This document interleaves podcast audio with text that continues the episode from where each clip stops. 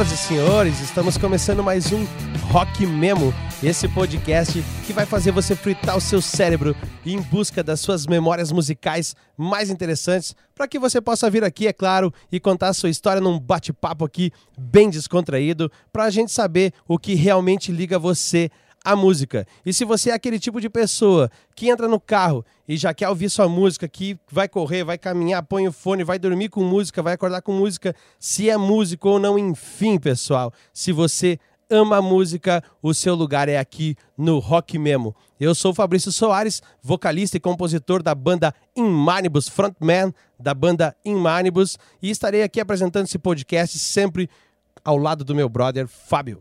Isso aí, galera. Sou Fábio Friedrich, frontman da banda Cruers. Isso aí, vamos ver o que, que vai acontecer nessa noite aí, no nosso bate-papo aí. Galera, é, apoio cultural. Hoje estamos com a banda Cruers, banda Imenibus, é, Videoverso, com o nosso parceiro Márcio, que está atrás das câmeras, e também Lupulando Cervejaria. Se vocês querem achar, tomar uma cerveja, um chopinho delícia, troca uma ideia lá com o Ciro e com a Nina. Abraço, Ciro e Nina. E vocês vão achar eles no Insta, arroba Lupulando Cervejaria. Isso aí, galera, vamos lá, que a noite é nossa, né, Fabrício? É isso aí. Supernova Frotas também é um apoiador cultural, né, nosso aí. Supernova Frotas, que é uma locadora de veículos especializada em frotas. Então, se você está começando a sua frota, se você quer renovar sua frota, tem a sua empresa aí, procura sempre pensar na Supernova Frotas e procura lá no no Instagram, arroba supernovafrotas, e também no site você pode achar lá www.supernova.srv ponto br E também, se você quiser dar uma ligada lá para o pessoal atender você, então é o DDD 54 3194 3194. Lembrando que essa, essas informações vai, vão estar todas nas descrições aqui embaixo, na descrição deste vídeo. Então você pode ir lá e procurar, ah, vai lá clicar no link, automaticamente será direcionado a qualquer um, né? Em Manibus, na cruers enfim, na Supernova, na Videoverso. E no Shop aí. E Lupulando, Lupulando Cervejaria. Isso aí, então vai ficar na descrição. E é isso aí, pessoal. Esses são nossos apoiadores de hoje, né? No caso. De hoje. E, e o seguinte, agora vamos então ao nosso bate-papo aqui com o nosso ilustre convidado que hoje vai fazer uma abertura diferente aí para o podcast. E é claro, não podia ser diferente, até porque a gente grava esse podcast num estúdio de música, somos músicos, então ele veio para trazer um negócio que realmente fala a nossa língua. Esse cara que dispensa apresentações, mas mesmo assim eu vou estar tá apresentando ele para vocês, pessoal. É o Edson Alves da Rocha, que é aquele cara, uma lenda aqui no rock de Erechim e região, que só ele sabe tirar aquele timbre da guitarra, só é especial, entendeu? E aonde você vai, ele sempre tá falado, tá? Você sempre escuta o nome dele no meio do rock, no meio da música, o pessoal conhece e respeita, assim como eu, assim como o Fábio. Isso aí. Esse cara que então mais conhecido como Rochinha. Dale Rochinha.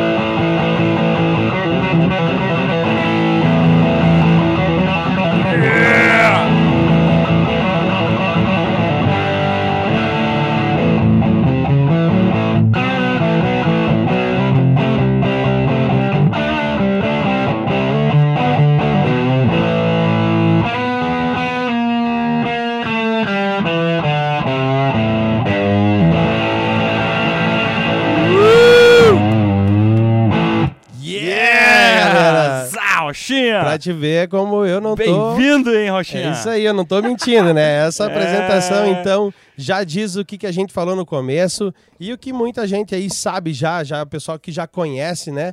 Muita gente conhece ele, ele está aqui hoje para contar um pouco da história dele aí, pessoal, o que realmente uh, muita gente quer saber, eu mesmo estou bem curioso Opa, hoje, né? Bora lá. Para saber qual é a história do, do Rochinha dentro da música e, claro, algumas peripécias aí que de repente ele vai ter para contar para gente. Então, a primeira pergunta que eu tenho para ti, Rochinha, é a seguinte, cara, é aonde que a música entra na tua vida, Rochinha? Então, quando que a música entrou? A música, na minha família, pelos relatos de meus pais e tal, o meu avô, o avô Adolfo, não o conheci, ele faleceu em 69 e eu sou de 70, era um cara muito autodidata, né? Sem muito recurso para estudo e tudo. Imagina, ano de 1900, 1910, 1920. Bah. Meu pai é de 1925. O avô Adolfo tocava acordeona e ele trabalhava na estrada de ferro na região do Contestado ali, uh, com, o, com, o, código Morse. Ele fazia os telégrafos, né? Ele era isso aí. Ele era meio curandeiro, fazia alguns remédios para as pessoas endemias locais. Ele era meio uma que pessoa legal, assim que se destacava por ajudar a população tão carente que era ali na região do Contestado. Uh, meu pai também tocou muito violão, assim. Meu pai tocava bem, solava tudo. Tipo, solava o quê? As guaranas, música paraguaia, aqueles. Não ficava só na, nas ditas base, né? E eu não sabia disso, cara. Isso aí eu fiquei sabendo depois que eu virei músico, né? Como é que foi a história? Uh, no ano de. Quando tinha meus 4, 5 anos, eu me lembro que a gente. Eu ia na cozinha da mãe e gostava de bater nas panelas, cara. Pra, bah, bah, bah, bah, né? E era uma injeção de saco, né? E eu me lembro que lá pelos seis anos, 76 aí, eu era muito fã de um cara que se chamava Sidney Magal. Uau! Espanhol, né? Latino, brasileiro, mas sem assim, o som mais quente, assim. E eu era de subir na mesa e imitar o Sidney Magal. Na época, eu acho que ele era um cara grande, né? Até hoje, né? Mas na época era era um mito. E a música mesmo, de fato, o primeiro contato com o instrumento, cara, no ano de 79, na frente da minha casa tinha uns baianos que moravam. O pai deles tinha até um Mustang, daqueles vermelhão antigão, cara. O cara trabalhava na Tecnel. Eu sempre morei ali na Rua Andrada, 150, na casa da minha mãe ali. Hoje eu tenho minha casa. E 79 foi a primeira vez que eu vi violão na minha frente. Era um violãozão folk, legal, assim. E o cara fazia umas músicas lá, não entendia muito. E no ano de 80 eu fui a ter o primeiro contato de eu tocar mesmo, que foi a minha família decidiu que eu deveria estudar alguma coisa, além de ir para aula, eu estudava no AID, na escola pública, uh, no AID Tedesco Real, e eu fui a, fazer belas artes, violão, os primeiros acordes, as primeiras músicas que eu aprendi, eu me lembro das duas primeiras certa, foi uma pop, que era Pega na Mentira, do rei Erasmo Carlos, bah. e também a, o asa branca que aos poucos, nos primeiros meses de aula, era muito difícil de fazer o que era uma escalinha ali, né? Mas o que, eu sabia da escala? Cruzão, cruzão. Eu tinha 10 anos, 1980. E fiquei fazendo belas artes. Daí começava com musiquinhas muito simples, de caicai balão, essas coisas assim. Música para iniciante, era esse o método que se usava na época, né? E fui me familiarizando. E eu nunca vou esquecer que meus pais foram lá e a professora, a Tubim, chegou assim, ó, o Edson não vai dar muito para música não, porque ele não se ajuda muito. e tinha aula no Belas Artes uh, duas vezes por semana, acho que era duas horas por semana, ou uma, não me lembro. Uh, e eu me lembro que tinha aula teórica também de tarde, que era aprender um pouco da partitura e tal, né? Mais na sequência, né? Bom, enfim, isso é 1980, 81.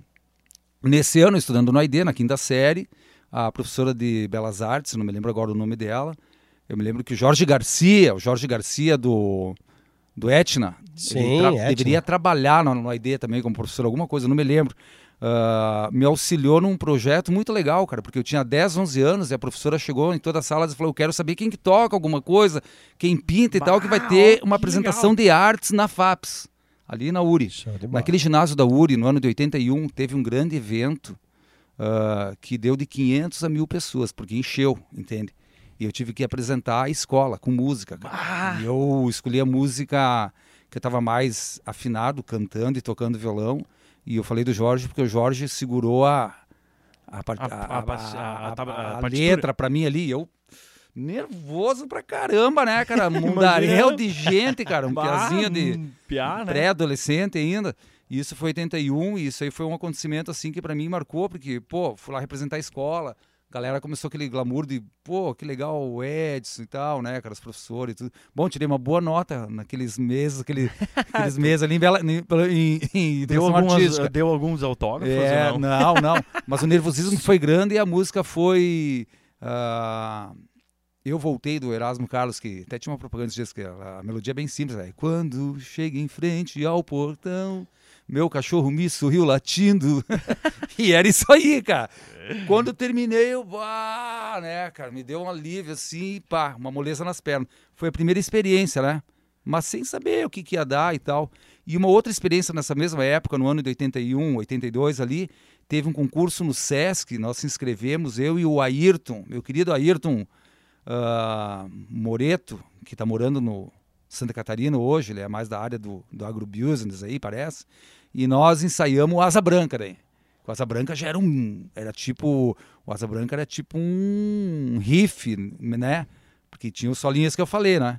Tinha a música, tinha o quando olhei a terra ardente, né? Então já tinha um solinho no meio. Isso é Gonzagão, né? É, Gonzagão. Eu Gonzagão. tinha que fazer em cima ali. Nós ensaiamos, ensaiamos, ensaiamos. Cara, fomos lá. Ah, concurso, né? Tinha, tinha as concorrentes e tal. Tiramos o primeiro lugar, cara, e o prêmio foi um joguinho de. aquele resta um, sabe? Ah, que massa. Pô, essa foi a parte pré-histórica da minha vida aí na música, o primeiro contato. E eu me lembro muito bem de um fato que no ano de 80, acho que quando eu comecei os violão, eu já era ligado em música, porque minha irmã tinha muito MPB, cara, e os meus irmãos rock, só que meus irmãos estavam em Santa Maria. Só voltaram para Erechim no ano de 82, então eu não tinha contato com os discos deles. Sim. Eles foram fazer uma discoteca grande de vinil lá em Santa Maria, porque todos estudaram em escola pública, em Universidade Federal de Santa Maria. Né? O Newton e o Álvaro, agradeço muito, né? e a Elaine. A Elaine veio mais cedo, é professora de geografia e tal. E então eu acompanhava os MPB da Elaine. Tinha um programa na, na TV que era MPB 80. Daí nós sentava para ver na TV, daí lá passava Djavan, Chico Buarque, toda essa galera, e eu, bah, que legal o palco, ver os caras tocando, tu vê, era ao Sim, vivo, sim. entende? Era que nem isso aqui, era uma coisa ao vivo. E eu não vou esquecer que uma- um fato que me chamou a atenção, cara, eu via que já estava me interessando pro lance, era de que ah, foi noticiado a morte com muita tristeza, e eu não era um guri que, o que que é isso aí? Eu já, bah, morreu essa figura. Foi a morte de John Lennon, no ano de 1980, e eu acho que no mesmo ano, logo em seguida, um pouquinho antes, também morreu a Rita, a Elis Regina, o qual minha, minha irmã era muito fã, cara, e bah, a gente viu que abateu, sim, a tristeza, né? Mudou o clima na casa, assim, porque nós escutava muito isso. Bom, ano de 82, eu já estava com dois anos de Belas Artes, meus irmãos vindo para Erechim de volta. Ah, daí tive acesso a toda a discoteca, né, cara? Numa visita que eu fiz a Santa Maria, o Newton me deu e o Álvaro me deram uns discos. E eu me lembro que esses discos eles me deram, que para mim foi, pá, eles me emprestaram, né? Eram três vinil dos Stones. O Metamorphon, que é uma coletânea de 75, que é um ano que os Stones não gravou nada, só fez uma, uma, uma coletânea muito boa, né? Sim. Ah, uma coletânea da banda, né? Ah, Metamorphon, que é só sobre as músicas dos anos 60 praticamente. O disco dos Stones, volume 2, e o disco hum, em, em, button, em Between the Buttons, Between the Buttons, uma coisa assim, que é de 67. Ou seja, rock anos 60, né, cara? Sim. E eu me lembro que nesse mesmo ano eu fui no, P, no Fotos Cine Som Beno, família do Beno Hack- Hackman, o, o Beto, né, que faz fotografia e tal, profissional Sim. e tal, né? Era a casa mais especializada em instrumentos musicais, aparelho, aqueles gradientão, aço escovado, era só coisa Ah, fina. Os gradientes eram tudo coisa montada aqui no Brasil, mas era tudo peça de fora, né, cara? Eu tenho meu aparelho de vinil hoje, é um gradiente. A gurizada vai lá em casa e fala, poxa, e esse grave aí, cara? Eu falei, cara, aí, ó, Essas- 1979, comprei no Mercado Livre. antiga, né, cara? Comprei no Mercado Livre, as caixas eram minha antiga. eu Mas eh, tu mantém as caixas originais ainda? originais, gradiente, Bah! as mini 10. Dois falantes de 10 cada lado, mas só um de cada lado funciona, o outro é só pro woofer. E vinil, né? Bah, re- recentemente comprei um, um- é um prato muito bom, de, de 100, que é um top da época. E ele tem um som gordo diferente, né? O Não, vinil, não, né? não. E eu acoplo, acoplo ali, desculpa, o CD, quando eu quero escutar um, um, outro, um outro som em CD, eu boto também. Bom, enfim, nessa época fui no, no- Voltando ao assunto, fui no Beno pra gravar Beatles, cara, porque não tinha, meus irmãos não tinham Beatles na coleção. E já tinha ouvido falar, né, cara? Ele morreu o cara ali, né, cara? Daí eu tive os primeiros contatos com.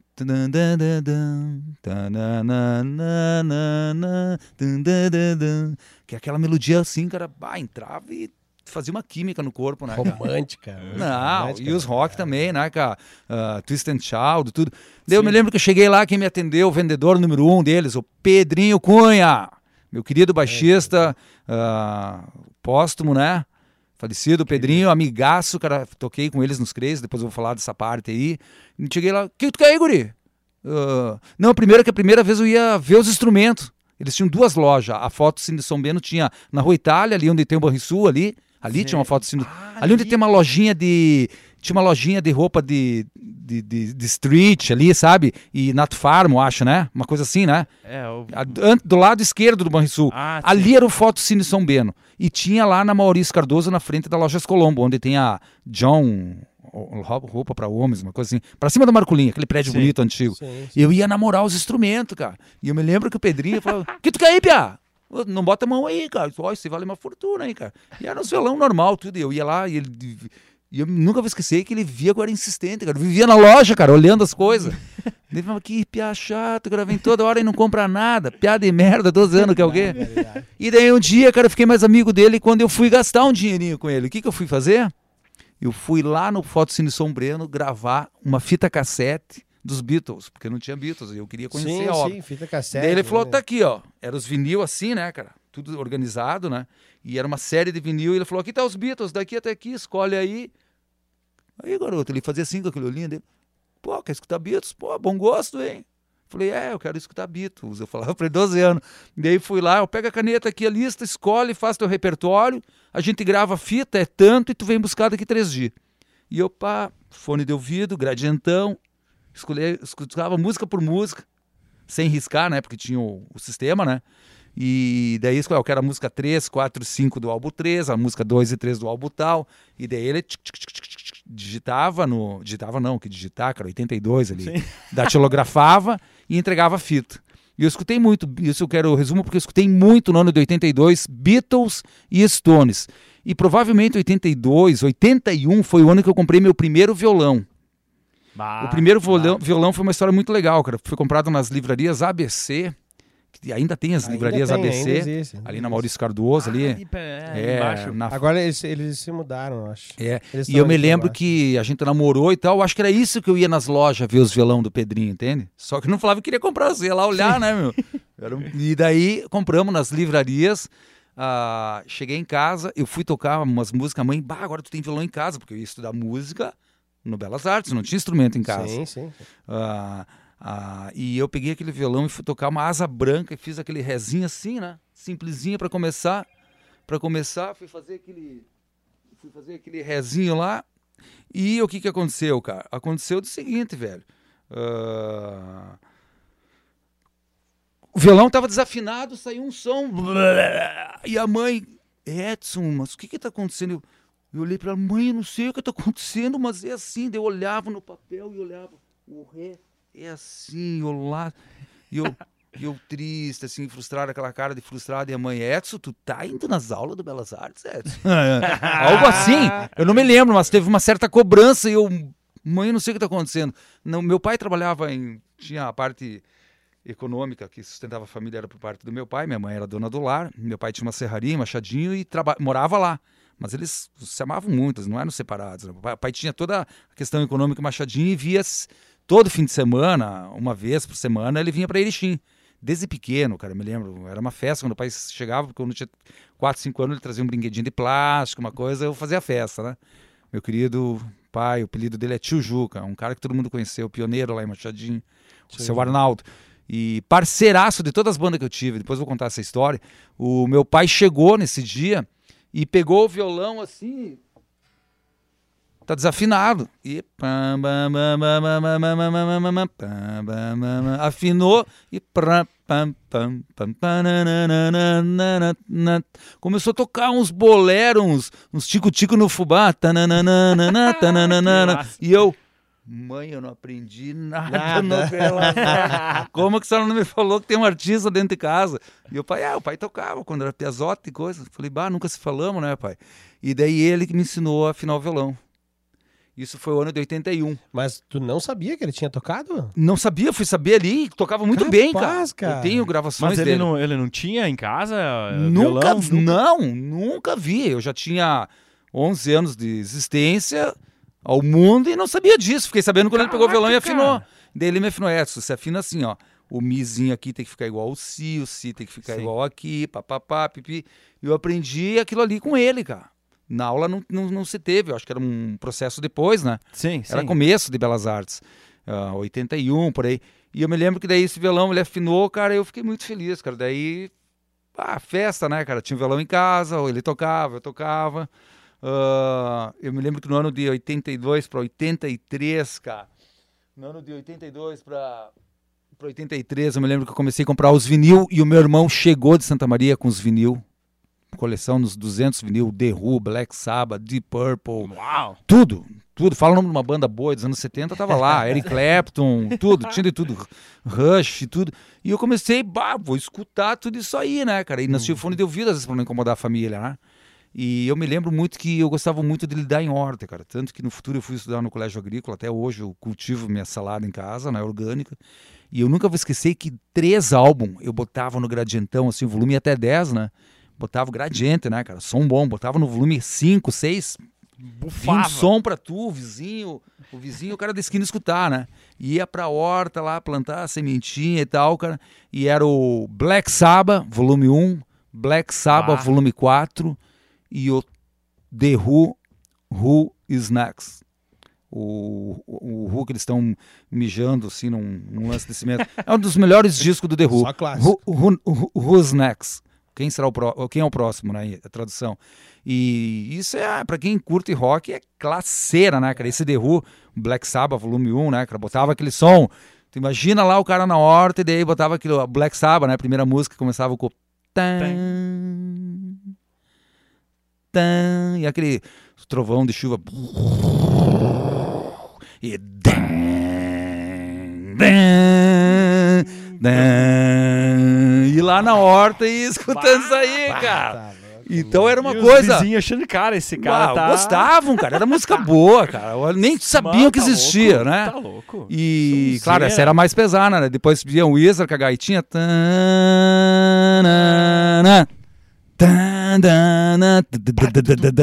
Então isso aí era, uma, era um lance, uma alquimia ali em casa ali que rolava, cara, música sempre. E tudo isso fez eu no ano de 83 ali, cara, começar a comprar meus primeiros álbuns. Meu primeiro álbum que eu comprou, comprei foi um álbum póstumo do Led Zeppelin, porque o John Bonham já tinha morrido, mas John Bonham na batera, né? Um dos melhores batera, o melhor, Ah. eu acho. E foi o Coda. Comprei no ano de 1983 na Eletrônica Piran. Eletrônica Piran era ali onde tem aquela loja de pet shop, eu acho, do lado do Fusinato. Tem uma loja, né? Tem, né? Ali é uma loja sim, de. É. Ali era a Eletrônica Piran. Comprei o álbum Coda ali. E do lado do Coda tinha um fliperama, Pinball Ah, Wizard. Pá, pá, pá, pá, pá. Então nós vivia por ali, cara. Se juntava ali, né? Catrefada se reunia tudo ali. Inclusive a galera de mais, de mais idade, né? Usuários de algumas coisas e tal. E os pais se preocupavam, né? cara? Fliperama era lugar de criança, assim. Era, peri- era tu vou no fliperama, meu. Ah, já não davam dinheiro pra ir pra falar, olha que lá tem uma malandragem, Edson se cuida. E ali no fliperama era Pinball Wizard, né? Não tinha nada de, de- Nós era pesado, né? E daí um dia eu vi esse vinil ali do lado, eu fiz uma, uma vaquinha, era difícil comprar um álbum, né? Era como se hoje gastar o quê? Uns 100 conto. Ah, levava tá um louco. mês, dois, puxando carrinho de terra, pintando o porão, É, arrumando mano. aqui pro vizinho, podar uma árvore, cortar grama. que nem o Van Halen, né? Diz que cortava, cortava grama, né? Pra juntar os pila no começo. Então, não por isso, mas a gente se virava. Sim, não. E é massa isso, né, cara? Tu dá valor. É, e daí coisas, comprei né, o Coda, depois do Coda foi comprado uns vinil muito bom, o Rush, o uh, Preston and Grace, o, o- um dos primeiros que eu comprei também. Ah, o último do Led Zeppelin eu também comprei, que é o In the Throw Doors, que tem o- a música All My Love, né? E comprei também, um dos primeiros álbuns que eu comprei é, é Last Famous, Famous Last, que é um do Supertramp, que tem uma tesoura, assim, uma corda e o cara caminhando. Acho que nós estamos todos assim hoje, né? É. Tu olha aquela capa, parece que nós estamos tudo pela corda bamba, né? meu? Ah, tá louco. Então eu já tinha uma influência, porque o meu irmão regressou, o Álvaro regressou antes do Newton. O Álvaro, o meu irmão, a família é. Eu sou temporão, sou de 70, daí vem o Newton de 61, o Álvaro de 59 e vem a Elaine de 55, né? O Álvaro, cara, tem uma história muito interessante, que ele é engenheiro eletricista e ele com seis anos, cara, ele junto com outro amiguinho dele, que também virou engenheiro eletricista no futuro, o Álvaro é de 59, então nós estamos falando no ano que Beatles e coisa começou, ele tinha quatro anos, 63.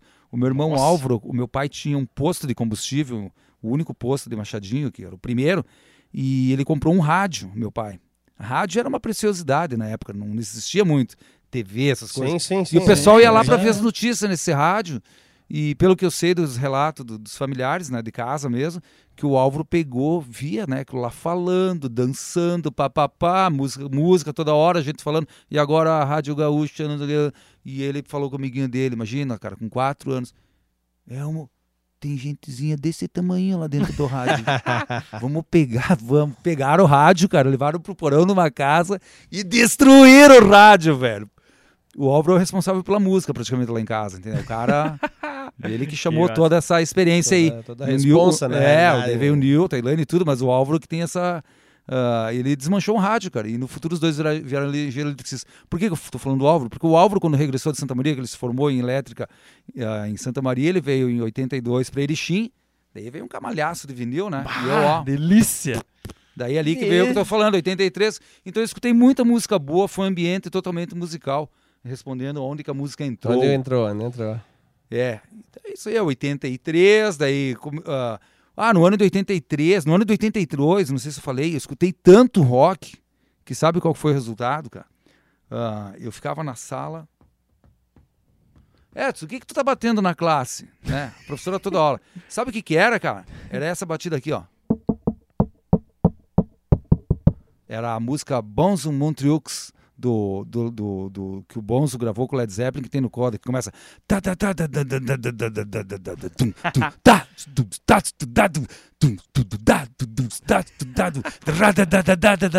Daí eu tinha uns tempos contra.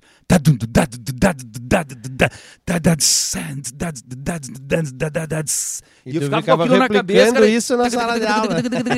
Edson, já fez a matéria aí? Vamos, homem! Eu rodei de ano, cara. Não por causa do Coda. Eu escutava muitos Stones e eu fiquei muito megalomaníaco. Fiquei louco por música. Eu rodei de ano, cara. Acho que é uma das coisas que eu saí do foco da escola. Sim. Mas repeti, cara, por pouco detalhe lá, português, alguma coisa. Tinha matérias que eu ia muito bem, mas com certeza foi o contato com a música. Ele foi Foi Cara, muito forte, foi né, um- cara? Foi um treco na veia mesmo. Sim, Veio muito forte. E isso aí, cara, assim, ó, nós estamos no cronologia, né?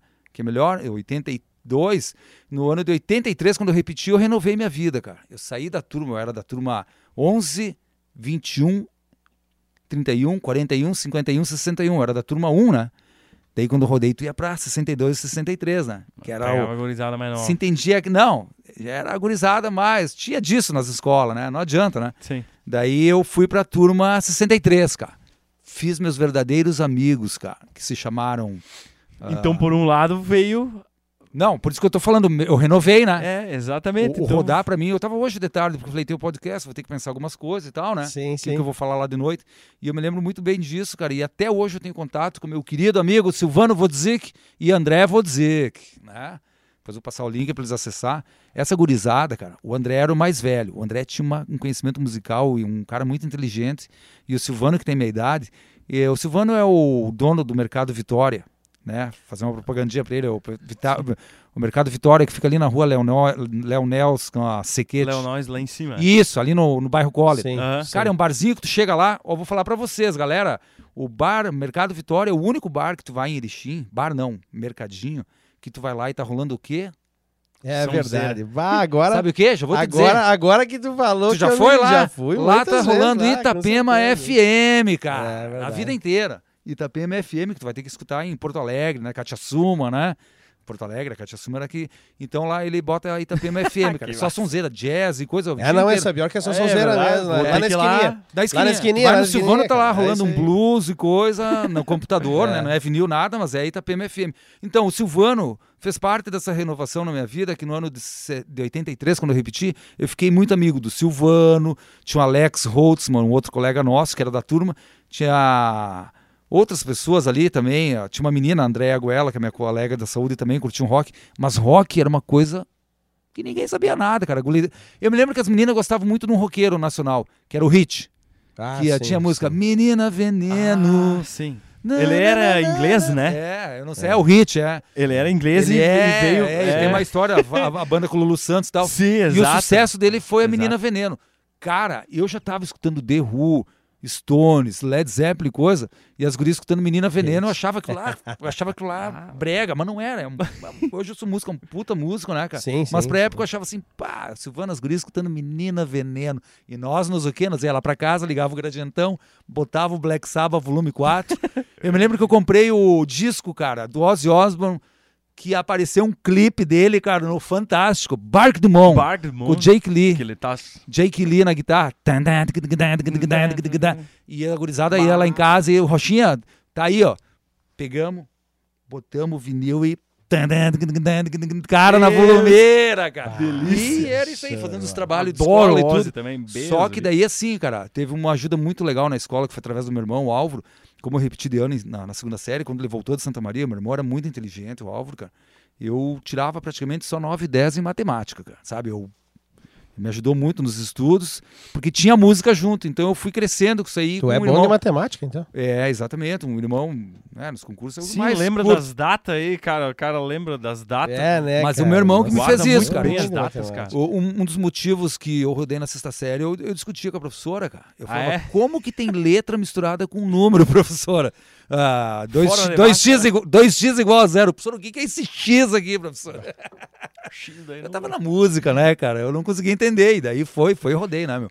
Muito interessante ali, então, 83, comprei meus vinil, tal, tal, começamos a escutar, ficamos muito amigos, eu e o Silvano ficamos parceiraço, 83, 84, 85, até terminar o primeiro grau, cara.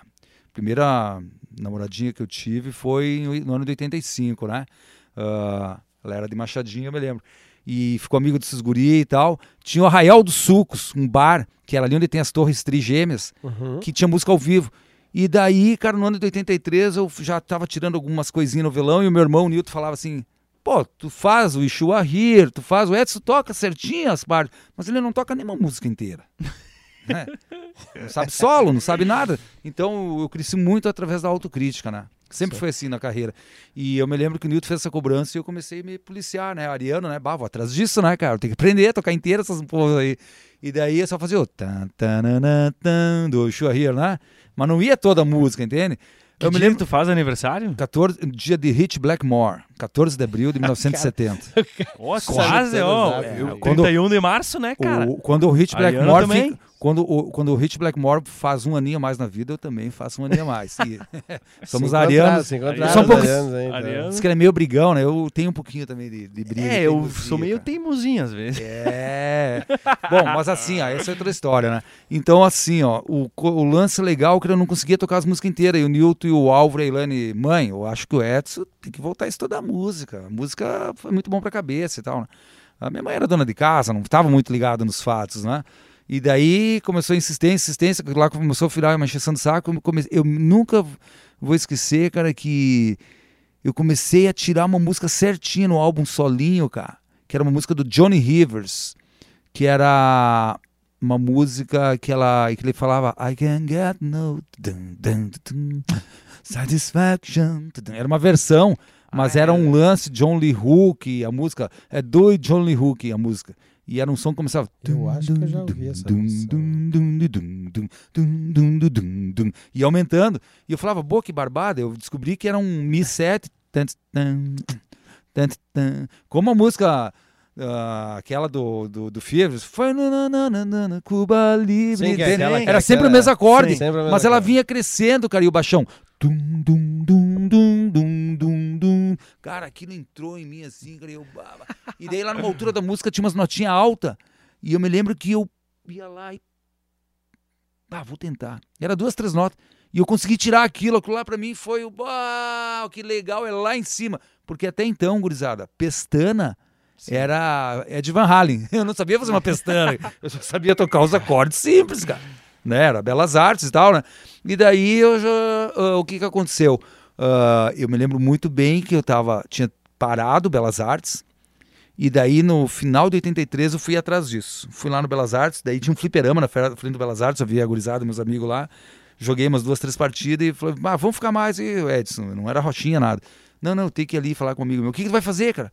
Eu vou ali no Belas Artes. Fui ali procurar um cara, o qual o meu irmão falou umas três noites antes, que ó, tem um cara que eu sei que toca muito bem aqui em Erechim, que se chama Sérgio. Era referência ao Sérgio Inter, cara, o Sérgio e eu já, pô, que legal, né, cara? Aquilo veio como uma. Veio como um sinal, assim, positivo para mim, né? Pá, daqui a pouco tem um cara legal. Porque eu também pensava assim, pô, como é que eu vou tocar esses Pink Floyd, essas coisas aí? Só fico só aprendendo Sim. musiquinha basiquinha lá na, na escola, né, cara? Não, não desmerecendo.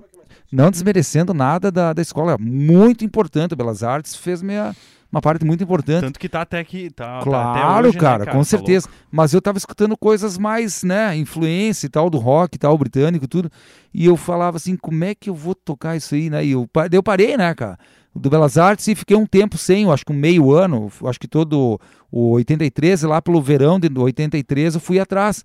Porque numas noites anteriores o meu irmão falou, vou te levar junto. Meu irmão gostava de tomar cervejinha, que nem hoje, né? e daí o Newton me levou pra noite, cara. Mas de responsável comigo, né? Não tinha toda essa folia da lei hoje, né? De Sim. menor e tal. E daí eu fui junto, sentei num cantinho lá, tomei uma água, uma fanta, não sei, porque tinha 13 anos, não podia nem beber, né, cara? E... Nem, nem, nem, sabia beber, né? Mirinda, daí sentei ali, eu vi que o Newton, o meu irmão via que ele conhecia todo mundo, cara. O Newton teve uma passagem como hippie, ele fazia bolsas de couro, ele teve uma lojinha de artesanato lá em Santa Maria, então ele tinha os cabelão. O Newton era igual o cara, o Dave Gilmour na foto do, do, do Eccles, quando abre. Ele tinha os cabelão assim, cara, e uma cavanha do Dave Gilmour, cabeludão, cara, aqui, ó. E namorava uma mina hippie também. Mas era outro hippie naquela época, né, cara? Os caras eram, não desmerecendo nada, eram autênticos mesmo, assim, o pessoal, né? Eu digo, o estilo, né, cara? Sim. E, e eu me lembro que ele vendia muito sacola de couro, então ele fazia várias encomendas e ele pá, pá, pá. Ele tinha uma salinha lá na mãe, fazia. Saía, virava, você virava, você encontrava, virava, né, encontrava, encontrava o Fábio, você na noite. Bah, Newton, me faz uma daquelas. Era, era moda ter uma sacola daquelas de sim, couro de, cru, sim, sabe? Sim. Era, eram bonitas, principalmente para as mulheres, carteirinha. Uh, ele fazia uma só, série de coisas. que ele fazia E daí ele na noite eu via que ele conhecia quase todo mundo, cara. E tinha uma banda tocando lá. E ele falou: Ó, oh, esse Sérgio vai estar tá tocando nessa noite. Bah, eu fui lá sim, né, cara? Quem que é o maluco? Né? Assim, né? Deu o cara não apareceu, cara. Daí tava lá o Zé, o pai do Lombriga na batera, o Jair no baixo, e não me lembro quem que eram os, os, demais, o Prego, a galera do, do musical Ipanemas ali, que o Serginho tocou nos Ipanema também, né? E o Serginho não apareceu, eu, bah, que pena, né? Daí eu fui atrás dele. Fiquei sabendo que ele dava aula no Belas Artes. Fui lá no Belas Artes, falei com a diretora e tal, o professora, não me lembro. Ah, Edson, tu parou, né? Tá se arrependendo, é? Quer voltar? É. é. Claro, né? Eu não sei, né? E daí ela falou, eu fui lá para falar com o Sérgio. Ah, o Sérgio dá aula, assim. Vai lá na sala lá em cima, fala com ele. Alguma coisa assim aconteceu, né? Eu só sei que a notícia foi que ele não tinha vaga, cara. Eu sei que quando eu bati na, na porta, assim, ele abriu, eu vi aquele cara de barbudinho, assim, né, cara? Eu vi, assim, uma pessoa, assim, que, sei lá, se eu a gente vê mais coisas além do que a gente vê fisicamente, sim, né? Sim, sim, a humanidade, né? Como é. Eu sei que eu senti uma aura muito boa, cara. Sabe? E ele, oi, oi. Serginho, isso, Serginho, tô dando aula. Tu, tu aguarda um pouco que agora não posso. Eu vou ter que terminar a aula, tal horário, eu, eu falo contigo. Daí quando ele terminou uma hora, ele saiu pra então. É, eu queria ver se eu fizesse, eu estudei aqui, né? Todo tímido, né? E eu queria ver se eu fazia umas aulas de novo, mas queria fazer contigo. Fiquei sabendo que que tu... que tu é um professor bom. E ele, sim, sim, eu vou descer lá, vou ver como é que tá a agenda. Ele desceu, cara, o Serginho tava cheio, né, meu? Sim, imagina. Era o Serginho Inter, cara, né, meu? Cara, é... O cara é fera, né, fera, meu? Né, fera e daí aquilo me frustrou. Ele falou, bah, cara, não, felizmente não tem mais vaga, mas pro ano que vem, né? Pô, perdeu um ano, né, cara? Aquilo me deu uma água fria. Daí, de repente, ele voltou atrás. Eu me emociono, cara. Ele voltou atrás e falou assim: Cara, seguinte, eu dou aula em casa, particular. Serve para ti? E eu, pá, né? Fechou, fui para casa. Mãe, mãe, mãe, mãe, o que que foi? Tá eufórico? Não posso fazer belas artes, mas o cara dá aula em casa. Daí começamos a conversar e tal, tal, tal. Imagina 13 anos, né? Cara, mamãe também vai na casa de quem? Sim, quem é. sim, exato. Né? Se liga, E né? a minha irmã, pau, foram ver, não, mãe, o Serginho, ele é professor, ele, certo, ele dá aula na casa dele também, nos horários que ele não dá no Belas Artes, como qualquer professor, né? Sim. E comecei a cursar com o Serginho, cara. Ali que eu fui descobrir as harmonias corretas, Ah, ali que eu fui aprender a fazer uma pestana da maneira certa, que eu não sabia fazer nada. Cara, não sabia fazer uma pestana, velho.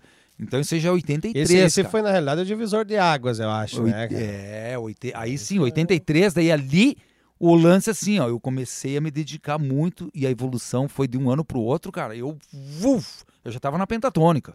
Também, entendeu? né? Com um cara eu já desse- tava, eu já tava nas escolas de, de blues e vou lembrar um lance e recomendo para todo mundo que toca guitarra, baixo, para conhecer instrumento, para conhecer cultura e para conhecer teoria e para conhecer prática e para conhecer dizeres dos mestres. Ali tem professores como Chuck Berry, Kate Richard, Eric Clapton, Mark Knopfler, Frank Zappa, ah, bom, já falei de muitos, né? B.B. King. É o livro do Ralph Denier, o compositor. O nome do, do- o nome do, do, do, do livro, o livro é do Ralph com PH no final, Denier. E o nome do livro é, é transcrito para o português em toque. Ele é um livro azul, eu podia ter trazido, puxa, esqueci. E esse livro ele é o santo grau, cara, da guitarra. E te digo mais, Ah, uma referência. Galera curte Van Halen, vocês gostam do Van Halen? Opa. O Van Halen disse em Guitar Player que a melhor metodologia de música é o Ralph Denner. Olha só. Mas isso eu cara. fui saber bem depois. Entende? E você ouviu no comentário. E eu me lembro que nos anos 90 teve propaganda desse livro pela Abril. Lembra da Abril, né? Sim, Cultu- cultural e tal, né? Ah, que a propaganda era o seguinte. é, depois eu volto na cronologia. O Lulu Santos, cabeludo, chega numa casa e. Daí tem um guri, ele abre a porta assim, ele pega o. Ele pega o livro assim, né? Ele pega o livro, o toque assim. E aí, gurizão, vamos aprender de verdade. É a propaganda do livro. É, e era o Lulu Santos, que é um bom guita, né? Sim. Pop e tal, mas toca pra caramba. Largando Ralph aqui, Denner, cara, tá aí pra vocês massa, também, quem cara. toca, gurizada, ali tem tudo. Não, conhe- não Ali- sabia desse Também não, livro. também não. sabia Ali tem mesmo, tudo, cara. é um livro azul, eu vou te mandar foto pelo WhatsApp, se tu puder depois linkar em Sim. alguma coisa. É o Também livro- é, dá pra daqui Ele é um livro, ele é um livro, não sei se ele é americano ou inglês, mas ele fala de todos, cara, de todos os mestres, e ele é, ele é dividido por cores. As páginas verdes fala do instrumento, da tarraxa, como é montado, o sanduíche da madeira, que madeira vai, tal, tal, tal, ébano, madrepérola, parará, parará. As páginas azul fala da teoria, tem um índice só de acordes no final, e as páginas branca é personagem, que daí tá lá escrito Chuck Berry. Daí tem uma página falando só de Chuck Berry. Ju- Jimi Hendrix, uma página inteira ele castrato. Cara, Bah, é um livraço. legal. Daí tu pensa assim, um Isso cara vai, um cara vai, mesmo foi... esse livro é de 81, Ralph. Nossa. E ele, é reedi- só, não, cara, ele é reeditado até hoje. Ele é reeditado até hoje. Ah, os dois livros que fizeram evoluir junto com as aulas do Serginho foram esses e o livrinho de harmonia e improvisação, que também recomendo para qualquer pai que queira que seu filho estude, porque tem que começar não estudando músicas de caicai balão, música assim e tal, músicas prontas, né? Que nem esses Sim, dias vocês falaram pra sim, sim. Tem que estudar a teoria. E a teoria não é partitura, galera. A teoria é a, a harmonia, tudo. Os dois livros importantes. É esse aí do Ralph Denner, que vai mostrar tudo. de- a capa do, a capa do, do, do, do toque é um shape da Gibson. Né? Aparece assim a, a, uma Gibson na capa, só o braço para cima, escrito toque. Né? Ah, o outro livro de igual importância ou mais pelo conteúdo teórico é o livro de Harmonia e Improvisação. Ele é uma capa laranja. A primeira edição dele é de 1968. Meu do- Deus, cara, olha só. Ah, Paulinho Nogueira. Eu acho que é esse o nome. Tá, galera? Poxa, me deu um branco agora, faz tempo. Esse livro tem todas as harmonizações de jazz, de blues e de tudo. E ele é um livro assim, ó, autodidata. Ele tem desenhinhos para crianças, entende? sim de aquarela, sim, sim. sabe? Daí tem uma coisa muito importante nesse livro do Paulinho Nogueira que ele fala assim, tem uma página assim, a música. Eu me emociono porque o texto, resumidamente, diz assim, ó, você é músico é, que, é, é como o dia. Tem dias que tu tá como o sol, alegre, tu vai lá, pega o instrumento e tu faz o melhor som do mundo. E a vida da gente é assim, né? Sim. E tem dias que tá dias de chuva, que não adianta, tu vai pegar teu violão, ele tá triste, você também tá triste, daí a coisa não rola. É verdade. É um- esses dois É verdade, livros é é, uma referência que eu quero deixar registrado aqui pra galera mais nova. Vão atrás e eu digo mais, cara. Tem, vão falar, ah, o Rochinha pode estar desatualizado. Não, galera, esses dois métodos foram fundamental para para colaboração na música no Brasil todo. Tu Olha falou, só. tu falou dessa, desse esse negócio aí de eu só vou. Vai lá, não, É, vamos é, lá, temos que é, dar um é, time pra. É. É, é, tu um falou gole de dessa, dessa questão do, do- da tristeza, né? Ali que às vezes tem dias e dias, né? Dias e dias pro cara ah, ah, chegar lá e às vezes tá bem, às vezes tá mal, até no próprio ensaio, no próprio show. Cara, a música é dias, dias certos, né, cara? Porque às vezes simplesmente Sim, não eu- rola, cara. Claro, Entendeu? O, o, o, Rochi- o Rochinha Vocês- falou, o Rochinha falou da, da questão de, de, de o que o natural, cara né? Falou de sol e chuva, ou, ou chuva tu tá bem ou tu tá mal. Cara, eu, eu quando tá chovendo, eu para eu compor, para eu escrever, parece que pra mim aflora, entendeu? Ó, que É, eu- legal. eu É, ia ele quis, eu ele, ele quis dizer que a aí, chuva, cara. não que o dia de chuva tu não toca. Sim, não, não. Sim, não, não, é foi- foi é uma- sim, sim, tipo, daqui a exato, pouco um dia É a- mais escuro, não é- é, daqui a pouco ele não quis dizer Pode ser num É. dia de sol, só que tu tá triste, Sim, tem um sim. acontecimento, Sim. teu, teu instrumento também já não tá legal. Isso, exato, É, exato. é, é. Não, é que, é que eu, olhando pelo lado de composição, né? Sim. O cara, eu, por exemplo, às vezes as pessoas dizem, ah, meu, que legal essa música aí aqui pra cima.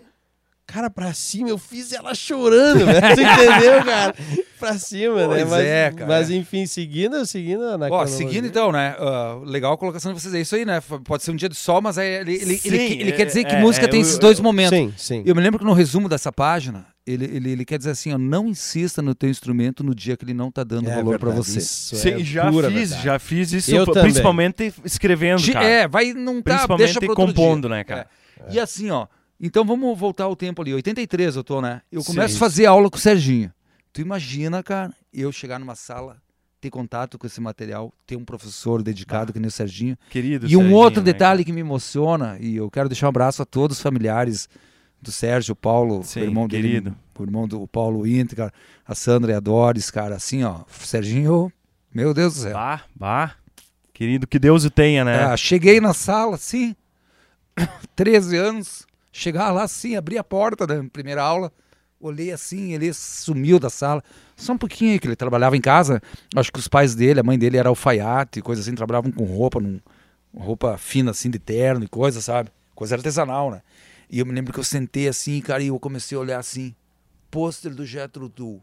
Olhei pra cá, um pôster do Led Zeppelin, eu, bah! Cara, é aqui o negócio, cara. parece que foi feito pra mim como essa guita veio pra mim, cara, sabe? É tudo meio mágico, parece, cara. O cara certo, cara. Que massa. Cara, daí- mas, a, mas, a, mas a música, eu acho E que eu, tem eu vou disso, te né? dizer um som, sentimento, eu né, vou cara? te dizer um, um lance, cara. O Serginho, daí lá ele tinha uns violão Janine bom da época, sabe? Uns violão feito à mão na época. Janine nos anos 60 tinham violões, hoje, se for ver, é caríssimos. Sim, sim. Porque é madeira de verdade, né, cara? Sim, Madeira, não sim. que a madeira, tem todos os violões são de madeira de verdade, mas era um lance feito por uma pessoa que se dedicava a fazer um instrumento único, não em série. Isso, né? exato, Sim. exato. Sim, e sim, daí, sim. com esses métodos do Almir Chedia, do, do, do, do toque, do Paulinho Nogueira, nós começamos a evoluir na, na harmonia. Eu, em um ano, tava solando alguma coisa, já entende?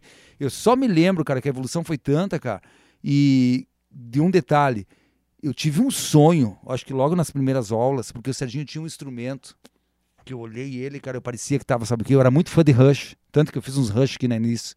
Esses Rush que eu toquei ali é do álbum 1 né? Fiz um improviso ali e, e caí num rush. Ah, eu nunca vou esquecer que nas primeiras aulas tinha aqueles violão que ele dava para nós tocar, né?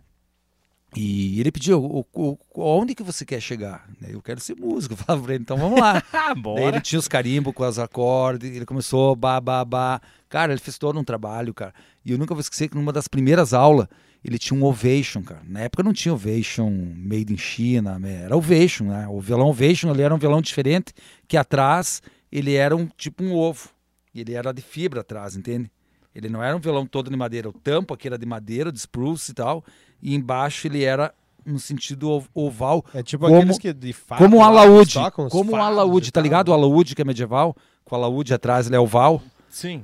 E, Tu já e- viu que em Portugal os caras tocam fado com esse tipo de... né? Isso, tipo um fado, exatamente. O Ovation era uma fábrica que, assim, ó, eles faziam peças para aviões, não sei o quê, e não sei se não deu certo, o que que foi, eles caíram nessa área dos instrumentos e viraram instrumentos consagrados. Tanto que o álbum The Wall do Pink Floyd é recheado de Ovation. The Wall é The Wall, Ah, né? que show. Mother do you think? Tudo Ovation ali.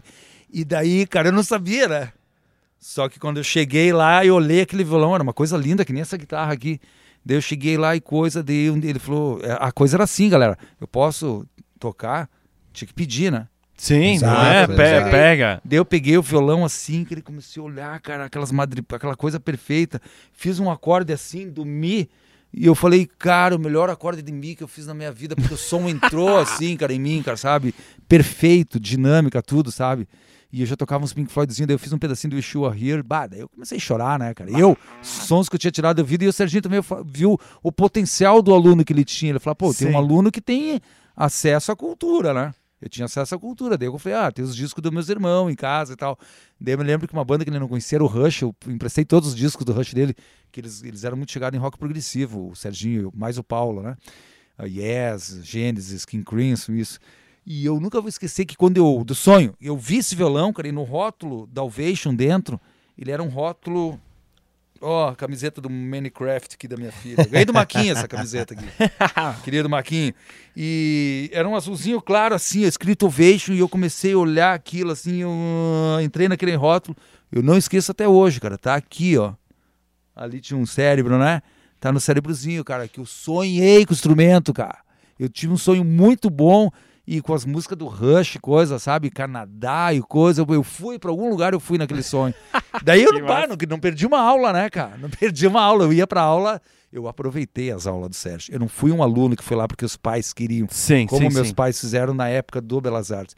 Eu fui porque eu já tinha, eu, 13 anos, interesse na música. Daí nos 14, fiquei dos 13, 14, 15, 16, fazendo aula com o Serginho. Pá, no último ano eu já estava lendo as partituras, Greensleeve, coisa, a coisa estava muito mais técnica. Daí eu já solava, blues e tudo. Nessa fase aí, cara, dos, dos 83 a 87, que eu estudei com o Serginho, eu me lembro que a gama de música aumentou muito, cara. O conhecimento, a teoria, a prática. O Serginho, daí um dia eu fiz uma pergunta. "Ah, Sérgio, comecei a ficar mais íntimo dele, né? Ele já não me dava aula na sala de aula, ele me levava na. Ele, ele morava atrás, onde ele tinha as guitarras nos pedestal, Ah. os pratos gradientes, os mil e poucos vinil lá, ele tinha tudo, cara. E eu já era um chegado da família, né, cara? Ele falava, eu era o aluno, o aluno querido dele. Mas eu não sabia, né, cara? Eu não, eu não tinha confi eu não tinha toda essa confiança com ele, né? Sim. E daí eu fui fazer a pergunta, o fulano de tal, eu vi falar para aí que é, é, um, é um dos melhores alunos, e era um guri que já lia partitura e tudo, né? É um dos melhores alunos que tu tem, né, Sérgio? Eu falei assim, né? Eu era muito tímido, né? E, e ele é um dos melhores alunos que tu tem, né? Quando que tu acha que eu vou chegar, nesse no- estágio ali? Cara, tu já é o melhor aluno que eu tenho. Ah, Pô, daí show, ali né, eu, cara? pá, daí eu falei, opa, a coisa tá, Tá. caiu a ficha, tava indo legal. E foi no mesmo ano, esse, 87, eu tinha 16 anos, que eu comprei minha primeira guitarra, que foi uma Dolphin SG. Eu tenho o certificado tudo guardado dela até hoje, só não tenho ela, eu vendi ela para comprar essa Gibson aí. E, e eu me lembro que. ah, 87, cara, eu tirando as músicas do ouvido, cara, eu evolui muito na- no tirar do ouvido. Ó, escutar, escutar de novo. Sim. Primeiro, como tinha toda a teoria do Serginho, o que que eu fazia? Eu vou dizer uma música, cara, que eu toco até hoje, a galera curte pra caramba. E ela é tocada com uma técnica de arpejo, de mão, né? Não se usa palheta. Isso é uma coisa que eu causei impressão no Serginho, porque ele viu, pô, eu tenho um aluno que tem acesso à cultura e vem aqui na minha aula e toca Sultans of Swing em cima. Ah, Dire Eu Straits. fiz o Dire Straits pra ele inteirinho. Tu imagina um aluno dedicado querendo mostrar pra ele, cara, eu me emociono. Que eu toquei os Sultans e ele. Edson, tu tá indo bem. Ele me incentivou muito, cara, sabe? Então, Show, com cara. 17 anos, eu, toca, eu tocava no mesmo nível que, o- que a Central aí, nós tocamos nas noites aí, que é uma música muito batida, e os guris falam, ah, Rachinha, chega de Sultans e coisa. Eu falei, vamos fazer que dá efeito. É, exato, exato. Vamos fazer que dá Cara, é efeito. Puxa inacreditável. ela- é inacreditável. E- Essa e- música é e- inacreditável, é, né, cara? e- É, e eu o traba- E o trabalho cara. de tirar essa música, cara, deu um trabalhão, cara. O que que eu fiz? Primeiro eu tirei na Ré menor. da, da, da, na. Eu que fui descobrir ali com o Serginho e tudo, né? Com, a, com as teoria e prática que eu tinha com ele, que era um dó que era só tirar, só deixar pestana, né? Daí fiz toda a base e escrevi no papel. Pá. Duas, três vezes pra, né? Escutando. Daí de novo comecei, né? Daí como. Tananã, tananã. Daí eu tinha que ir lá. Tananã, tananã, Tananã, tananã. Daí, botava o disco e ia junto. Tananã, daí. Tananã. E eu, Tá, "Pá, e- e agora onde e o que é isso aí? cara? E E, o agora- disco pra te voltar, como é que... Tudo na mão, cara. Ai, não riscava? não, porque tu, eu já tinha 3, 4 anos de mexer, entende? Ah, tu já desde os manjava. 11, os- desde os 12 anos. Então já até de tirar algumas coisinhas era no dedo também. E daí eu. E eu, bah, agora vem o vocal, que beleza, não tem solo. Só os acordes, né? É, só daí- tocado. E eu, bah, isso aí onde que é, cara? Eu ia lá.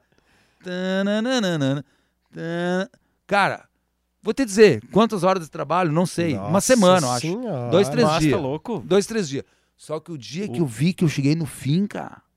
Porque daí tu vai Que que tu memorizando, aprendeu, né, cara? cara? Tu vai memorizando, tu já pegou a escala, tá ali no Ré menor e tal, tal, tal, no relativo, que pode ser o acorde tal, tal, tal, tal. Tu grava tudo. Daí chegou uma hora, eu botava o disco e pá, tomava um chazinho lá na mãe de tarde, ia lá pro sofá. Agora vai. É a primeira música do lado B do primeiro álbum do Dire Straits. É, do lado B. É a primeira música do lado B. Eu tenho Daí um o barulhinho, lá, cara, barulho- barulhinho do vinil, né? Delícia, adoro. Daí vem a batera. Tá! tan, tan, E o Rochinha lá, ó, juntinho, cara. Tanto. Quando eu terminei, bah, teve uns errinhos aqui ali e tal. Ia lá naquela parte, pá, pá, pá, pá, pá. É que nem tu pintar uma parede e olhar assim, bah, lá, segunda de mão não pegou bem. Não pegou bem. Vamos lá de novo. Cara, quando eu colei Eu a acho música. que mais horas do que... Quando do eu colei a música. É, bah. Não, Eu acho quando, custa quando ah, tem um lance, né? Eu, traba, eu estudava no Agrícola de 86 a 88, 86, 87, 88. Um abraço a todos meus colegas, meus colegas, falo seguido com eles do Colégio Agrícola, os formandos de 88 da turma, que eles vão acessar isso aí, né? Esse material vai estar Ah, livre, né? Vai, com vai, certeza. tá, Vai estar todo no mundo- canal, no canal. No ano de Rock, né? 86, 87, 88, que era plena aula de Serginho, só 88, que já não, né? Eu já tava mais malandro no 88, já não queria. O que que acontece? Ah, eu, não- eu não tinha muito tempo, né, cara? Eu pegava o ônibus 7 e 10 no condomínio, que na época só tinha um condomínio, era o prédio mais alto da cidade, tinha uma propaganda. Vai comprar as roupas nas lojas ah, M- MZ Magazine, era do Arnaldo Schuckmann, que é hoje dono da Zoom 99, tá Sim, ligado? Sim, sim. O Arnaldo eles tinham uma loja ali no, no prédio, a propaganda da loja falava. Abração Arnaldo, todo mundo aí. A, a, a, a, a propaganda da loja era assim: você acha a loja a HZ Magazine, não me lembro o nome dela, enfim, você acha no prédio mais alto da cidade. Então os caras vinham de fora, olhavam aquele condomínio, Isso é ali, aí. né? que era no centro. E ali eu pegava o ônibus para ir pro Agrícola. Eu almoçava, estudava toda manhã, sempre teoria. O Colégio Agrícola é uma baita escola, o Ângelo Emílio Grando, é uma baita escola. E meus pais queriam me botar a estudar na, na FAPES na época, cara, e eu, pá, eu insisti pra ir lá, e deu certo, gostei. Ah, Eu cheguei a pensar que foi, me arrependi, não, foi certo. Por quê, cara?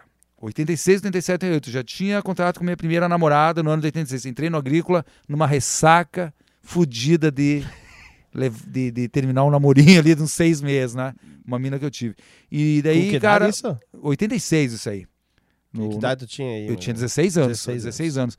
E daí eu escutava muito mais melancólico, caí direto no Dark Side of the Moon, ah, o álbum bah, The, The Final Cut, o, o, o meu, meu, meu pequeno rom- romance com a minha ex-primeira namorada, Cláudia Krieger.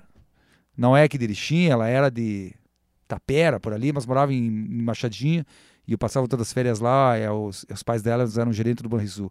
Bom, foi o meu primeiro amor, né, cara? Primeira, primeira vez que eu dei um, um back-back ali, né, cara? O primeiro a gente nunca esquece, né, Roginho? Primeiro não o esquece, primeiro é o primeiro, não adianta. né? Bom, eu entrei muito melancólico na aula, cara, com essas músicas mais Pink Floyd, coisa e tudo, foi agregando, né, cara? Ah, eu pegava o ônibus de manhã, tinha aula de manhã, teoria, até às 11h30, ah, não me lembro, toda manhã, almoçava no colégio agrícola, porque eu era semi-interno, e de tarde tinha a teoria. Segunda, era um, era um, só tinha dois dias que não tinha teoria de tarde, que daí tinha aula prática, entende? Daí era mexer com o gado, mexer com a cana, e tudo isso tinha a ver com o quê, cara? Com um álbum que eu gosto muito, que é o Animals, do Pink Floyd. Pink Floyd. Então todo É. esse clima de colégio agrícola, tudo isso aí assim, sabe? Aquilo e o Serginho me dando toda a oportunidade de estudar, cara. E eu já tocando Bah. Sultans com 16 anos, eu falei, bah, eu tô indo bem, né, cara? Mas não tinha banda, né? Nesse ano tinha banda HC. A banda HC era a banda QG aí da cidade, era a melhor banda de rock da cidade, né? E o Serginho dando as aulas dele, e o Serginho também tinha uma banda muito boa, o Apis Mellífera, cara, pô, uma puta banda. Só que o Serginho era mais dedicado a shows tipo 25 de julho, uma coisa mais organizada, Sim, sim, artisticamente tão- falando. Profissional. E o profissional. Abraão era mais tipo nós, assim, a- Sim. o rock, vai lá no barzinho, cachê, blá, blá, blá, né? É, que era o HC. Mas o HC era a banda da cidade, fez um grande show no Espaço, espaço 2, que era ali embaixo do Ipiranga, e eles ensaiavam no Ipiranga. No ano de 86, o Abraão resolveu ah, de sair do HC, querer traçar a, a, a voos mais altos. Foi a primeira vez. Primeira vez que eu vi uma guitarra importada foi a do Serginho, uma Ibanez Artist. Digita lá que tu vai ver. É uma guitarra dos anos 80, linda, linda, linda, de madrepérola, todo, todo instrumento de primeira. Ele tinha uma Ibanez, Ibanez, né? Mas não é essas Ibanez Joe Satriani Sim, e é, Steve Vai. hoje elas Ela era mais nesse estilo aqui, ó, mais Les Paul, assim. Ela era sim. uma SG. Cara, um som excelente. Pô, e o Serginho era tão camarada que ele já deixava até botar a mão na guitarra, sabe? Sem pedir. Foi lá na sala do Serginho atrás que eu vi os pedalzinhos da Boss, eu vi como é que era o lance de tocar guitarra, né? E eu comprei essa minha primeira guitarra em 86, cara. Eu me lembro que ah, o Abraão, como eu tava falando, era a banda QG da cidade, era a banda onde era que nem aqui a Cruz, era o estúdio onde toda a galera da música, do rock se reunia. Se reuniu. Era a casa da mãe do Abraão, que é ali onde tem a, sabe a foto essa, é a Essa Ibanez, essa Ibanez Artes é aquela branca ali, ó. A branca. A branquinha, essas outras não. Ah, mas o Serginho era uma custom, era uma, era uma top de linha da linha. Ah, Mas, assim, ó, galera, ó, eu me lembro que eu, a primeira guitarra importada que eu vi era japonesa, né? Tela. Japonesa, né? mostra Não- Depois, pra depois a gente, a gente põe. Instrumentos era assim, Fender e Gibson era Estados Unidos e, e Ibanez era Japão. Não tinha made in China, made in México, nada, era poucas fábricas. Ah, não tinha abertura de mercado como hoje, né? Então, assim, eu me lembro que a primeira guitarra foi Ibanez e eu fiquei sabendo que o Abraão tinha uma Fender Stratocaster. Bah, É, o bicho tinha uma. Fenderzinha, Daí né, eu comecei a querer ficar amigo do cara, né, meu? pra ele já, é aquele gurizão que faz aula. Daí eu me lembro que a minha primeira participação na noite, cara, foi dar uma canja no bar que o, que o Abraão tocava. O Abraão e o Vladimir Albuquerque, que era o, o cantor da HC, faziam acústicos, né? Nos barzinhos. E o barzinho Point, na época, era o Vintiver. Eu tô falando do ano de 86. Certo. Tá? O Vintiver era ali naquela farmácia na frente da. Na frente do ginásio São Pedro. Certo o Denis certo. mora ali por perto, ali. Sim. Ali assim era o 20 verde. Daí eu fui lá um dia de noite também com o Newton, né? Falei, não, tu vai lá. E um detalhe que eu esqueci de falar que foi que eu compus uma música em 85 com o Breno.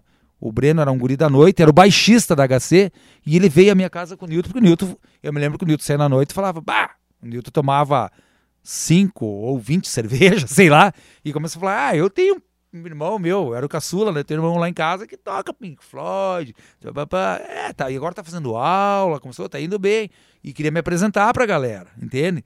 E daí o, o, o, o, o Nilton, ah, um dia ele apareceu com o Breno lá em casa, Brenão, né? Zoinho assim, chegou lá e pá, pá, fizemos um som. O Breno levou uma guitarra, a primeira guitarra que eu vi foi uma, tinha três tipos de Janine. Isso, eu, voltei um pouco, tá, gurizada? 85 para Sim, 86. sim, sim. certo, que era certo, a. Janine Sonic, que era uma dentrada rústica pra caramba. Daí a Super Sonic, que era tipo uma Telecaster, uma guitarrinha melhor. E tinha Strato Sonic, que eram cópias de Fender, mas não chegavam nem perto. Mas eram melhores. Das três, pra mim, a melhor guitarra foi a Super Sonic. Que era que a maioria que os guitarristas que se destacavam, já um pouquinho na época, queria ter uma Fender Super Sonic. Eu acho que o Evandro Oldra tinha uma Super Sonic. Evandro E tu ia nos shows e tu via, ela tinha um som bonito. Era guitarrinha Evandro. Odra, Evandro Odra, que foi meu guitarrista. Um abraço aí, Um abraço aí, Evandro. Abração, esse cara é fera também. Rebeldes da Aldeia, então, vamos falar disso aí. Que é tu- esse- eu tô falando nessa introdução porque ela é, muito, é muita coisa essa introdução. Sim, Assim, não, ó, tranquilo. Tô enrolando um pouco, mas vou procurar ser mais rápido. O que que acontece? Não tem pressa, nós Não, estamos então aqui tá, é daí tomando, contamos direitinho a história. tomando o chopinho da, da, Da, da, da Nina e do. Ciro, lupulando, va- vamos- cervejaria, Vamos bora. conversando. Tu sabe o que, que eu acho interessante, Rochinha, isso tudo que tu tá contando pra nós. Eu, na minha época, eu vivia um certo ah, preconceito.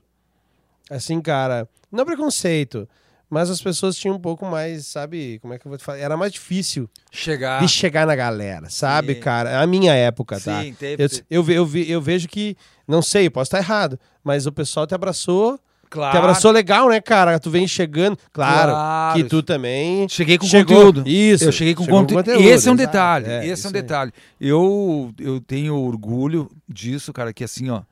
ah, Tá gravando, né? Sim, sim. É, eu tenho orgulho de falar de que eu me dediquei muito, galera. Eu, assim, eu incentivo os mais novos. Eu não fiquei fazendo só aula, coisa. Eu em casa fazia o dobro da aula do que eu tinha no Sérgio. Sim, fazia- sim. chegava, ele, ele dava aula, na outra aula tu tinha que chegar com a matéria sim, pronta. sim. E era o que rolava, entende? É. Ah, então, voltando a falar ali no ano de 86, nós estamos enrolados no 86, Isso aí, não, 87. vamos lá, colégio vamos Agrícola e tal. Então, ah, a primeira guitarra que eu conheci foi do, Sergi, do Breno, foi uma Giannina, nós fizemos um sonzinho. Fui dar uma canja no 20 Ver, toquei My My Hey Hey. Tan, tan, dan, dan, dan, my My Hey Hey. Eu toquei, né? E o Bill, Certo. querido Bill Provin, deu a canja. Que também veio ser um vocalista da HC. A HC chegou uma época tinha dois ah, vocalistas. Dois vocalistas. Toda essa galera que eu falei participava do HC, que era a banda, vamos dizer, como a referência Central Brasil hoje para toda a galera. Certo. Foi uma das bandas que mais tocou, que mais deu certo na cidade aí. Certo. Ah, o HC era essa banda nos anos 80. E o QG era na Casa do Abrão. A Casa do Abrão, cara, não sei que a mãe, que a mãe dele aguentava. Vivia sempre 10, 12 músicos lá, cara. Direto, direto, direto. E eu tava no meio, né, cara? E eu me lembro que as primeiras noites. E ainda Não, bem que tem mães assim, né, cara? os, os primeiros dias daí já começava a ver uma aula do colégio agrícola que dava pra matar, que eu tava legal, nem ia na aula, né? não, mas não era matar por matar, eu matava Sim, não, pra ir lá claro, ver claro, música, claro, né? Ah, essa aula aí, essa aí tá matada, eu já tô bem nisso aí, pá, ia pra lá. Porque não tinha tempo, galera, de 86 a 87, a 88, eu estudava das 7 da manhã, eu chegava no Erechim às 6 da tarde, né? Às 5 e meia da tarde. Ah, e eu me lembro que a primeira vez, Fábio, que eu vi uma Fender Stratocaster 78, cara. Uma Fender autêntica, que era do Abrão. Eu cheguei, nós chegamos no quarto dele lá, ele tinha um quarto, ele morava ali na. Onde tem a foto, sabe o Sérgio Fotos? Sabe o Pontio? O cartório Pontio? Ah, sim, sim. Daí sim, tem aquele sim. murinho, né? Sim. Ali onde tem aquele murinho, onde tem um prédiozinho ali, que tem o prédiozinho do lado do Sérgio Fotos, ali era a casa da mãe do Abraão. Ali que era o QG. Ah, Tinha os ali. banquinhos ali na frente, era sempre cheio de galera. meu, Era que nem aqui, cara. E daí eu ia lá quando dava, cara, e tal, comecei a ficar amigo do Abraão. E o primeiro dia que eu fui, acho que foi em domingo, cara. Tudo o Breno que me encaminhava. O Breno foi meu grande camarada que me apresentou pra toda essa galera, né? E o Newton que começou pra, por levar na noite, eu fazer um sonzinho e tal, né? Sim. E eu acho que devo ter agradado pessoal, tocando Neil Young ali e tal, né? Ah, ah, eu me lembro que no Abraão, cara, eu cheguei assim, daí ele tinha um bicama, daí tava lá o Abraão, os amigos e tal, e eu olhei assim, tu tem a Fender? Tenho, vou te mostrar ela. Daí ele fui lá, cara, tinha assim uma Fender Stratocaster Sunburst, ela é cor de fogo, né? Deitada assim no estojo, eu olhei assim, os olhos fizeram assim, ó. Nossa senhora. Ah, regalou. O que que veio na minha cabeça, né? Cara, a guitarra do Eric Clapton, cara. A guitarra do Jimi Hendrix, cara. Só tinha ela em Erechim. De repente, só na região. Uau! Não, era o instrumento, né, cara? Na O época não, não se tinha muita, né? Não, assim, Erechim só cara. tinha essa Fender e a Artes do Serginho. E os Ipanema, acho que tinha um instrumento bom também. O resto eram tudo instrumentos nacionais, tá? Isso é, tem que estar bem dito, era uma coisa rara. Era até proibido importar. Sei, esses instrumentos vinham, vinham de negociações em, em mercado negro, tipo eu comprar um instrumento Fábio sem nota, coisa assim, E o amigos. Pedrinho já tinha loja de instrumento? Tinha, mas era só aí, cara? Janine, É, não, né? não tinha instrumento importado, era proibido. Gurizada, importação era proibida, não tinha. Caraca, Não, era tu- proibido. se tu for pensar, Não. né? Ou Hoje ou, isso, não, cara, ou, ou não era, Deus. ou não valia, ou cara, eu tô falando de uma época que era até a questão da ditadura, né? Não por Sim, isso, mas era um sim. negócio que tudo era fechado. Tudo era mais difícil. É, é, só podia vir contrabandeado, era contrabando. Mesmo que fosse do Paraguai ou alguém que fosse para Londres e voltasse com uma no estojo, né? Sim. Para os Estados sim. Unidos, no caso, não, não Londres. Então era isso aí, cara. Era raríssimo os contatos. Quando eu via aquela Fender assim, cara, pá. Daí teve um show do HC no Espaço 2, encheu, lotou, cara. Até te mandei a foto lá no. Pode postar isso depois no Pode, dá de vocês. depois Não, vamos, vamos, um sim, Da- sim. do HC. E era o QG, cara. E nesse momento tinha as bandeirinhas do Evandro Olda, que era o, o, o Abraão, como ele era um cara meio liderança assim da gurizada, ele promovia uns eventos, né? Claro, ele ganhava o dele, é legal, porque a banda dele era a banda master, né? E, e daí ele fazia os festivais, entende? E eu me lembro que na época tinha as bandas garagem aqui, tudo em função do quê, cara? O ano de 85 estourou o Rock in Rio, né, cara? Ah, O ano de 85 estourou o Rock in Rio. 85 Ah, tinha Ozzy. daí aqui em Erechim tinha-. Tocou. Depois do HC, a banda que mais se destacava, que era a gurizada da minha idade, era uma banda, uma gurizada que estudava a maioria deles na FAPES, eu acho que era o Oldra, o Dani Bacedo, o Rude na batera, tá ligado? O Rude, o dentista? Rude, Rude. Rudinei. Pá, cara, agora de nome assim. Acho que eu também. não- Pá, cara, o... É, de nome assim, Desordem, agora- acho que é o sobrenome É, deles, é. se eu não me engano. O Ruge era. Bom, vamos falar da banda. A, a banda HC era a banda de mais fama na cidade, ia na RBS, tocava ao vivo de vez em quando, tocou no, no Espaço 2, fez um monte de show, e nós queríamos ficar amigo dos caras, e eu tava ficando. E a banda que vinha, que mais se destacava das gurizadas, era, assim, de fato, a banda Rebeldes da Aldeia, que era Evandro Old, o Rude, o, o Dani Bacedo e... Bah, agora o baixista não me lembro o nome, cara, mas era essa gurizada aí. Ah, e daí tinha outras bandas, tinha a banda Êxtase, que era a banda Êxtase era do Juliano Mafissone, o Sombra na batera. Ah, vocal, sabe quem que era o vocal da banda Êxtase? O juiz Pitinin, cara. Ah. O Pitinin era o vocal. o, e deixa eu ver quem Quem, mais. quem que dá- hoje em dia, assim, a galera que tu conheceu lá atrás, Tinha a um movimento. porcentagem de quem toca música ainda. Tinha, tinha pouco, poucos. É pouco, né? Pouquíssimos, pouquíssimos, Porque raridade. tu tá falando aí, É, tem pessoas que a gente mas não vê eu- mas- tocando mais. mas né? tinha- Exatamente. É. Por isso que tu fala e daqui a pouco nós ia ter que É, conhecer, mas exato, quem nós claro, conhecemos é, é. o Rochinha. Cara, isso é 30 Ali anos. um e outro ainda que... que- Isso é 35 anos atrás, né? Sim, Sim, exato, não, não, exato. ah, mas eu acho que Mas o é que eu quero dizer assim, porque tu continua. Claro. Se alguém tu- chegar e tu tá dizer assim, ali bah, o aí." roxinho, É. aquele. Aí, ah, se não, aquele que eu vi, tipo, antes Sim. da pandemia ali Sim. tocando, entendeu? Muitos já não estão chamando de Rochinha, tá chamando, ó o velho, ó o velho ali, ó. O velho. o deles me vê na rua e fala, ó o velho, o velho tá chegando. Tá né? Bom, assim, ó, ah, galera, esse fato aí veio com o Rock in Rio no, do 85, até o lance do HC, tudo. Explodiu banda no Brasil inteiro, eu acho, né, cara? Todo mundo queria ser Sim, roqueiro roqueiro. pra conquistar as menininhas, né, cara? o objetivo era esse, né, meu? Tocar pra pô, conseguir uma mina mais massa, sei lá, o lance era assim. E assim, cara, ó, tinha esse movimento de rock, tinha os festivais que eram legal, cara. A galera era doida, cara, doida, doida, cara. Eu me lembro, cara, assim, era muito legal o lance da música. E foi uma fase que eu comecei a escutar muito, cara, rock nacional, Casa das Máquinas, Terço, Joelho de porco. essas bandas todas dos anos 70, principalmente. Mas o que que tava explodindo? O rock nacional nos 80. Kid de Abelha, cara, era uma banda de referência, cara. Kid de Abelha, Barão Nem Vermelho, Grosso, Barão Vermelho, o Ney Mato Grosso também é dos anos 70, Secos e já, Molhados. é, já é antes. É, É, é, mas tá Molhados, nessa é. fase do, do, do 87, 86, nós estamos falando, que eu estudei no Agrícola, tava estudando todas as bandas aqui por causa do Rock in Rio. Né? O Rock in Rio foi Olha só, 85 e aqui blá, blá, blá, explodiu, né, cara? Explodiu. Pode ter, ter sido antes do Rock in Rio, um pouquinho antes, a explosão do rock Quem, nacional. quem veio tudo de fora do Rock in Rio? Veio o Ozzy naquele Veio ano? o Ozzy, veio o White Snake, White- é. veio o Yes, veio o Scorpion, o Iron Maiden e o Queen. A estrela, Ah, era verdade. gurizada, a estrela de todos foi é o Queen. verdade, cara. Tá? A não foi o Ozzy, não foi não o White foi, foi é, o é, Queen. Nem o, nem a o Iron. estrela. Ah, ACDC, velho. Um dos shows. Esse também tá. Tudo, no- tudo, tudo assistindo na TV. Eu tava em Machadinho em férias Ah. nessa época. Nós se reunia com a gurizada lá, fazia umas pipoca. É verdade. O, Pipoca que tá louco, velho. E escutava o Rock in Rio, Queen, é verdade. O Queen veio como. como... Não, é, o Casarinho andou falando alguma coisa pra mim, que ele, o Casarinho tocou no Rock in Rio com o, Sim, Pepeu, o ca- com o Pepeu Gomes, né? Ah, e foi a primeira vez, o Casarinho é músico profi, né, cara? Que Foi essa, viu- vez, foi essa vez que o Paralamas xingou os caras lá, não sei o quê? Não sei bem. Foi nesse Rock Não sei. lembro. Paralamas também tocou. Só É. sei que assim, o Casarim conta um relato breve, que eu tive uma fase que eu toquei o Casarim também, quando ele tava aqui pro Erechim, a Central deu um apoio Depois, banda. depois vai vir essa. É, depois, é. Pra cronologia. Mas assim, ó, sobre o Rock in Rio, o Casarim relatou muito bem que ele falou, Rochinha, foi a primeira vez que os músicos brasileiros, e tu sabe que eu, né, o Casarim, né?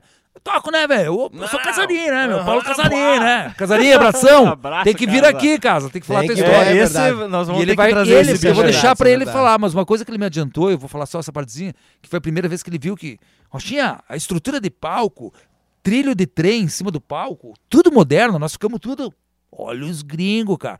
E o Casarim relatou um lance muito importante, cara, que todos, Barão Vermelho, toda a galera ficava tudo ali perto, né, cara? Sim, o dia que... que- tocava, tocava, que nem aqui no Cruz, né? Quando a gente, antes da pandemia, fazia as reuniões aqui no estúdio. A Rockstock, quando vinha ensaiar aqui, não dava uma galera aí na frente? Claro, sempre. Enchia de galera quando Isso vocês aí. tocavam, todo sim, mundo. sim. Então o Rock in Rio tinha esse lance e o Casarim me chamou a atenção no assunto. Falou, Rochinha, teve um artista, cara, que nós tivemos que ficar isolado por pedido dele, cara. Tinha o camarim dele, tinha lá... O Um Casarim, tu vai contar essa história, mas eu só vou resumir, tá, Casarim, com todo respeito. que tinha lá até escrito não se aproxime, coisa, porque era o quê? Era o camarim do Fred Eu, Mercury. conhe- e eu, eu conheço essa história, eu ouvi É. falar disso aí, cara. E disse que o- Ele mandou Fred- tirar do corredor, cara. É, ele mandou tirar toda a galera. Não, e que Caetano Veloso. É, todo mundo. Diz que ele falou, que, falou com o empresário dele. Quem que são esses caras aí? Deu, o empresário dele deu uma mentira. Dele. São pessoas da sua naipe. E ele, não, da minha naipe, David Bowie, Mick Jagger, essa galera eu conheço e eles não estão aí. É. Então tu faz eles, ó. Segundo, segundo, que, segundo que falou que ele, o, o, que foi Ah, isso, essa cara. história eu não É, sabia, é. cara. Que Não, foi ele isso. falou assim, ele fala, ah, os caras tão tanta, tem tanta relevância aqui no Brasil quanto E- você lá. Daí ele disse assim, tá, mas escuta, eles me conhecem? Aí disse que ele falou, sim, sim, claro, imagina, não vão conhecer o Fred Mercury. Eu conheço eles? Não. Não. Então, Então eles não são. meu- não são no mesmo naipe. É. Que, daí ele isolou. Ô, E o. Casarinho falou isso. Disse que, disse que o lance foi tenso, cara. A galera teve É, que ficar exato. Por quê? Porque todo mundo queria chegar na porta do cara e pegar um autógrafo, Tá alguma louco, coisa, né? imagina. E eles tinham acesso. Eles Mas foram, é, no, mas- no, no backstage Mas- ali. Isso. E vamos lembrar, Rock in Rio foi em fevereiro de 85, tá? Foi por ali, né? Foi- Sim, foi sim. te- Nós estamos no 86, 87. Então, tinha as bandas garagem, tinha festival, eu estudava no agrícola. E eu via já as bandas acontecendo. E o Rochinha não tinha banda, cara. Bah, E daí, 86, cara, eu me lembro que me convidaram pra tocar no HC. Daí eu fui lá, fiz os testes, passei os ensaios do HC, era ali onde é o Ipiranga. O Ipiranga. Cara, ensaiei uns três meses, cara. Chegou na hora do show, uns 15 dias antes do show, apareceu o Abraão. Perdi a vaga. E eu, bah. Até naquele livro dos 100 músicos, 100 anos que o Gleison escreveu lá, graças a Deus, eu estou nos anais da cidade, isso aí é muito importante naquele Muito livro. importante, muito né? importante. Ah, fala ah, de todo- Gleison. isso, aquele livro é muito legal, cara. E todos nós temos que escrever nossa história, tem que fazer uma segunda edição e botar todo mundo, cara. Né? ah, E aí não- daí não- pá, um né? balde de água fria. O Gleice até fez foi um comentário. Rochinha não foi o grande balde de água fria que foi o pavio pra você querer montar a sua banda. Ah, Foi, graças Gleison. a Deus, é. O Gleice que veio me falar isso e eu na minha mente nem sabia, nem tava, tava lá no subconsciente do subconsciente, eu só pensava em música, cara. Claro, eu era claro. megalomaníaco, eu era louco por música, cara. Bom, na aula eu atrapalhava as galera. então assim, cara, ó, o que que aconteceu? O, com certeza foi um foi um, foi um, um escape ali que fez assim, eu vou montar meu negócio, né, cara? Eu já toco legal. Bora. Todos os meus amigos da minha idade têm banda e eu tô aqui pa- na sala estudando e coisa, eu não quero ficar só na. Eu quero prática, né? Eu quero prática no lance. Daí, cara, montei a minha primeira banda que se chamou Zenith. A banda Zenith foi a banda formada por eu, o Breno Ronquete, que saiu do HC. Na verdade, tiraram o Breno do HC, né? Certo. E daí nós montamos a banda e nós precisávamos do quê? Pra montar uma banda? Um vocalista e um batera. Daí eu falei, cara, tem um cara que canta muito bem lá no Colégio Agrícola, que é o Marcelo Adanxo. Grande Marcelo! Marcelão canta pra caramba. Cara, harmonia e MP E, e ele tá nativo ainda? Ou... tá na ativa em Floripa, é professor de música. Ah, É cara, professor ó, de aluno pobre e professor de aluno rico, cara. O cara é muito social, cara. Ele, ele, ele faz o bem pra todo mundo, cara. Show O Marcelo é profissional da bola, música. ótimo. Músico de carteira assinada é um dos melhores hotéis de Floripa. O Marcelo é músico na legal, MPB, cara. MPB. Né? A praia do Marcelo é MPB. MPB. Mas foi roqueiro, né, Marcelo? Porque o Marcelo, nessa época, era fã de quem? Iron Maiden, Bah. ACDC. A galera das três vendas, cara. Esses dias eu fui visitar um amigo meu lá, é só Motorhead, os vinil, é só coisa assim, cara. Jill, é nessa vibe aí. Black Sabbath, mais metal, eu sou mais rock, a galera mais pega mais pesado até. eu não era muito fã de Iron Maiden nessa época. Nós saía da banda de carro, a gurizada tinha sempre Iron Maiden no toca-fita. Né? Na época do Power Slave, que Power era, o, Slave que era é a turnê, que era a turnê que o Iron Maiden apresentou no Rock in Rio 1. Bom, enfim, daí montamos a nossa banda. Então eu quero dizer aqui, registrar que a minha primeira banda, também, como grandes bandas, foi construída dentro do ambiente escolar, tá, gurizada? Foi no colégio agrícola, que tinha o Marcelo, e nós começávamos a conversar no ônibus, e vamos montar uma banda, bah, vai ser legal, bah, eu quero sair com as gatinhas, cara, eu quero isso. O lance não era fazer música, era brincando. pegar as gatas, não. Não, não, É, tô- tô- tô Não, não, brincando. não, Isso aí, brincando. isso aí vinha Imagina- depois. Isso aí imagina, vinha de, isso tá aí vinha de brinde. É, isso Tipo, é, tu não, não, isso a é, eu tô brincando, brinde, tô- tô- tô- Mas, brinde. mas, vamos, mas tem que ter alguma. Não, Depois de todo ter- o amor e, e esforço que o cara tem na E- música, tem que e ter tem uma frase, cara, tem uma frase de um, de um amigão do meu irmão, que é o Kiko Parente, cara. O Kiko Parente, o Kika. O Kika póstumo também, é um falecido um amigaço do meu irmão, muita gente boa, que to... sabe ali o Hotel Parente que tinha bem no centro, na sim, frente da sim, na frente, sim, Eu ali. sempre quando ia cruzar ali para pegar o colégio agrícola, o ônibus, eu tomava um chima, falava com ele no hotel cedinho, né? E aí, o Newton, como é que tá o Newton? O que, que era bem rápido, cara. O cara parecia que tava sempre ligadão, cara. Como é que tá o Newton? E tu, cara, no violão? E ele me falou, o Kika me falou uma frase que me ajudou muito, cara, pra mim, cara. Ele falou assim, Rochinha, estamos sabendo que tu tá tocando muito, cara, tá estudando muito, cara. Tu não se estressa. Eu falei, é, mas eu quero tocar, eu quero fazer uma banda. Cara, tu não se estressa que esse teu talento, o cara lá em cima, o Kika me falou, um abraço para toda a família parente, cara. Ele me falou uma coisa muito fundamental para mim, que ele falou assim, ó, uh, Edson, não era Rochinha. Ali que começou o apelido de Rochinha. Uh, Edson, seguinte, cara, tu já tá tocando bem, o Newton vivia falando de ti nos bares, enchia o saco Newton... nossa, eu tenho um irmãozinho pequeno lá que, ó, Viu? toca violão. Mas o Newton até hoje, né? O Nilton é parceiraça do. Até ele, hoje. Ele, ele, ele, ele já tamo... tocamos junto, é, né? Já é, dividimos é, palco umas três, isso. quatro vezes. É? O, o, até hoje legal, o Nilton. É o Hold, é o. É, o, o, cara que. É o empresário. Vende, é o empresário da É o empresário do, do, do Rochinha. Ele que vendeu. Ele, ele que me vendeu, né, cara? ele, to, ele, to, ele toma uns tragos e fala assim: Sim. quem fez o Rochinha? Rochinha ele, quando ele bebe muito, ele fala assim: não foi o Serginho, professor, fui eu. E ele já me falou umas várias vezes isso. É. E várias vezes. Um abração pro Nilton. Viu? Então é o seguinte, cara, ó. Conheço, o, o Newton é meu irmão. É o roqueiro né, dos vinil. E tem o Álvaro também. Sim, né? sim, Mas era o mais. Vamos ter que se encontrar uma hora pra pegar Ué. aqueles vinil que claro, eu sou. eu tenho. Ah, ele tem os dele. Eu, eu, tenho, eu tenho a minha coleção também. A gente sempre curtiu vinil. Então, assim, o que que aconteceu? O Kika me falou essa frase que eu não concluí, que é assim, quer ver? Ó? Ele Vai falou lá. assim: não, tranquilo. Ele falou assim, ó, Fábio, ó. Cara, esse talento que tu tem, tu não se preocupa que tu não precisa ir provar nada para ninguém. Isso aí vai sair naturalmente, as pessoas vão vir até ti e a coisa vai acontecer. As pessoas vão querer te ouvir, porque a cidade é carente de cultura. Ele falou alguma coisa assim. Sim. Sabe, resumindo a frase, ele dizer assim: fica tranquilo. E eu tava com aquela ansiedade, né, cara? Pô, Rebeldes da Aldeia, uh, Banda Exas. Ah, não falei uma outra grande banda que se chamava Nave Oculta, que ah. era lá da ah. região eu sou das Três Vendas, eu amo as Três Vendas. Olha aí. Meus primeiros ensaios foram nas Três Vendas. A Nave Oculta era, era composta pelo, vou falar o nome das pessoas aqui, o Jeder na batera, o vocal era o Beto da. Tem uma empresa de. De informática. De informática ali pertinho uhum. da, da Ira ali do mercado. Isso. O Beto, Beto, grande abraço, da Nave Oculta. E o guitarrista, que era meu fãzão, o cara era fã meu, cara. Ele, ele, um dia ele me convidou para ir na casa dele porque ele, ele queria saber como é que eu tocava. Eu tocava porque eu sabia a pentatônica, né, velho? E eu sabia Estudei, os modos né? e coisa. E a gurizada não sabia muito. Era o Paulo Piana, cara meu, um dos melhores amigos que eu tenho. Cara, ele não é. Paulo Piano não é programador? O tá? programador! Eu conheci o, o Paulo Piano. O Paulo, também, fala com ele, é. cara. Tem que chamar aí essa gurizada pra falar do rock que eu tô falando sim, dos anos sim. 80. É, o ele Paulo, me uma história só, bem legal também. O Paulo, ah, o Paulo, é? eu conheci esse cara o, aí. O, o Paulo tem um instrumento muito raro em casa, que é uma guitarra Charvel Jackson ou Jackson dos anos 80, hein? Ele me falou, oh, é 84. Vou mostrar a minha pra ele. É uma amarela dos anos 80, cara. Só tem um captador na ponte. E grande Paulo Piana. Então a Nave Oculta era a banda do meu bairro que eu amo, né? Sempre por causa do colégio agrícola, dos Pink Floyd, dos Animals, tudo. É um dos bairros que eu mais curto e tem toda uma infraestrutura como o centro tem, né? Sim, sim. Que era o Paulo Piana na guitarra, o Beto no vocal, o, o Jeder na batera e o Hernani, grande Hernani no baixo, cara. O Hernani ia tocar no show, cara, e a gurizada se produzia, amarrava as fitinhas, cara, e tal. Que... E o Hernani me lembra que no show ele ia com uma, tipo uma... Sabe o Jimmy Page, cara, na, no, subindo na montanha, que ele tá com aquele coisa de monge da capa do volume 4. Acho que eu não tô ligado, o Hernani tinha uma é, espécie. Não, de... Também não, não. O Hernani, não se eu não me, me engano, agora. Hernani, venha, me corrija. Ele tinha tipo um panão preto por cima. E o show dos guri era muito legal. E o, e o, e o, e o piano era uma figura na guitarra, cara. Ele fazia aquele solo. Tudo rápido, nossa, estourava da risada. E ele tinha. O piano tinha assim, ele não tinha técnica, ele não tinha estudo de, de, de fazer um solo, mas ele tinha uma coisa além, cara, que eu não tinha na época. Ele tinha a postura de palco, cara. Ele tinha o feeling. O feeling. O feeling. E a feeling. cara e o. Sei lá. Botava a guita, cara. Eu era uma figura.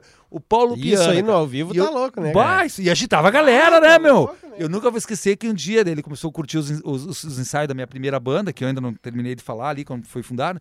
E o, e o Paulo Piana me convidou pra ir na casa dele pra mostrar. Eu, pega meu, como é que tu faz? E eu achava engraçado porque ele ficava assim, ó. Eu não era rápido. Eu, não, não era rápido. Eu fazia um solo de blues normal, mas ele ficava assim. Tá, ele. O Paulo não tirava o olho, cara. E, e ficamos muitos amigos, cara. Cara, de coração, no show da Rockstock, eu sempre convidei ele, sempre foi, porque eu sei que ele é Viu, fã é, Led mais, Zeppelin. mais uma vez eu vou falar. E, e essa galera aí ainda tá fazendo algum tá, tá, tá tocando? Não, o Paulo, Eles- não. O Paulo não, até porque eu, eu convidei uma vez o Não, Paulo pra não, tocar e não. ele, ah, cara, eu. Mas seria muito importante chamar pra fazer qualquer coisa. Não, cara. com É, certeza. cara, não, não, olha, certeza. olha a ideia que daqui a pouco me surgiu, cara, Rochinha, que nós daqui a pouco podemos fazer outra, outra hora, cara. Pô, chamar essa galera aqui, né, cara? Claro! Pô, eu tenho contato. Tu Falamos chama aqui. todo mundo, cara, vem aqui. Falamos em, falamos em Pegamos van- um, um- cara, pegamos umas câmeras, filmamos umas coisas, cara, até pra essa galera daqui a pouco, eh, sei lá, mo- se mos- mostrar a cara, né? Claro, Pra essa claro, galera jovem que tá. Daqui a pra pouco faz uma representatividade. Pega um de cada banda. Exato, cara. Exato, Chama a é. galera, cara, vamos, vamos fazer uma reunião Sim, aí, vamos sim, tomar sim, uma serva, vamos. vamos eh, no no jogar- podcast aqui. É, ou. Claro, ou claro, vem aí, exato, tamo- cara. Excelente. rolando aí, Ah, eu, fa eu faço as pontas, cara. Eu vou atrás. Eu, Dá eu pra- sou comunicativo. Dá pra fazer, cara. Galera, fazer. voltando que nós temos que andar no assunto. Nós estamos muito cedo pra uma história que é longa, né, cara? Já, pô, falta ainda 30 anos falar da minha vida aí. Me... Bom, vamos lá, vamos lá, vamos acelerar. Mas essa introdução ela é, mais, ela é importante. Então, no ano de 87, eu montei minha primeira banda, que daí foi montada no Colégio Agrícola, que fui eu, o Marcelo, que era das Três Vendas, amiga de todos os guris da Nave Oculta. E o Marcelo com certeza ficou feliz, porque ele também tinha a banda dele. E ele via os guris da Nave Oculta e ele ficou de fora lá, né? Bah. Então era eu, o Marcelo Adanxo. Sabe quem que é o Marcelo Adanxo? Tio do Gadeia, grande Gadeia, Ah, músico. Gadeia, Ah, Gadeia. Gadeia, o gado, o tio Sim, dele. sim. Ah, então era eu, Cadê? Volta e meia tá por aí. Não, volta é, e meia tá ele por tá- aí. Gadeia do, do trio sem golpe sem trio, trio sem golpe. É não uma sei, né? coisa, coisa eu também assim. não é. golpe trio. agora, É, o trio Golpe sem trio. Golpe trio. Bom, então trio, olha aqui, ó. Era eu, o Marcelo Adanxo no vocal, ah, o Breno no baixo, que foi o meu grande amigo que me levou para HC, não deu certo e colou comigo no som. O Breno Ronquete. E quem que tá faltando? E o Batera, Jeco Dalprá. O Jeco Dalprá, abração, da família lá dos Dalprá, que faz os móveis e tudo. Comprei, o Jeco era o Batera. uma escrivaninha faz O Je- tempo ali. É, o Jeco era o Batera. Tem que ir lá e pedir por ele, cara. O... Irmão não do sei nem o nome Fernando, do... do... Cara, eu não sei nem o nome do Jeco, me desculpe, mas é o Jeco da, da, cara. É O, o pai da. Da Bruno, acho, cara, que o, que o marido dela é da banda Vintage. Como é que é o nome do vocalista da Vintage? Tem o Alan e tem o Ah. outro. O... O que é advogado ali. Guila, cara. Agora me escapou. É, eu também não vou Tá, lembrar. gurizada. Tá, baita é. banda também. Enfim, o Sim. Jaco é dali. O, Jaco era o nosso batera. E fizemos ensaio no segundo semestre de 87. Primeiro show foi no dia 8 de janeiro de 88. E esse show foi fechado um contrato no Fliperama, aquele que eu comprei os primeiros vinil, ali onde é a loja do Fizinato hoje. E os nossos empresários, ah, eu vou te falar assim, eram músicos também, contrataram nós, mas deram um golpe em nós, cara. Bah. Não pagaram o cachê. Fomos tocar em. Fomos tocar o primeiro show, ah, música própria. É, música própria. Tinha umas cinco Bah. músicas próprias e umas dez Show. cover. Mas as cover era Samba Patido Santana, era Cocaine do Eric Clapton, era Sultans of Swing, Rush in the Mood, que eu fiz aqui a introduçãozinha, um pedaço, ah, do vol- volume 1 do Rush. Ah, Hanoi Hanoi, daí tinha os Paralamas, tinha umas coisas ali dos anos 80, tinha um Barão, Bete Balanço, Bete Balanço tinha que Tem ter, né, cara? tem que ter, Esse né? era o nosso repertório, mas sim, tinha música própria, tá, E galera? essas músicas próprias, tu tem vocês têm em Bah. algum lugar, cara, elas ou Deve ter, é, deve ter, alguém fita, Deve provavelmente ter- Deve tiver, ter, porque deve na sequência, fita. avançando os anos, no final de 80. e- O primeiro show foi início de 88. No final de 88, nós ganhamos um circuito de rock. Não sei se nós ganhamos, como é que foi, mas nós fomos representar Erechim no circuito de rock nesse ano. Que todo ano Aonde tinha. isso? Na RBS TV, cara. E daí como é que era? A RBS pagava um cachê pra nós. Não sei se a RBS pagava, como é que era. Nós fomos falar com a prefeitura, tudo conseguimos o patrocínio do prefeito na época, Antônio Dexheimer, ir, pra ir. Pra ir a Santa Maria no estúdio gravar a nossa música própria. pra lá, A música cara. era uma música de autoria do Breno que se chamava Cidade Infinita. E a letra era Os caretões dessa cidade infinita andam por aí. Era por aí, cara. Tudo menos anos 80, né, cara? Mas Sim. com a guita pegando, né? O Bem. Cazuza Sim, e sim. Isso! né? Pelo, O, pelo, o rock pelo, todo pela, né? mundo pela queria- entonação, né? É, bem nessa fase aí. Bem, cara. é, é, e daí nós claro. gravamos o Cidade Infinita em Santa Maria, cara. Ah, fui, daí era eu, o Breno. Ah, só que assim, ó, vamos contar o ano de 87, 88. Então montamos a banda, 88, fizemos o primeiro show. O Jeco Del Prá só tocou o primeiro show conosco. O Jeco tinha mais idade um pouco e se afastou do Sim. som, entende? Tinha que focar no trabalho dele. Daí nós substituímos a banda por quem? Quem entrou no lugar da batera? O Volney, cara. O Volney, que era o Ney da banda HC. O Ney ah, não me lembro sobre o sobrenome dele.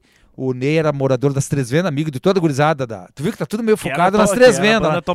né? É, tá tudo focado. a- não, a Topzera é a, a HC. HC, o isso, Ney que era- também. O Ney, ó, vou fazer assim, ó. Também saiu da HC, o Abraão trocava os músicos, né, cara? Bah, E daí o. Não se comportava, trocava. Não sei qual é que era, mas teve umas mudanças. Ele começava a querer pegar músicos assim mais profissionais, né? Certo, Porque ele via que o HC era a banda, né? Ah, mais né? HC quer dizer o quê? horas contínuas. Oh, que massa, era o cara. nome da banda. E, e a gurizada mais velha lembra. E assim, ó, vamos lá, vamos lá tocar, senão nós vamos sair do, do, do pré-história aí, né? Já estamos na, na, na história medieval aí, Não, né? já estamos já estamos chegando Não, já estamos, na, já, já estamos no, no Roma ali, antiguidades ali, tá? Já Então assim, ó, inventamos gurizada, ó, vamos lá, o que que acontece? O, o Ney veio tocar conosco na bateria, por quê? Porque o Jeco não, não, não tava mais afim, né, cara? Mas deixa eu só falar a história do primeiro show. A história é importante, Nilton por perto. Fizemos show, Nilton como é que o sempre, Nilton né? não ia no meu primeiro show, né, cara? Não tinha como, né? Não, tinha levou como. até, levou até a esposa. Levou até a esposa, né? Eu me lembro que ele tinha um golzinho branco, cara. Eu acho que era novinho até pra época, não, 86 o modelo, um, um BX. E eles foram lá ver o show na Biele. Não, o nome, do, o nome da boate era Dance Clip, que até teve recentemente a Dance Clip. Em Getúlio Vargas. A Central tocou na Dance Clip. A Central é de 2000 e.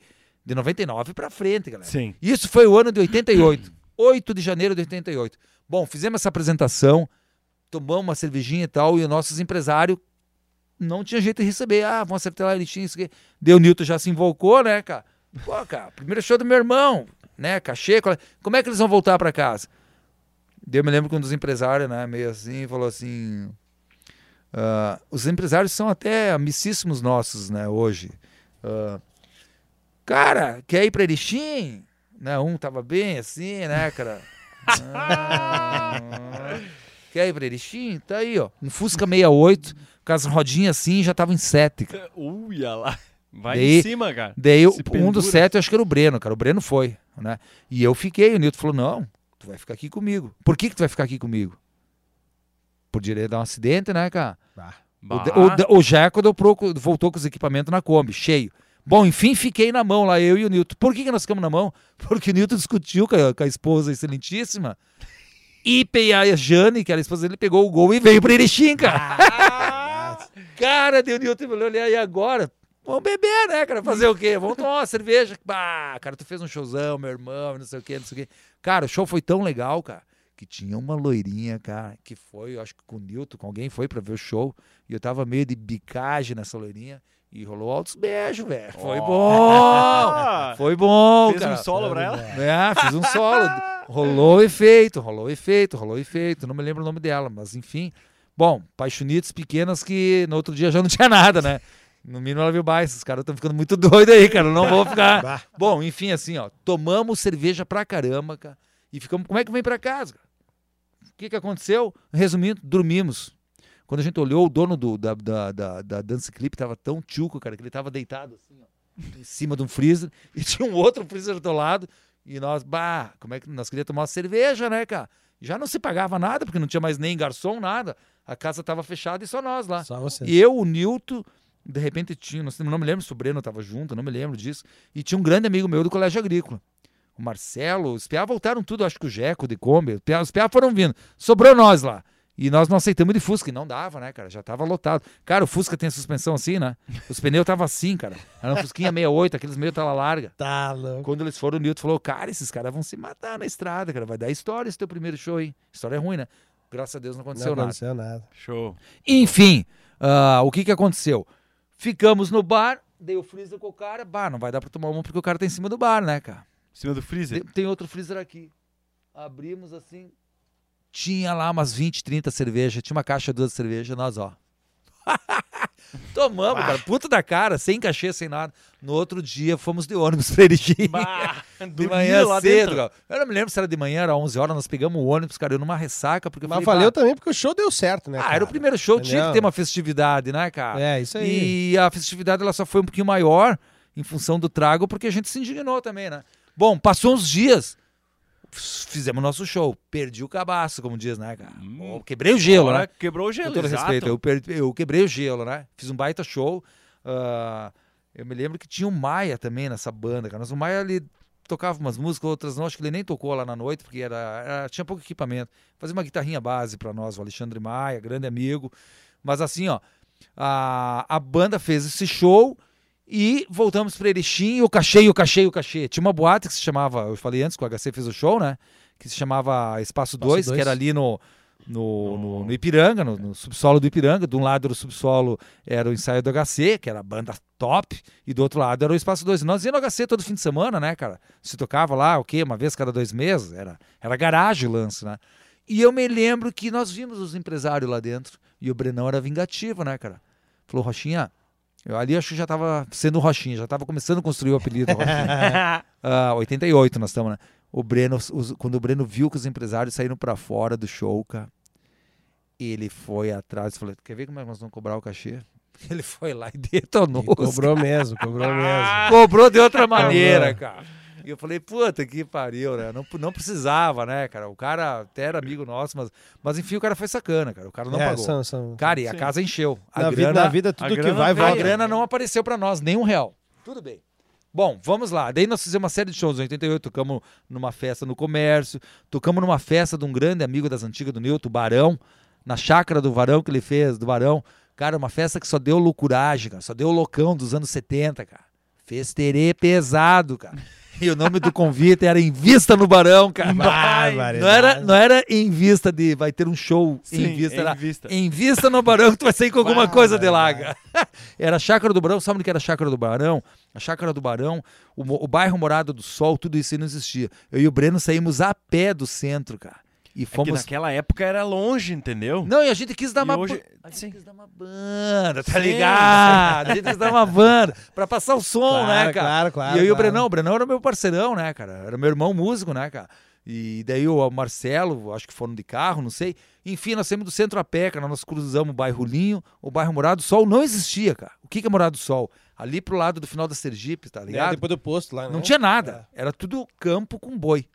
Daí tinha o asfalto, nós atravessamos o asfalto. Sabe onde que tem o Peção? Sim. Atrás do Peção não tinha uma reciclagem antiga grande, sim, que sim. é abandonada? Sim. Ali era a Chácara do Barão. Galera, se não bateu a polícia lá, ninguém foi preso por causa disso. Foi o maior festeirê que eu vi na minha vida, cara. Bah a mulherada, assim, que tinha, mulherada que eu digo assim, a sim. geração toda tava lá, sim, toda a juventude estava naquela festa, cara. E nós, Zenit tocando, descendo, cara. Descendo, tocando, descendo, descendo lenha, lenha né? Lá nós tocamos com uma formação, ensaiamos pra caramba. Os ensaios, me lembro de coração, cara, porque os ensaios na primeira fase da Zenit foi no Porão da Mãe.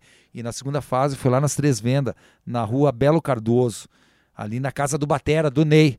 Ney Jacomini, eu acho que é Jacomini o sobrenome do Ney, cara. Jacomazio, Jacomini. Uh, o Ney, que era o batera do HC, cedeu espaço, era metade disso aqui, uma casinha de madeira. O Jace, grande Jace, Jace lá das Três Vendas, emprestou equipamento. Daí a banda ali, era a formação era eu, o Breno, como eu falei, o batera, esse que entrou no lugar do Jeco, não tocou mais. O, daí tinha o percussionista, meu saudoso grande amigo, que me emocionou muito, uma pessoa que eu considero que nunca teve maldade no coração. Um abraço ao Clóvis, cara, o irmão dele, que era o Flávio Cânia. Flávio Cânia, o famoso Binho. Três vendas, todo mundo conheceu o Binho. O Binho se perdeu um pouco na bira e coisa, mas um cara que trabalhou numa empresa 30 e poucos anos com carteira assinada, cara. Um cara muito de fé. E a maior qualidade do Binho, sabe qual que, qual que é? Que às vezes eu, o Fábio, você não tem, eu não sei se você tem. Eu não tenho, cara. Eu sou uma pessoa boa, mas eu não tenho. Ele tinha a maior qualidade do ser humano, que era assim, ó. Ele não tinha maldade em nada. Ele não tinha maldade no coração dele. Era um cara assim, puritano, cara. Festeiro, tomava os tragos, dava as bandas também com nós. Sim, sim. Mas. E o Binho tocava. É, é difícil, é difícil deixar O Binho tocava assim, né, percussão, cara? cara. E o Binho tu encontrava ele nas três vendas que ele já vinha cantando música, cara. E era um cara totalmente musical, e daí nas percussão. O Binho era o percussionista. E o estilão dele, cara, ele, ele fazia o palco girar, cara. O Binho era uma fera. Então era como eu falei, tinha o Binho na percussão, o Ney na batera, eu na guita, o Alexandre Maia fazia uma guitarra base, uh, e tinha o Breno no baixo e o Marcelo Adanczuk na banda. Como o Alexandre, o Maia não fazia muita parte da banda, porque não, não tinha instrumento, ele chegava lá com violão, mas vai ligar onde o violão, cara? Violão sem, né, não, uh, era difícil as coisas, cara. Sim. A banda era nós cinco, né, cara? Mas o Maia tava sempre por perto, né? Eles eram muito amigos, eles todos ali, Canave e o Culto, tudo. E essa era a minha banda Zenith.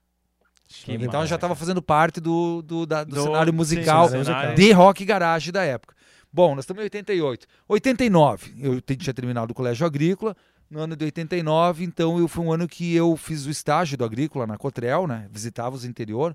E eu tinha daí todo aquele tempo que eu não tive nos três anos para me dedicar à música, velho. Ah, Daí eu comecei a escutar muito jazz, muito instrumental e já tinha uma bagagem legal na música.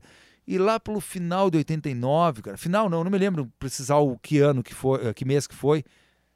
E eu vou te mostrar aqui esse cara que me convidou para tocar nessa banda aqui. Quem que é esse figura aqui? Uhum. Serginho entra. Grande Serginho, como é que tá aí? Tá posicionado. The Crazy Boys, uma banda que fez história, fundada pelo pai do Denis. O, o, o pai do Denis, o Wagner e o, o Naldi e o Pedrinho foram os fundadores da banda. O Serginho entrou depois na banda. Mas o grande Serginho, guitarrista, meu professor querido, beijo, Sérgio. Sérgio chegou um dia pra mim, ô Rochinha, vem cá, tu tem que mandar uma passadinha aqui em casa. Eu tenho um assunto pra conversar contigo aí. Cara, tu quer tocar comigo nos Crazy? É o seguinte, nós tínhamos um pianista antes, mas nós estávamos a fim de botar uma guitarra para me ajudar, porque eu, man... o Serginho era músico instrumental de tudo, né? ele tocava teclado, tudo, sintetizador. Eu faço as tecladeiras, faço o vocal, faço a guitarra, e aquelas músicas que eu tenho que tocar piano, tu segura na guitarra para mim. Cara, o voto de confiança que esse cara me deu, eu cheguei em casa, falei pro meu irmão e pra, pra Jane, ah, vou tocar numa banda dos coroa, eles tocam mais uma... E o Nilton, o quê? Cara, tu vai tocar numa banda que fez história. A Jane louco. falou assim: vai ser estrela, meu. Vai tocar com os caras que meus pais, todo mundo. O Clube Atlântico, o Clube do Comércio. É, os é. caras têm história no, no, no- no estado, cara. Foram convidados até pelo, pelo, pelo, pelo Roberto Carlos a fazer teste. Não foram. Nos anos, Capaz. os Crazy Boys nos anos 60, tu tinha que chamar o Naldi aqui contar a história dos Crazy. Claro. O Naldi, pode vir batera, o Casarinho batera junto. e vocalista, né? O, o Naldi contou essa história, que te- teve uma oportunidade. Eu vou trocar uma Eles ideia. eram a Central Brasil, vamos dizer, dos anos 60 aqui. Olha Eles foram convidados num evento cara. que eles fizeram junto com, com os caras do Roberto Carlos, não sei o que, e o empresário falou assim, ó, vocês querem dar uma checadinha lá em São Paulo pra ver como é que é as coisas? Os guris não foram porque eram pesada, né, cara? Sim, sim. sim. Era tudo muito difícil. Então tá aqui, ó, um dos raros registros meu, eu com 19 anos, brilhantina, óculos escuros e jaqueta preta era a regra da banda. Bonito? Isso aqui foi lá, isso aqui foi, isso aqui foi lá em Cascavel no ano de 89. Paramos no hotel cinco estrelas, o Copas Verde. Ah, eu, eu me lembro que era uns rangão massa, tirava as fotos e manda- mandava pra mãe. Mãe, olha só os rangos aqui, cara. Olha, olha o jeito que os guris estão me tratando. Ah, quartinho só pra mim, quarto pros outros, cada um num quarto. Cara, tocamos na Biele Club esse show. Foi sexta e sábado. Era a melhor casa de Cascavel, velho. O Bah, palco, quando a gente chegou lá pra montar o equipamento, sabe que equipamento que tinha no palco? É o Barramalho. Uau. É, coisa fina, cara. Não, tá E daí aqui o Serginho, o Naldi, o Pedrinho e o Rochinha. Eu era o mascote da banda. Por que, que eu era o mascote da banda, cara? Porque na época tinha, ban- tinha novela Que Rei Sou Eu. E o Edson Celulari, o Edson Celulari fazia o papel do Jean-Pierre. E o Pedrinho começou a inventar aqui, Rochinha nada, tu é o Jean-Pierre, cara. Daí lá teve uma, teve uma sessão de entrevista em rádio, em televisão, e eu me lembro que a, a menina na, na Bandeirantes, né? Ela teria que ver se não tem esse material, cara, entende? É, bah, A menina na isso aí. Bandeirantes, ela falando com ele, tudo, e esse gurizão aí, esse bonitinho, ah, esse, esse é o nosso mascote. Pô, você vê que ele é bem mais novo, é, ele tá com uns 20 menos que nós. cara, Serginho, né? Cara, Serginho. esse foi o ano de 89, cara. Então, o ano de 89, com esse convite, daí eu, bah, cara, deu pra comprar um pedalzinho da Boss, o cachê. Foi muito legal, velho. Bah, me senti bola. muito bem. Tiro o chapéu pro Naldi aí. Pedrinho, Póstumo e Serginho, cara. Foi uma experiência muito legal, cara. Fomos a Cascavel. E no ano, e em 89, em setembro, eu resolvi querer dar voos mais altos. Eu queria música, cara. Eu comecei a pensar, a- a- um camarada meu me fez a cabeça de ir morar em Porto Alegre. E esse camarada foi o Max, um amigo meu que nós montamos a banda Bife Acebolado, velho. Bah. Desse ano. que O massa o Max- nome. Isso, o Bife Max, o Bife Acebolado foi uma banda. Chega até. O Bife Acebolado tá aqui, ó. Tem uma matéria aqui, ó. Aqui tem um pôster do Bife Acebolado que era esse aqui. Só que aqui é uma segunda, é uma segunda, é, é uma segunda formação. É o mesmo posto? É o mesmo. É uma segunda formação, a gente vai ajudar a segurar aqui, ó. Aqui, ver, ó? O Marcelo seguro. na batera, o Marcelo vocal da Zenit, o Breno baixo da Zenit e eu. Ou seja, era uma Zenit com outro nome, bife acebolado. Aqui a formação de 93, tá? Porque a bife foi formada, formada em 89 com um vocalista totalmente artístico, compositor, que se chamava Max. O Max, nós montamos as músicas próprias, cara. Umas 8, 10 músicas, e isso aí veio a calhar junto da, da, da, da, da, da ideia de ir morar em Porto Alegre. Ele, cara, nós estamos montando essa banda, mas, cara, tu tem que ir pra lá, cara. Tu tem que ir pra lá, meu. Aqui a gente vai ficar nessa vidinha aqui. Lá que é música, Porto Alegre, ou São Paulo, melhor ainda. E eu, no sonho, cara, setembro de 89, eu desembarquei em Porto Alegre para passear na casa do amigo meu chamado Betinho, o Beto Hoffman. Abração pro Beto família do Beto, tudo. E acabei ficando, cara. Fiquei uma semana, duas na casa dele, tinha um dinheirinho, o dinheirinho foi acabando. E eu, bah, eu tô gostando, Beto. Não, por mim fica aí, cara. Nós era muito camarada, né? Cui calça de amizade, cara. E, e eu me lembro que nós morávamos ali na Anitta Garibaldi. E como o ano de 89, no, uh, eu nunca vou esquecer que o ano que eu fui para lá, no ano de 88, quem, quando nós ganhamos aquele lance da RBS aqui, tá ligado? Cazenit, quem ganhou Foram... no estado foi uma banda de. Foi uma banda de Pelotas, que era do Fernando Beneveluto, que é um músico aqui de Erechim, e ele era muito ligado à área de teatro. E eu fui cruzar o Fernando lá, cara. E o Fernando era da banda. Tirou o primeiro lugar no estado. Na, uh, o nome da banda era Procurado Vulgo. Olha que número, nome bonito. Legal, Música própria, legal. ensaiavam nos estúdios grandes em Porto Alegre. E eu visitava ele e tal. Ia lá almoçar. Eu tinha que fazer um biquinho aqui, um biquinho lá. E o que, que eu pensava? Cara, eu fico em Porto Alegre, não, eu vim pra cá fazer o quê? Como é que eu vou virar ser músico se eu não tenho grana, cara? Eu comecei a ir atrás do emprego, cara. E comecei, comecei, comecei e deu certo, cara. Me chamaram para trabalhar no McDonald's. O primeiro McDonald's de Porto Alegre, que era ali na Praça da Alfândega. Atendente de lanchonete era o cargo, em carteira assinada. Carteira ah, daí, cara, então. daí eu comecei a fazer um, uma graninha assim de leve, comecei a me manter, ajudar a pagar um aluguel. Demorei uma época com a Silvia Ruminich, que é uma outra colega posta, uma minha também, grande amiga. A Silvia, morei com ela uns meses. E depois eu fui acabar morando com meus amigos de Machadinho, que moravam em Erechim. E daí eu já estava trabalhando, cara, eu já tinha como me fixar em Porto Alegre. Voltei para Erechim e avisei: como é que tá todo esse tempo lá, Edson? Você tá fazendo o quê lá? Né, meu pai né, e minha mãe. Sim, já está um mês e pouco, pai. Eu, eu arrumei emprego. então eu já tinha linkado Porto Sim, Alegre. É, e eu já tinha já terminado. Podia ficar por lá. Eu já pra... tinha terminado o segundo grau, né, cara? Eu não tinha nada de impeditivo. Eu, o que, que tu quer lá? Eu quero música. Olha, tu tem que estudar. E eu fui batalhando na música, cara. Daí, para ter um argumento de ficar melhor, eu passei na faculdade, na Unicinos, para arquitetura. Bah. Daí eu comecei a cursar arquitetura. Cursei arquitetura de 90 até 92. 90, 91, 92, até metade de 92. Eu fiz a metade da faculdade. E nesse período em Porto Alegre, o que eu fazia? Lá eu não tocava. Lá eu não tinha banda ah, e nada. Não tinha, não, Mas não... eu estudei muito. Mas tu tinha teus equipamentos? Tu tinha? tinha... Eu já tinha essa guita. Ah, comprei, essa, guita, guita? essa guita foi comprada em dezembro de 88. Ela é uma Gibson Les Paul Custom, Custom. do ano 81, ela é, o ano dela. E eu tinha ela e eu comprei um amplificador bom que era igual do amplificador do Abraão do HC, era um rola. Ah, Quer dizer, não era igual, era da mesma marca, era um ampli bom, falando de 15 polegadas. Pô, fera. Tu, já ia voltar pra cá, se tu fosse voltar, já ia não, voltar grandão, eu, eu né? já tava armado. Já, já tava. Cara, aquele, não, no, nos Crazy eu não tinha, só tinha Gibson. Que o Serginho babava no som dessa guitarra. O Serginho eu falava. Ah, ele tá é? aqui, ó. Se ele tiver aqui, tá, não, tá ouvindo, não. tá ouvindo, cara. O tá Serginho ouvindo, falava, eu quero tirar o som que o Rochinha tira, porque aquela guitarra dele, ou é a mão dele, não sei ele tá tirando um som muito bonito. Tu sabe que ele eh, chegou a ensaiar aqui? Claro, claro. É. Viu? E olha só o lance, cara, ó. O lance foi que em Porto Alegre não, não, não tinha nada de projeto de música e nada, mas tinha rolado a bife acebolado, né? Que eu te falei, né? No, na, vindo para Porto Alegre. E daí ah. teve uma greve grande, cara. E no, logo em 90, quando eu iniciei a. a quando iniciou a Unicinos, teve uma greve grande, cara. E eu cortei o trabalho, cara. Eu, eu, continuei com outro trabalho de bico, eu cortei o trabalho e vim para Erechim, cara. Uh, porque daí já tinha o argumento do estudo, né? Sim. Uh, e com certeza ia procurar mais esse trabalho e coisa. Eu vim para Erechim nessa greve, a gente ficou por aqui. Foi um período que eu toquei muito em bares aqui em Erechim, no ano de 90. E daí a Bife se consolidou, consolidou com música próprias. Por quê? Porque o Max, como era compositor, ele metia, metia pressão em mim. Vamos compor, não Vamos, tocar cover. É, exato, cara. Nós fizemos cara. um repertório só de cover, cara. Eram 8, 10 músicas só cover, com muita participação minha nas composições, porque geralmente as composições eram do Breno. E foi um período que o Breno não estava muito legal para compor, cara. O, o Breno teve uma, uma certa reabilitação na época ali, Sim. alguns problemas pessoais dele. E daí eu abracei essa parte, por quê? Porque eu não perdi tempo. No ano de Sim. 89, no final de 89, 90, 91 inteiro, eu estudei com um grande professor, mestre de guitarra em Porto Alegre, que se chama James Liberato. O James daí já era um cara a nível de, de Ney Lisboa, Vitor Ramil, Ah. Cleiton Cledir, era um cara Sim. era um guita foda em Porto Alegre. E aprendi muita harmonia com ele.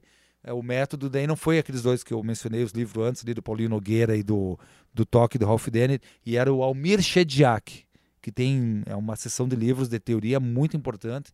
Então eu me baseei muito ali. Daí ali tu estudava harmonia, ah, improvisação, composição, ah, concepção, tudo, cara.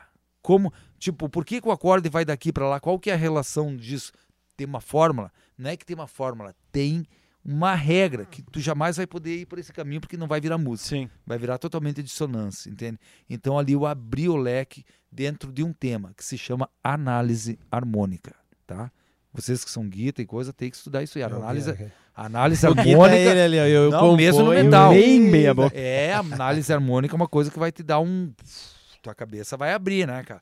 Então eu aproveitei muito e isso veio a calhar em fazer essas composições da Bife Cebulado, que fizemos um grande show na antiga boate Scorpion, que era aquele prédio abandonado que tinha na frente do Cacheral. Sim, sim, na frente do Cacheral. E fizemos um show só de música própria, cara. A galera bombou com o nosso Ah, show. que Falou, ó, show. Cara, o mel- teve, teve três, quatro bandas, não me lembro. Melhor banda de vocês. Essa bife cebolada é foda. O Neizeira, cara, o Neizinho, que foi muito conhecido, baixista aqui dos anos 90, tava lá e ele que veio, pá, Rochinha, que banda de vocês. E daí foi o bife cebolado. Eu voltei e aí, pra. Aí, e aí dá um tesão no cara, Daí né? dá um Não, tesão. desse Cara, eu vou conseguir. Eu tenho isso gravado. Esse cara que me ligou antes ali é o Joey. Ele tem isso em cassete. Tem que ver como passar. Não, mas hoje em dia e tem. daí dá assim, ó, o que que hoje dia acontece? dá pra- Essas oito, nove músicas, cara, foram muito bem gravadas em casa, no porão. Nem comparar com as qualidades de hoje, mas gravado Sim, num aparelho Não, de mas to... se tu escuta todos os instrumentos, cara. Sim, num aparelho de toca-disco, tinha uma música que se chamava O Beijo de Judas. É, cara, o Max fazia umas letras muito importantes. E daí era isso aí, era eu, o Max, o Breno e o Joey Sella na batera. O Joey Sella na batera. Ah, daí depois a gente fez um- uma apresentação com um outro batera que era o Murruga, mas o batera nosso era o Joey Sella. E as composições rolou tudo entre nós quatro ali. Foi nesse período de Teve, cara, uma greve grande da Unicinos, cara. Greve de tu perder um semestre, cara. Greve de três, quatro meses. Bah, Cara, eu fiquei três, quatro meses aqui tocando em tudo que era barzinho. Teve o show da, da Bife Cebolado, teve a organização dessas músicas que foram pré-organizadas na ida para Porto Alegre, que esse cara, Max, que foi um dos grandes incentivadores que fez eu ir a Porto Alegre. E daí da volta eu voltei com muita harmonia, a gente montou essas músicas direitinho. Porque daí eu vim com o leque, Como né? que vocês se preparavam pra montar essas músicas? aí? Cara, sentar num canto, se concentrar, peraí, peraí, daqui tem que ir pra cá, não, não ficou legal, rasga. Ah, trabalheira, cara. Mas daí ele vinha, ele vinha, o Max vinha com as letras ou ele já Ele- tinha uma não, base ele, já? Ele, ele, não, o Max tinha muita musicalidade, ele já, cara, eu queria um lance aqui meio credence, meio Ah, ele já, ele vinha com as ideias e tu vinha e eu passava pra teoria. Aí, garoto, era dupla então. Pá, cara, aí, aí, Roxinho, não, Aí. isso que tu fez. Ele era um cara assim, ele, não, não, não, não, não, não, esse, não, e- não, esse, aco- cara, esse acorde tem que estar aí. Esse Que acorde tem massa, tá aí. cara. Então, Isso coisa- é produzir, né, cara? Isso é produzir, a coisa Isso fluiu. é produzir, cara. A coisa fluiu. Aí foi o bife Ah, acebolado. daí ter, ter um Sim, Rochinha tem o... pra fazer isso, né, Esse cara? é fera, galera. Esse, né, esse cara é entendeu? E- fera. E, e essa volta, daí a volta de Porto Alegre foi meados de 92. Daí eu desembarquei em Erechim com essa Les Paul, que eu saí daqui com ela, que é a minha grande filha musical, né? Sim. Minha filha é Isabela, beijão pra Isabela, minha família, a Vandeleia, a minha esposa. E essa é minha filha musical, que a Isabela já dá umas mexidinhas Já- ali. Isso aí, tem que incentivar Ah, essa e assim, é, a aí. Isabela, não sei, porque ela tá sempre no meio musical. Eu não sou um músico que fica com os instrumentos guardados, eu toco todo dia. Todo dia não, mas é toda Sim, semana. sim. Toda semana. quando- Não Porque o músico não que deixa as passar. coisas guardadas, ele entristece. É né? verdade, isso é verdade. Sim. Ele frustra e entristece. Eu, pra mim é assim, já tive momentos assim. Ah, bom, assim, ó, voltando a falar, o Bife Acebolado foi montado então ali com o Max e no ano de 92 eu desembarquei em Erechim Porto Alegre, eu, eu tive um sonho de Porto Alegre ir para Curitiba, porque todos os familiares daquele meu avô que eu falei no começo moram em Curitiba. E eu entrei numas que Curitiba era melhor que Porto Alegre. Eu, depois agora eu fico pensando da onde, cara. Não deveria nem ter saído de Porto. Daqui a pouco teria pego uma banda triboa, cara. Com Sim, certeza. também. Com também. certeza. Bom, enfim, foi destino. Eu travei a arquitetura, os, os professores, eu ia bem na arquitetura, falaram, olha, se tu travar, tu não vai mais voltar. Não, professor, eu acho que eu vou voltar. Eu vou tentar estudar em Curitiba, se der certo, fico lá, e se não der, eu volto para cá. Deu, deu Nunca um mais. tiro na culatra, como diz, né? Eu não fui a Curitiba e acabei vindo a Erechim. Em Erechim eu falei, o que, que eu vou fazer? Comecei a batalhar na música, né, de novo. Cara, nós fazíamos show por aí, eu não me lembro bem com quem que nós fazia. Eu, o Abraão, o, o, o, Mar- o Marcelo, o Adanxo, nós fazíamos um showzinho aqui, lá, o tal, e eu detonava com essa guita, e daí eu tinha um Roland, que era um amplificador top. Cara, pra tu ter uma ideia, Esse tu trouxe de Porto. de Porto. Paguei 500 dólares. Ele era cinzão, acinzentadão, alto-falante de 15, 100 watts RMS com reverber. Japonês, made in 80. Made in Japão, 1980, tinha plaquinha atrás. Era um pli top, cara.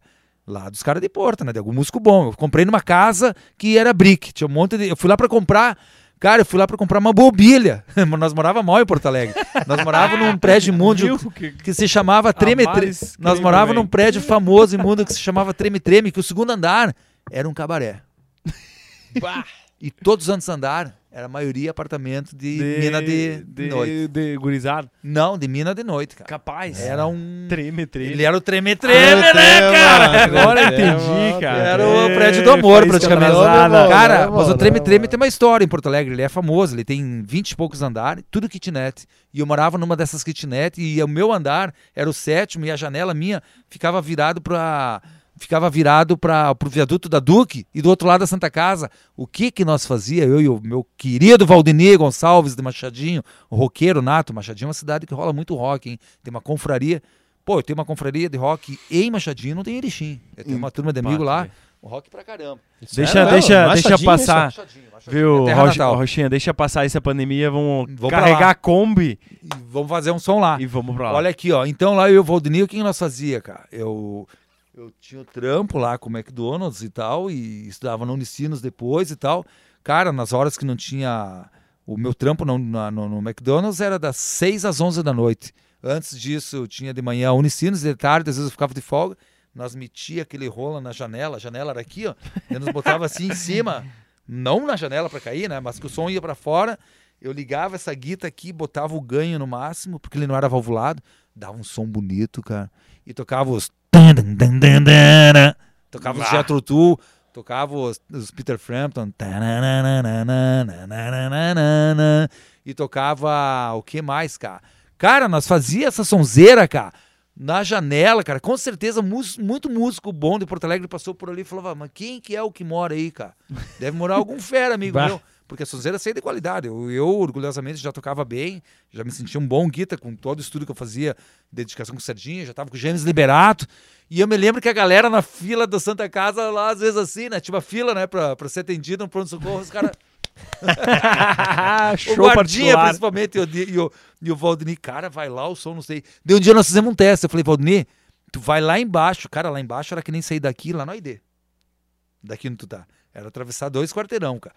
Eu vou botar aqui no volume e tu vê como é que vai o volume. Daí eu botei no volume 6, cara, que era um volume. Eu acho que o volume de dois terços de qualquer aparelho é o, é o volume do guitar, né? Sim. Pra, pra coisa vir, né? Eu não tenho muito fama de tocar alto, né? Não, E daí assim, ó. não quase. Cara, o som tem que vir, cara. O som tem que vir. E daí eu me lembro que eu botei e comecei a puxar o riffs lá, cara, a sonzeira de, de guitarra e coisa. ah, os Peter Frampton, os Rush e coisa. E o Valdemir foi lá, só sei que quando eu vi, eu não achava ele no meio, assim, numa certa galera, de repente eu vi ele lá perto da fila, ele só fez assim, ó. Ele fez assim lá do outro lado. Quando ele entrou na Peio Rochinha, o som vai muito alto, isso assim, cara. Se escuta É que, como é que o som desce, né? se escuta, se escuta como um. o som faz isso se, aqui, se- né? Se, escuta como um áudio de, de um, de um som bom. Eu falei, daí tá, tudo bem. Bom, daí nós se mudamos para um outro. Nós se mudamos para um outro apartamento. Que daí o Breno foi me visitar lá em Porto Alegre, nesse período aí. E daí o Breno falou: Ah, tu, o cara falou, o vizinho falou assim: Tu conhece o cara que mora aí? Sim, o Edson. É, ele é músico e tal. Tá, mas o que, que ele faz aqui? Cara, ele estuda lá no Unicinos, daí o cara falou pra mim assim: estuda o caralho, cara. O cara fica o dia o inteiro tocando, cara. Ô, pede pra ele parar um pouco, cara. A gente não aguenta mais, cara. Ou seja, eu tava sempre ligado na música, né, cara? Bom, Que desembarquei em massa, né, Erechim com cara? esse ampli, fizemos a sonzeira, um som de qualidade. Uma sonzeira de qualidade no, no ano de 92. E daí no ano de 93 nós reativamos a bife acebolado. E aqui tem uma. ah, aqui tem uma, uma notinha que eu trouxe, cara. Tem uma notinha que eu trouxe aqui que diz assim, ó. Jornal. É um jornal local. ah, Quinta-feira, 4 de novembro de 1993, página 13. Se tu conseguir dar um up aqui, eu vou ler, ó. Então isso aqui deve ser um jornal A Voz da Serra, não me lembro o jornal que tinha aqui em Erechim. Ah, data, quinta-feira, 4 de novembro de 1993. Foi um evento que o Abraão do HC promoveu. O Abraão foi um grande promotor de, de cultura aqui em Erechim. Que diz assim, ó, música, Bife Acebolado na terceira mostra de rock de Erechim. Bife Acebolado é composto por Marcelo Dampzuk, Edson Rocha, guitarra, Marcelo Farina, bateria e Breno Ronquete, baixo. Essa é a nova formação de uma banda que antes se apresentou como Zenith. O Bife Acebolado tocou fazem três anos no Scorpion Club, no circuito de rock, promoção RBS, tu viu aquilo que eu falei, né, das músicas Ah, próprias, que legal. que era cara. com o Max, só que aqui já era o Marcelo da banda Zenith de novo, porque o Max tinha ido a, a- a- voltado a Porto Alegre. Tem como influências diretas Beatles, The Purple, Led Zeppelin, Dire Straits e tudo que seja rock do bom e que faça o sangue ferver nas veias. Para o Bife, essa mostra de rock é o ideal para que as bandas de garagem chinenses mostrem o que sabem fazer com um instrumento na mão. É a reali- Por quê? Porque nós já tocava bem, eu já fazia uma sonzeira, né, cara? Sim. É uma realização que nos dá a oportunidade única de mostrarmos o que de melhor ah, sabemos fazer. Rock and roll para jovens. Inteligentes, de bom gosto musical, esta é uma oportunidade rara de ver seus conterrâneos ah, perderem o medo do grande público. Esta mostra é um exemplo a ser seguido na- por prefeituras e órgãos competentes da sociedade. Podia-se usar esta organização e estrutura já montada para se fazer um show beneficente para a campanha do Betinho, o grande Betinho que contra a fome, né? O Be- Betinho faleceu de, de- de- acho que doença HIV, acho que foi, né? E tinha uma campanha para ele, cara. Então, ó, desde já o Bife apresenta sua mão para realizar o show que reverterá para a população carente de Erechim. A gente Ó, destinou todo o cachê para isso. Jovens erechinenses, não deixe de, de passar a oportunidade de ver seus amigos tocarem para vocês. O Bife é a quarta banda a se apresentar com o mais puro rock and roll. Ingressos à venda no Slurp, espaço esotérico e no local a 400 cruzeiros. Horário Ah. 23 horas. Slurp Então, sorveteria ainda. É, a Slurp, que era ali na Na, na, na... do lado da Vivo Na- ali na na, Itália, na né? Itália, Na ali na Itália, frente do exato. condomínio. Exato. Porque ali era o point da gurizada, né? É. Gurizada mais ficava tomando sorvete e tal, né? E coisa assim. Isso, estudantes. isso aí, isso Bom, fizemos show, cara, casa cheia. Tocamos Casa do Rock, do Casa dos- das Máquinas, tocamos nossas músicas próprias. E isso aqui com o Roland, cara, a gurizada viu, cara, esse cara voltou de Porto Alegre, tá azucrinando. Tá bazuca Tá, na tá com a né? bazuca. Não, foi uma sonzeira, cara. O Abraão mesmo falou, cara, foi a banda mais top que tocou. Foi o melhor show. Fizemos um show de rock curto, porque eram, uma, eram cinco, seis bandas, né? Ah, e eu acho que tocamos o quê? Umas seis, sete músicas. E dessas seis, Mas sete. to- daí é... Ah, soco, uma atrás da soco, outra. Tocamos o quê? O, Eu o- adoro shows assim, o Casa cara. das Máquinas. eu não, me Rapidão, lembro, cara. não me lembro mais o que nós tocamos, o cover, mas eu me lembro das músicas próprias nossas do Abif. Tocamos todas elas. Bom, já saímos da pré-história, agora estamos no ano de 93. 94. 94 foi um ano que eu fiquei meio de boa. Papapá. Ah, o ano de 93, eu e o Breno, os ensaios aqui da, dessa, dessa formação aqui, foi lá na casa da minha mãe, na Rua Andrades, que eu me lembro que a RBS na época foi lá fazer umas gravações e falou: então a Rua Andrades é a Liverpool de Erechim. Bah, capaz, meu. É, Sério, porque cara? o QG do Abraão começou a virar lá em casa, cara. A galera queria ver, cara, quem que é esse cara que toca, quem que é esse Rochinha. Começou, Que né? legal, cara. a coisa que começou legal, a abrir assim pra gurizada que queria ver tocar. E daí a galera ia e ficava lá assim, ó, cara. Sabe, vendo nós tocar, cara. Nós ficávamos de olho no guita ali, cara. E com toda a humildade nós fazíamos uma sonzeira, cara. Daí os ensaios eram ali na mãe. O, a mãe tinha uma casa, tamanho disso aqui, ó. 3 por 5, mais ou menos. Ah, eu e o Breno forramos tudo com o quê, cara? Nós passamos uma semana recolhendo caixa de ovo Favo em de padaria, clips e ó, pá, pá, Pá, pá, pá. forramos todas elas e formamos o Estúdio Ovo. Que era um estúdio de ensaio, cara. Esse estúdio de ensaio foi inaugurado em 93 com a Bife Acebolado. Cara, a Bife Acebolado teve um lance muito legal, mostra de rock, vários shows, e no final do ano nós tocamos, cara, na Frinap, cara. Uau! É, na Frinap, teve uma Frinap em 93, e nesse ano da Frinap, não me lembro se era Micropay, Frinap, como é que era o nome, mas era, era Frinap. Nós tocamos no palco principal e fizemos uma abertura para a banda Cidadão Quem. Opa! Cara, e no Aí, repertório, ó. não por causa do Cidadão Quem, agora que eu lembrei que as músicas cover que nós tínhamos aprontado eram músicas de uma grande banda de rock hum, gaúcho que se chamava Taranatiriça, que é o embrião nunca Taranatiriça, pá, um rock muito Já legal, falar, cara. Mais pesado, mais pra Van Halen, coisa assim, um som bom, Ó. bem distorção.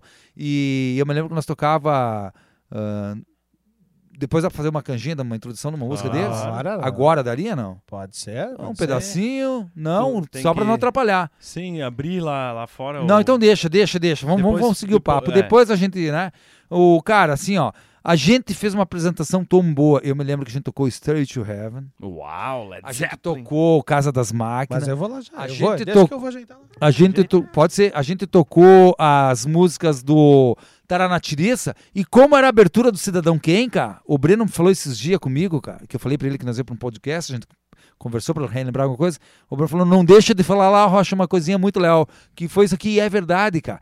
Nós tava tocando a showzeira em cima, cara, e nós tinha dois batera, era formação normal, e eu, o Marcelo, meu parceiro da minha primeira banda Zenith, na Bifa Cebolado no vocal, o Breno, meu parceiro de sempre, o Marcelo Farina na batera e tinha o Júlio Menezes, que era um batera bom pra caramba, que veio da banda do Serginho Íntegra, cara, da Apis. Melífera.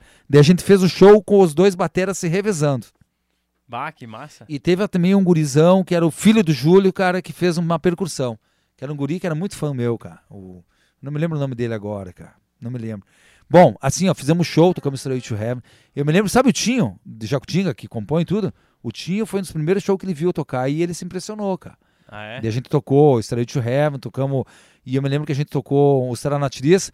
E o, os caras do Cidadão Quem que foram fazer a abertura, eles saíram do camarim, ficaram do lado do palco curtindo o show. E daí eu pensei, bah, cara, nós estamos tocando música do Taranatiris e tá ali o Marcelo Truda, Ah, que era um grande. Marcelo Truda era um dos melhores guitarras do estado, cara.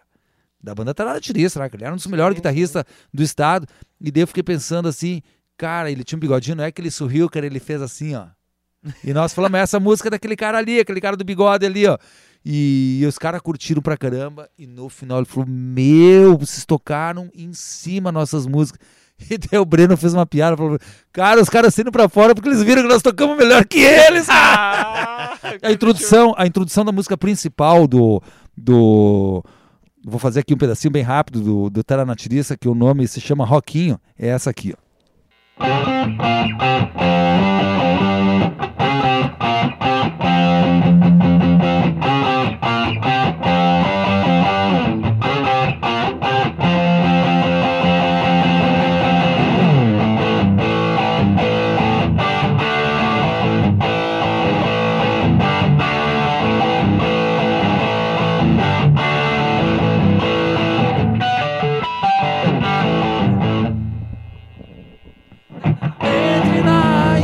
E dance rock and roll do xará.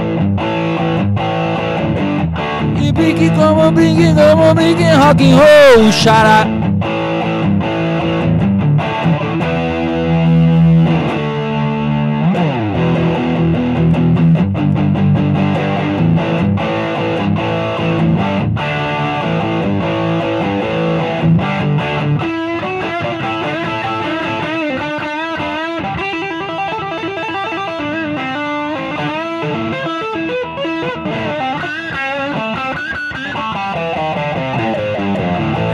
Na raia e dance o rock and roll do xará E brinque como brinque, como brinque rock and roll do xará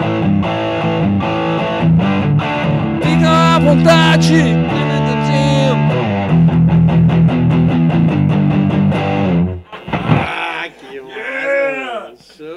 E era o Roquinho, cara. O Roquinho era uma das músicas que não podia falhar em repertório de banda garagem na época. Grande Marcelo Truda, abração pra ti, cara. Tu foi um cara, do- tu foi um dos caras que me influenciou, hein? Porque esse disco do Taranatiriça, todo roqueiro gaúcho tem que ter no seu, na sua coleção, cara. é. Alemão Ronaldo nos vocais, é sonzeira, cara. E é, e Prazer, nessa- sempre um prazer. O, o E era, e era nessa tá- pegada, tudo, tudo amplificado e ligado no PA, né, cara? Isso e eu, aí, e eu isso com o. Rolandzão matava pau, cara. O som Bah. vinha forte. Eu acho que eles vieram, eles viram, porque eles sentiram que não era uma gurizada do interior fazendo um som meia boca. Eles viram que era uma gurizada no interior tocando, com um guita bom e com um equipo Isso, foda. sim. Pô, o cara. O Duca Lindecker, enquanto morei em Porto Alegre, Duca Lindecker. Tá ligado o Duca Lindecker no Cidadão Quem? demais, demais. Duca Também. Lindecker, que ele é, ele é marido da. O Duca Lindecker é- Assim, da, daquela, da, da Manuela Ávila, Manuela né? Ávila, Do, do PC do B e tal. verdade, né? Ah, o, o Duca Lindecker fez uma visita. Um dia eu tava lá na frente do apartamento, lá na João Pessoa, e daí eu olhei assim, pá, olha ali o cara. Eu vi o cara do. o- o- eu vi o, o cara uma vez em Porto Alegre, por, tu morar, por isso que eu iria morar em Porto Alegre. Tu viu os artistas na rua? Sim, sim. Eu sim. vi o Batera um dia, cara, parecia um andrógeno, cara. Sabe quem que era? Era o Batera do Bebeco Garcia, cara. Ó. O Batera do Garotos da Rua. Ah, eu me esqueci o nome, cara. E é o cara que tá aí metendo Garotos da Rua antes Sim, da pandemia. ainda, né? Pois é, exato, né, cara? Eu vi ele na rua, falei, olha ali o cara, meu. Android, porque ele era todo roqueirão Sim. mesmo, cara. Assim, Stones mesmo, Stoniano total, cara. E daí eu me lembro que um dia eu tava na frente do AP, assim, meio sem ter o que fazer, né, cara. Eu tinha almoçado, tomado uma, uma cervejinha, uma sobremesazinha e tal. Sobremesa. E eu tava ali de folga, aquela hora ali, cara, e eu olhei assim, de repente vi um cara passando assim. Quem que eu vi? Duca Lindecker. Cara, eu sou, sou e eu, piazão, né, cara, 22 anos. Cara, eu, sou, eu, eu tô Chama tocando, cara, eu ele, tenho uma, cara, daí eu já cheguei, já falei a ideia. eu tenho uma Gibson Les Paul Custom, Les Paul, tem como tu subir olhar. Eu acho que ele, né, Ele- pô, tu tem uma Custom? Vamos lá olhar essa guita aí, cara. Ele subiu lá e fez um som na minha guitarra, velho. Ele é guita lá no meu também, quarto. né? Ele é guita também, baita né, guita. cara? Cara. O outro cara que eu vi em Porto história, Alegre, Essa história é o massa, outro hein? cara que eu vi em Porto Alegre na rua, cara, ah, o cara do o Ted, né, que é da banda Do nenhum, Nenhum de do nós. Nenhum de Nós também. O Ted tinha uma namorada loira, eu me lembro. Ted Correia, E um dia eu me lembro cara. que eu fui Ted Correia. um dia, o Ted Correia, um dia eu fui no mercado, Zafre, fazer compra, cara. E daí eu passei assim, eu descobri onde que morava o batera do Ted Correia, cara. O- De óculos? É, verdinho? isso, ele faz cerveja artesanais e tal. E os dois, cara, aquele lance, cara, eu levo, cara, eu achava que os caras eram de outro planeta, famoso, tudo são pessoas simples, cara. Não, não, exato. Os caras né? estavam sentados que nem ali na minha mãe, cara, no muro da casa, era ali na Cidade Baixa, mais ou menos, ali, cara. E eu olhei assim, o Ted Correia e o Batera ali sentado. E eu não sei se não era, tava também junto, cara, o Vander, o Vander Taff, o cara do Replicantes, como é que é o nome do vocalista do Replicantes? Ah, o... o... Sim. É, o Vanderbilt. Vander Vanderbilt. É, estavam ali os três falando aqueles dentão do O Vander. Vander é- Cara, isso que era legal de Porto Alegre, né, cara? Isso que era legal, cara. E eu me lembro que grandes shows eu vi em Porto Alegre, sabe quem que era referência pra mim, cara? Daí, nessa época aí do, do- do- de tocar no Erechim, nós fizemos uma abertura pra ele aqui também, que foi o Bebeto Alves, cara. Bebeto Alves era um grande guitarrista, cara. Eu não vou morrer debaixo da chuva. Bebeto Alves era um cara, compositor fodaço, como os grandes, Vitor Ramil, Ney Lisboa, como Engenheiros do Havaí, Bah, tudo isso. E Humberto, o Bebeto né, Alves era um grande guitarrista, cara. Um grande guitarrista. O cara é grande guitarrista mesmo, cara. E eu vi o show dele, cara, tocando na, na- ao ar livre no show, nos gasômetros da vida. Que coisa boa Porto Alegre, Ah, cara. Tu, tu vivia música, né, meu? Que massa. Tu vivia música, né? Bom, enfim. Então nós estava ali o ano de 93, né? Viu, E Roxinho? o Vou ano- fazer, um, fazer um pequeno... Diz Então- que rolou um, um, um show ali em 91, 92 na, na, na FAPS. Sim! Uri hoje, né? Diz que foi um, um baita showzaço, Da, cara. do Alguém- Taranatiriça. É, ah, Do Taranatiriça. é Mas- não, não, não. c- Vocês tocaram, que a tua alguma das tuas bandas ali tocou no Ah, Foi- bife foi- acebolado! A Foi- bife! É, Ah, é que, é que no, no, no backstage, galera, nós comentamos, né? Pá, É, vamos é, fazer o podcast com o Rochinha. E um cara que tava no show me contou isso aí.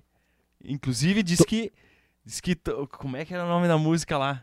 Puta merda, não vou me lembrar o nome de uma música que vocês tocaram, que ele lembra, que ele me lembrou hoje. Bah, Fábio, ô, pede pro Rochinha no show que Bah. eles fizeram. É o Beijo dos Judas, essas músicas que eu fiz, que nós fizemos. É, é, que É. ele me Olha- falou hoje, cara. E olha, só falou, que, e olha só que legal. Tiagão, abraço. Ó, ó, quero conhecer ele, cara. Quero- ó, ó, e olha que legal, no ano de, de- isso aí foi 90, 91, provavelmente. É isso aí, isso foi aí, naquele 90, período ali, 91. ó, como tá certa a cronologia, do, do Aham, lance sim, da, sim, sim. Da, da primeira formação do Bife, não essa que eu tô falando aqui, do, com o Marcelo, que era da Zenit. Isso aí foi num lance que foi ali naquelas da Unicinos ali, da, do, da greve zona que eu fiquei em Erechim. Ah, né? então foi O Abraão retornou da Europa essa época, eu me lembro. Bom, gente, o seguinte, ó. Ah, o ano de. Nesse show da FAPS também teve um grande show aqui em Erechim da banda Tara Natiriça e outra banda dos anos 80 que tava, tentava se lançar, que nem Kid de Abelha, Paralamas, lá no Rio, né? No eixo Rio-São Paulo, tinha que ser lá, né? Sim. Aqui no Rio Grande do Sul teve uma que deu certo. Qual que foi? Duas. Engenheiros do Havaí e Garotos da Rua, né, cara? Sim. Bebeco Garcia é um dos melhores guita de referência para todas as gerações Sim, no Brasil. sim. Ele é tem uns familiares aqui. Tem né? a, a, a, a esposa dele, mora aqui. Sim. E a. E a filha filha, dele também. a filha dele é a mulher do. do, do, Juliano Pig, claro, do abraço. Pig. Aí, Pig, abraço. E... Enfim, tem tanta galera que o cara. Marina, É. Marina, né? Marina, Marina. Marina, Marina. E a, e a mãe, a Laura, Laurinha, eu esqueci teu nome, Laurinha. É muita coisa pra falar aqui. Bebeco Garcia. Que eu vi um show ao vivo em 89 aqui em Erechim. Lançamento de um dos melhores álbuns deles. Agora, misturando um pouco a cronologia, tocou em, sabe quem que tocou em Erechim no ano de 83? Eu não pude ir porque era de menor. Barão Vermelho. Cazuza e Frejá, ali onde tem as lojas Renner. Sabe de que foi o QG deles? Ali é- Sabe de que foi o QG deles? Casa do Abrão. O Abrão tem as fotos deles. Tá as- brincando. Cazuza, Frejá, tudo. Tudo sentado. Que- Cara, o bicho era pesado lá no. Brão. O QG rolava, velho. Que massa, cara. Sim, o Frejá, depois, há uns anos atrás, estava aqui na URI, né? É, também. Mas olha, isso aí é um registro também. Cara, O Abraão massa. mostrou as fotos deles ali, eles tinham um hotel e tudo, né? E eles, o Frejá veio tocar em Erechim, eu encontrei o Bastos, o tecladista, o Maurício Bastos, e eu falei pra ele, ele lembrou, cara. E ele falou, aonde que é que nós tocamos aquela vez? Tu pode mostrar? Eu levei ele até na frente das lojas Renner. E ele, é, foi aqui, cara. História do rock, né, meu? História do Imagina, rock, né, cara. cara? Todos Aqui eles- Nós temos uma, uma, uma enciclopédia, Enciclopédia. né, To- cara? ó, Regional galera, e estadual. Todos né, cara? eles, galera, todos eles do, do, do Barão Vermelho foram na casa do Abraão.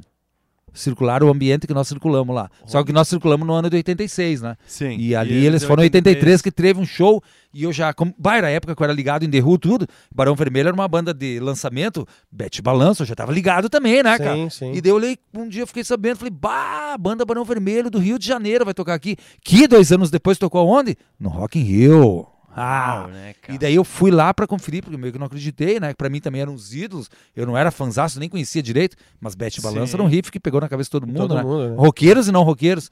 E daí eu me lembro que eu cheguei lá na- no Cine Luz, cara, era cinema ali.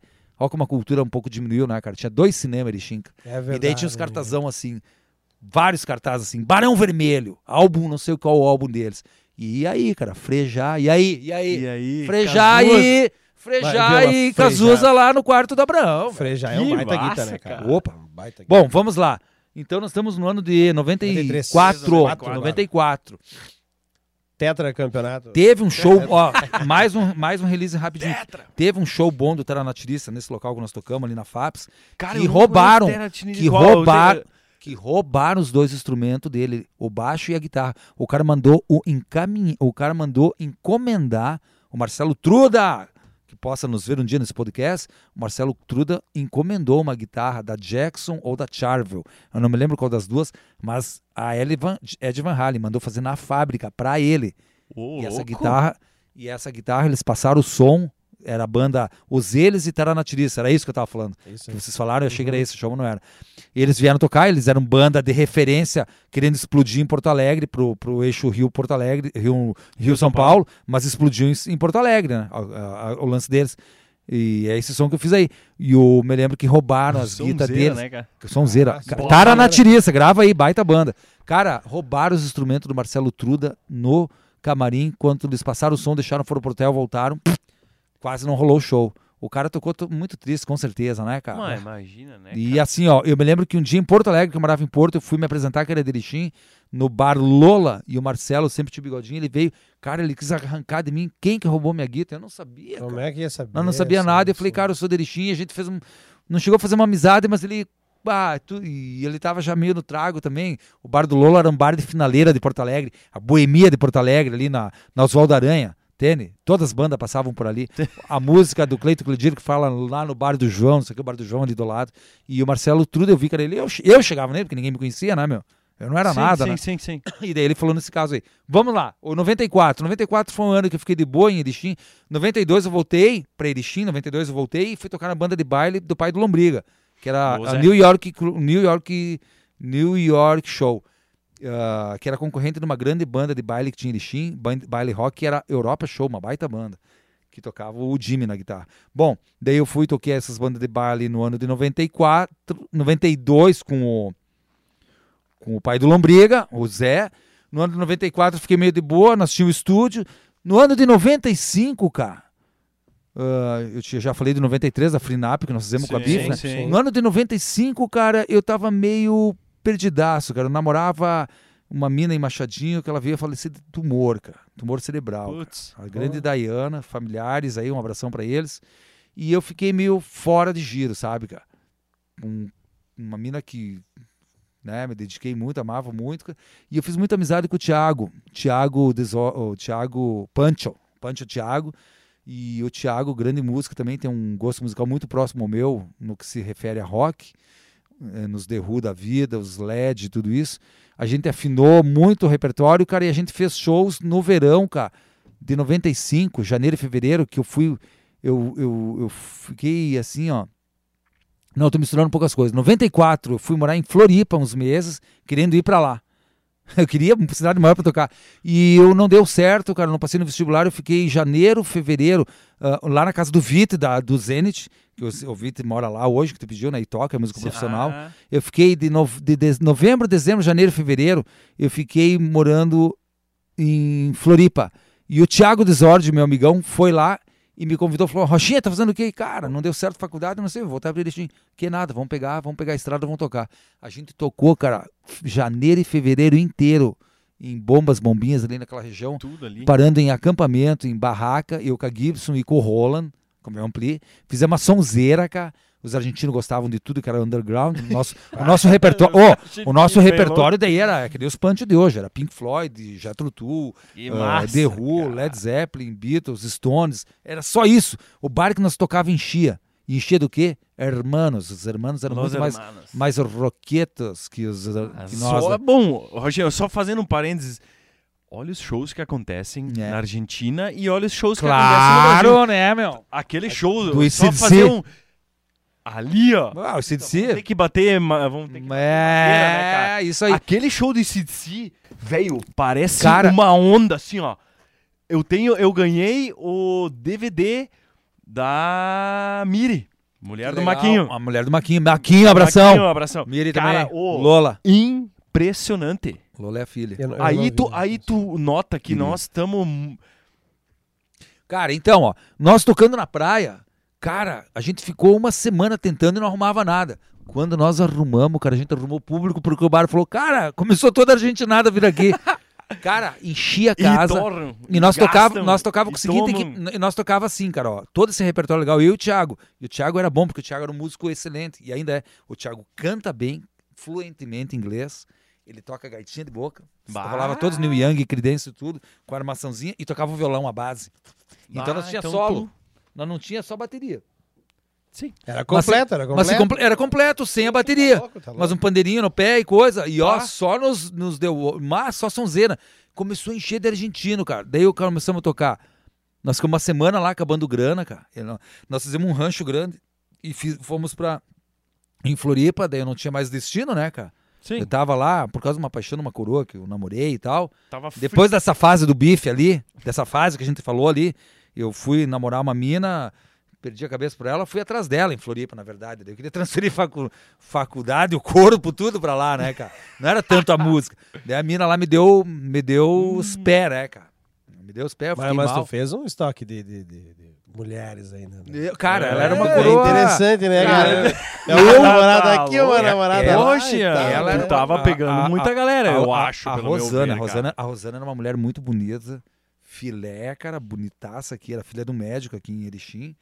A Rosana, ah, o pai dela era o pai dele era, o pai dela era primo, o Dr. Álvaro, primo do, do Dorival Caymmi, cara, lá da Bahia. Louco. Então, sempre no meio da música. A Rosana era muito doida com música e coisa. Eu tinha 23 anos, 24 anos, a Rosana tinha 14 mais que eu. Ela tinha 40, cara.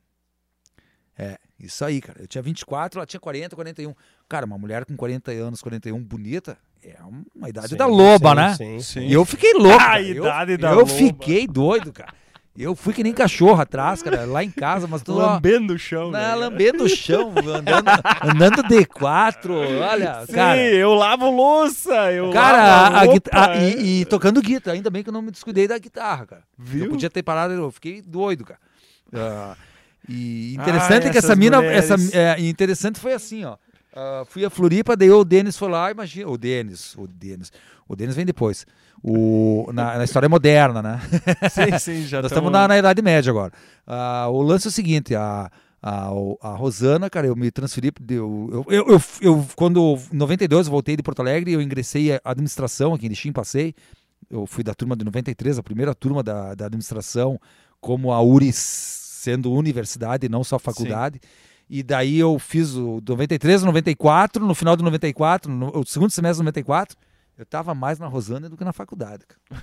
Eu não ia mais na aula, cara. Andava, eu andava de oito, andava de tudo, cara. É, fui, ela se transferiu pra Floripa, eu fui atrás. De oito é bom. É, daí eu fui, pra, fui né? atrás e não deu certo, né, cara? Bah, eu me, me iludi bastante. Fui parar na casa de quem? Do Marcelo Witt, que morava lá e tinha um bar, e tocava no bar e morava nos fundos do bar. Comecei a tirar uma Puta, grana, né? to- comecei a Tudo tirar, junto, né, comecei a cara? tocar um violão com o Vitor, não, a guita e tal, e fazer um violãozinho com o Vitor e o violão lá, e os caras gostaram, cara, também. Começamos a tocar no, nesse bar aí, que é bem ali no, no- bem ali na rodoviária, por ali, na rodoviária não, onde tem os... na- chegando em Floripa, chegou o viaduto no... Sim, o- passou a a- É, ponte ali. passou ali. ali, naquela área ali, uns barzinhos que tinha ali. E nós fizemos um show de rock com banda, tudo, arrumamos uma baixista, tudo, fizemos uma festa lá, cara. Daí, dali a pouco, o Thiago Desordi, meu amigão, que fazia uns dois anos que tinha amizade com ele, que eu conheci ele, e a gente se aproximou por afinidade musical. Ele me procurou, eu procurei ele. Daí, quando começou a rolar Neil Young, The Who e tudo, pá, a gente Abraço. abraçou a causa, né, cara? Só que não tinha banda e nada. Eu tava lá em Floripa. E ele, e ele morava em Floripa, veio pra cá, porque ele se formou em Direito, veio trabalhar com o pai dele aqui na advocacia, o Thiago. Irmãozão mesmo, meu, cara. E daí eu me lembro que lá em Floripa, cara, ele apareceu lá. Rochinha, mora aí? Sim. Cara, tá fazendo o quê? Vamos pegar, vamos pegar a estrada. Fomos lá e fizemos esse show que eu falei lá em Bombas Bombinhas. Cara, nós ficamos uma semana, cara. Fizemos um rancho, consumimos quase tudo, não tinha mais quase nem o que comer, cara. Pouca grana no bolso, né? De repente a família dele, a minha família poderia ajudar, mas nós queríamos nós se virar com a nossa. grana. Claro, claro. E a gente viu de barraquinha, cara. Dois dólares a diária a barraca no camping Bombas, no costão, costão de Bombas. Se alguém já foi para esse camping, nós tínhamos a barraquinha e ficamos amigo, amigo de um argentino que me chamava de Roca. Rocha, né? E ele ia lá ver nós ensaiar a barraca e vocês nunca vão tocar. E eu falei, mas tamo atrás, mas não aparece, né, cara?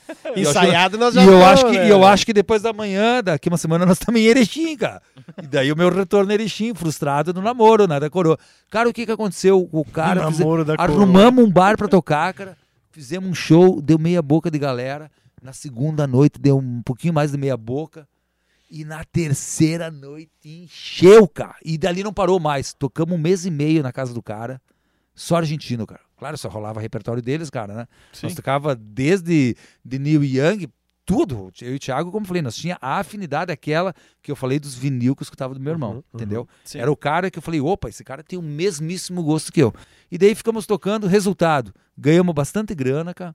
Uma grana satisfatória, pagava, pagava o camping, pagava a nossa bebida, pagava a nossa comida. ah, se não terminasse mais o litoral, nós ia ficar morando no litoral, porque o litoral é, é sazonal, né? Daí Sim. no dia, o, o Thiago ficava me enchendo o saco. Rochinha, o Rochinha, ele fala assim, Rochinha, cara, os Stones estão vindo pro Brasil, cara. Nós vamos perder essa oportunidade, cara. Eu falei, cara, nós estamos aqui tocando, né, meu? Daqui eu vou pra Erechim. Ô, meu, vou ver os Stones. Não, não, não, não, Thiago. É, o Rio de Janeiro é muito longe, cara. Nós estamos aqui, o Rio de Janeiro é lá no fundo, vamos do quê? Deve... Não, vamos de carro, cara. Eu falei, não, não, cara, tu tá viajando. Passou dois, três dias, coisa. Ô, Rochinha, cara, os Stones, cara. Cara, isso aí, meu, era o Hollywood. Era o... E Botando tem uma história a ver com lenha. você nessa história. Tu vai entrar aí. Eu já vou te contar o porquê. Ele abriu os olhos, ele não tá entendendo. Porque é o seguinte, cara. Nós tocamos janeiro e fevereiro, cara, e no. no ah, não, dezembro e janeiro foi. Porque no dia 1 de fevereiro, daí a última chamada do tchau. Rotinha, vamos ou não vamos pra porra dos Stones? E eu moro. Por quê? Cara, eu tenho um primo meu que mora no Rio de Janeiro, numa big casa, o cara tá sozinho, os meus tios estão em Erechim.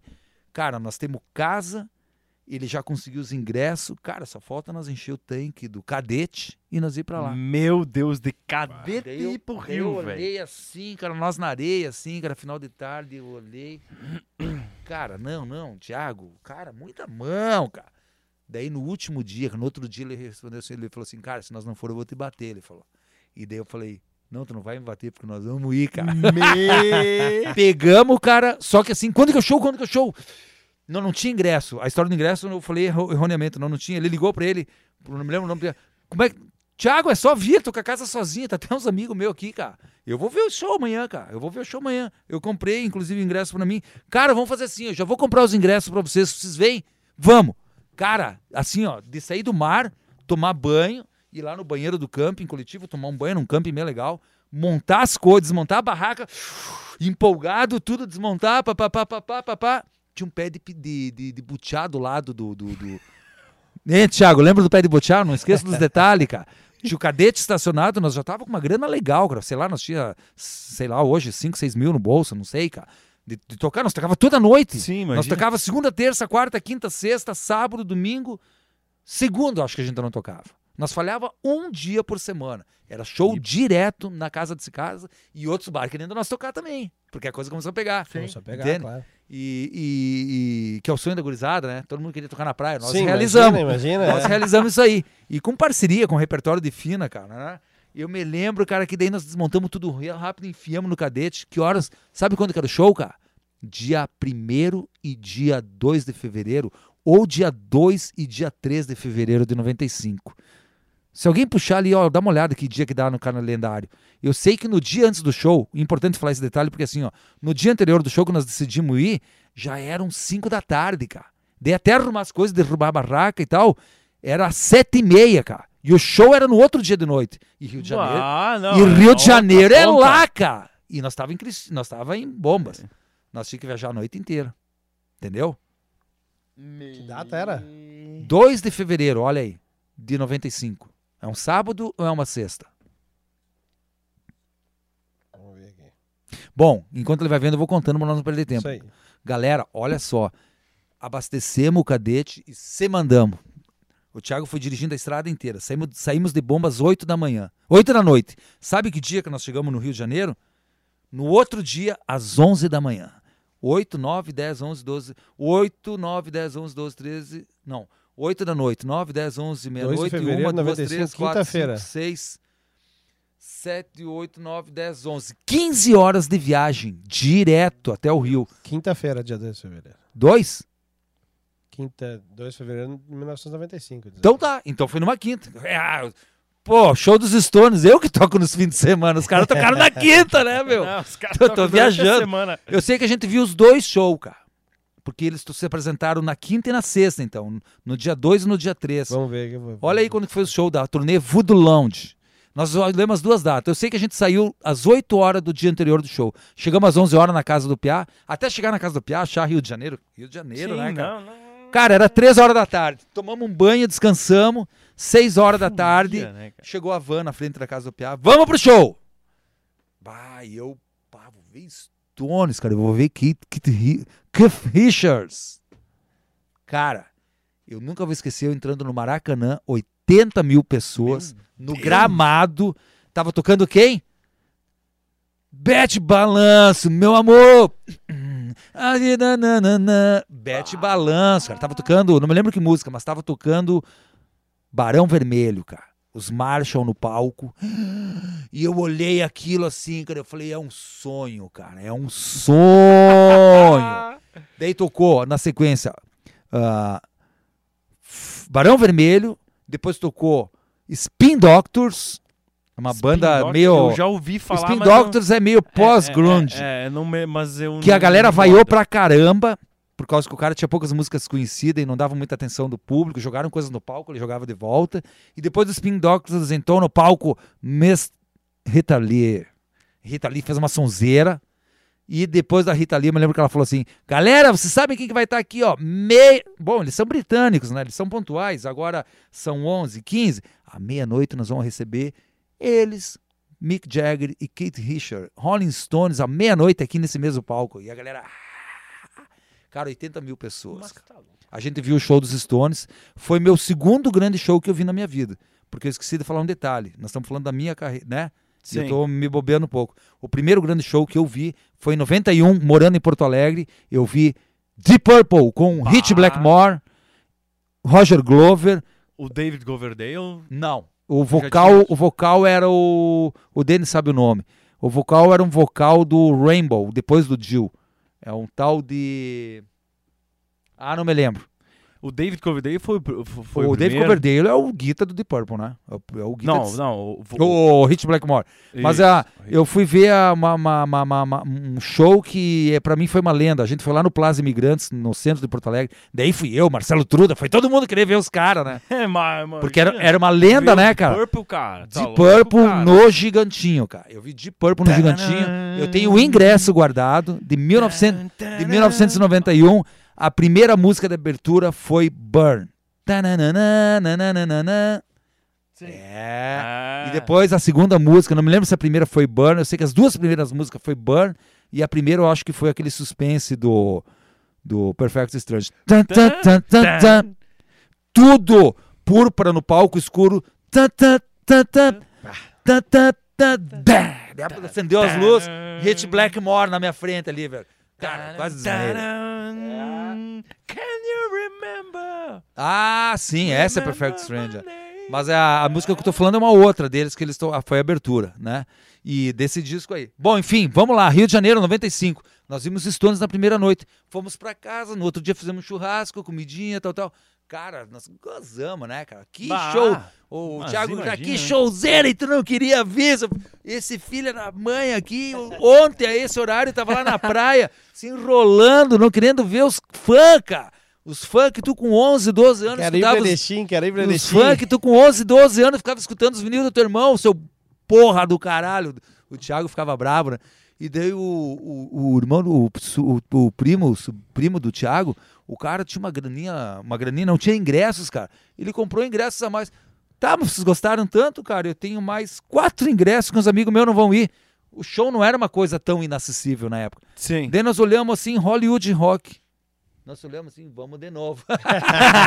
Eu vi os. Stones no, no dia e vi no outro dia. Só que no segundo dia os ingressos eram na arquibancada. Por que que tu entra aí que eu te falei? A tua esposa excelentíssima estava do meu lado! Ah! Show de bola. Manda um abraço pra ela aí, velho. Fala pra ela. E Fernanda, bah, ela Fernanda tava no Hollywood lembrar. Rock, ela Cara, sempre fala disso, Fernanda Por- Beijão. E por quê, cara? É verdade, Por que cara. tudo isso? Por que tudo isso? Tu- Eu te falei da coroa da Rosana? Porque a Rosana, cara, era amicíssima da mãe da tua sogra. Ah, agora eu sei. Era uma morena bonita que morava ali onde a Unimed tinha o.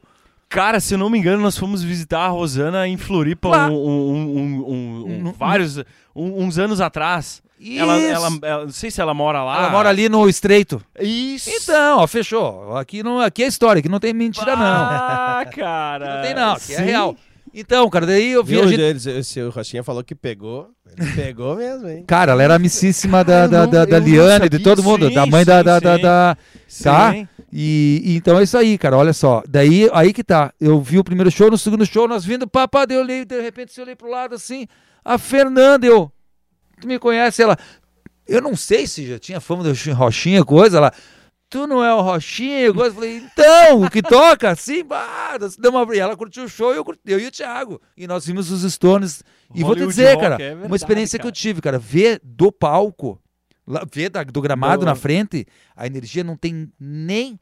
A ver da arquibancada não chega nem aos pés, cara. O mesmo show. Tá no meio a, da a coreografia igual. né? Uma coisa que eu vou lembrar, cara, nos shows dos Stones, cara, que o Kate Richards sempre faz isso, numa música lá, cara, ele sai do palco, ele vem com aquelas roupas rasgadas, ele não quer saber de segurança, nada, ele vem pra galera e ele veio pro nosso lado, cara. 80 mil pessoas, cara, não sei quantos que tinha na- no gramado, acho que umas 30, 40 mil.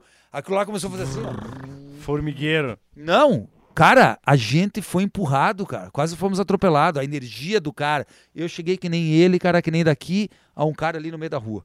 Eu, assim, cara, ferveu o sangue, cara. Porque eu Mas, vi. Só não chegamos mais. Cara, E a gente não queria até ir. Todos queriam ir. Foi um empurrão.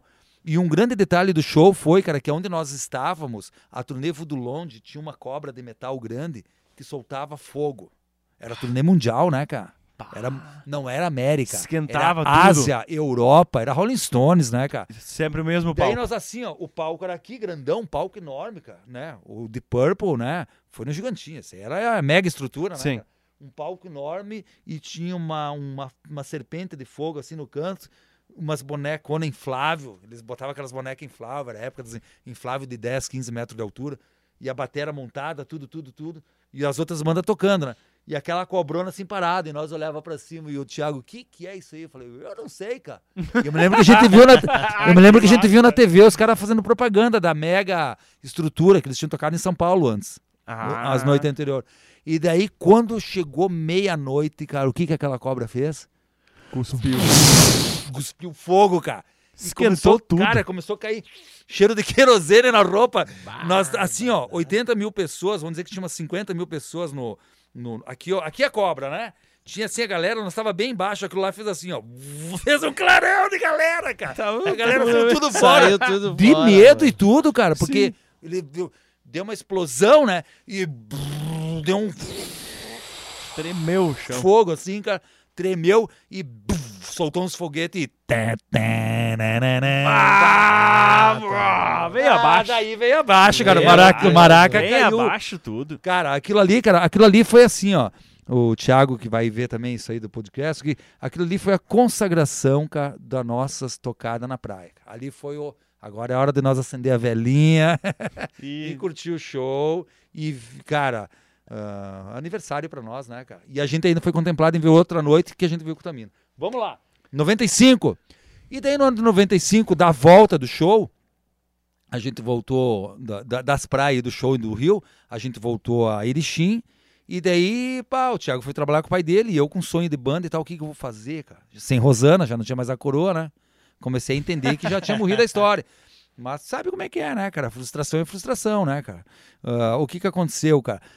Ah, eu comecei, eu, eu, eu fui, eu ia muito a Machadinho, daí que entrou a história dessa mina que teve o tumor cerebral, e o Thiago acompanhou a Dayana, que era uma gatinha, cara, minha namorada, assim, filé, cara. Eu saí de um lance, entre aspas, meio perverso, por diferença de idade e tal, e eu tava meio loucão, mas ela era gente fina pra caramba. E ela acompanhava nas loucuras tudo, meu estilo de vida, ela comigo, e é muito legal, cara. Daí eu tava de boa, assim, cara, e daí eu muito afim da Dayana, cara, né, cara, e tal, tal, e rolou o esquema de namorar a Dayana. E a Dayana foi uma pessoa muito querida, cara. Eu- o, meu- o pa- o pai dela tinha uma- um barzinho, né? E eu, em Machadinho, já tinha nome também, era famoso, né? o Jorge chegou pra mim assim, daí, bicho velho. E a Dayana, pois é, Jorge, tu sabe que a Dayana, eu faz anos, cara, que essa tua filha, ela era moreninha, meio cara, meio de índiazinha, assim, cara. Eu, cara, a Dayana sempre foi apaixonado por ela, sabe disso. A gente sabe, mas é agora, Rochinha, tu vai encarar a história. Porque eu já sabia que ela tinha o lance. Ah, já sabia? Sim. E eu falei, eu vou. Bora. Porque se tinha uma, um entendimento que não poderia ser tão grave. E a coisa ficou grave naquele ano, no 95. Que foi um ano que aconteceu muita coisa na minha vida e na música. No ano de 95, a gente montou a banda Blonde Improved, que era eu. A banda Blonde Improved. Nome estranho, né? Porque roqueiro é difícil dar nome de banda, né? Começa a pensar um monte de coisa. Sim. Por que Blonde Improved? Aí vem os colegas técnico agrícola, como eu gostava sempre de fazer minhas hortinhas, cara. Blonde Improved é o nome do Almeirão, do Radit. E tava escrito no pacotinho, nós olhamos e vamos botar isso aí mesmo. e daí, cara, a banda, o nome era muito difícil, cara. Onde nós ia tocar, quando os caras iam anunciar como é que é blonde improvisado, loiro improvisado, não sei o quê. Que em inglês quer dizer loiro improvisado, que é o Almeirão. Cara, a banda Blooming True, nós tivemos que mudar o nome logo em seguida, que se chamou Locomotiva. A banda Locomotiva, então, ela foi formada inicialmente por eu, uma certa menina que conhecia a tua esposa, conhecia toda essa galera aí, e era fã de um certo Rochinha, que É. tinha uma Gibson Les Paul, e era muito fã de Guns N' Roses, e era muito fã de rock, e era cabeluda, alternativa, que se chamava... Nava. A Nava! Ah, Nava. Navinha, Nava, querida. Logo, logo, Nava. tu- Logo, é. logo, Nava. Nava Logo, logo, aqui. tá Nava, aí. me ajuda agora tá aí. aqui, tu vai estar É. aí. Vai tá aí. Cara, então isso Querida aí- Juliana Nava. E como é que eu fui conhecer a Nava? Como é que eu fui conhecer a Nava? A Dayana, cara, pelos processos de tumor, chegou uma hora começou a faltar grana, sabe, cara? Nós tivemos que fazer rifas lá em, em Machadinho, com os familiares, tudo. Todo mundo se ajudava, cara, sabe? E a Dayana, ela não tinha uma, uma cultura de, de saber que estava com câncer. Nós não Sim. falava. Era, era, era omissão dela em querer entender. Era uma época de preconceito maior. Ela amava eu, eu amava ela, mas ela achava que eu não sabia que ela tinha câncer e ela achava que ninguém sabia que ela tinha câncer. Ela chegava e falava pra mim assim: Edson, tu viu que a, a vizinha da mãe ali, cara, esse dia eu tava na rua e. Cara, ela me me falar que o que eu tinha era câncer. Disse, pô, tem uma coisa dessa. E eu, pô, dá, é sério. Era assim o clima. E daí, cara, mas ela tinha uma vida normal. O lance pegou mesmo da primavera pra frente. Eu tô falando isso aí em março, abril. Pô, não perdi tempo com mulher, que nem tu falou, É, né? eu mano? falei, eu tô, eu tô só, eu tô só aqui, só. Cara, viu? E era um lance assim. Nós estamos muito mal, nós estamos muito Não, mal, cara, cara. Às vezes eu falo que, que pô, eu tô na terceira. E é, assim, ó, o Rochinha e a tá galera, na "Ó, tá vigésima, tá né, louco?" cara? Eu já perdi a conta. É, e assim, cara, o que que acontece, cara? Com O- respeito, tu é casado, né? Sim, Com sim, respeito à sim. esposa, obviamente. É uma Não, história, a né? É uma Vandelé é história, uma, né? eu- Vandelé a é Vandelé é uma pessoa querida que tá louca, cara. Uma abertura total de, de assunto com ela, ela é muito show. Ah, cara, 95 foi ano que aconteceu muita coisa, porque olha só o que aconteceu, resumidamente. Eu comecei a namorar a Dayana, era uma mina que, desde antes de Rosana, tá, tá ligado? Eu já tava afim dela. Sempre que ia Machadinho, via aquela moreninha, morava, morava com os avós na frente da minha, minha casa, eu olhava, puta, que gatinho. Eu queria eu namorar essa mina um dia. Ela era linda, cara. E rolou. Também era fã de Guns. Viu? E ela fez uma grande amizade com a Nava, cara. Porque a- o quarto da Diana era Axl Rose por tudo, cara. E eu não era tão fã de Guns. Eu fui ficar fã, eu fui gostar de Guns com a Nava, na verdade. E, cara, eu só me lembro de um lance muito foda, assim, que aconteceu o seguinte, ó. As duas começaram a ficar muito amigas e tal, tal, a história e tal, entende? Ah, a namorada do guitarrista dela. Como é que se formou a banda? Eu fui vender rifa na cidade, na- nas casas dos meus amigos, cara. E passei ali na, numa rua ali perto da farmácia Vida, tinha um som de batera. E...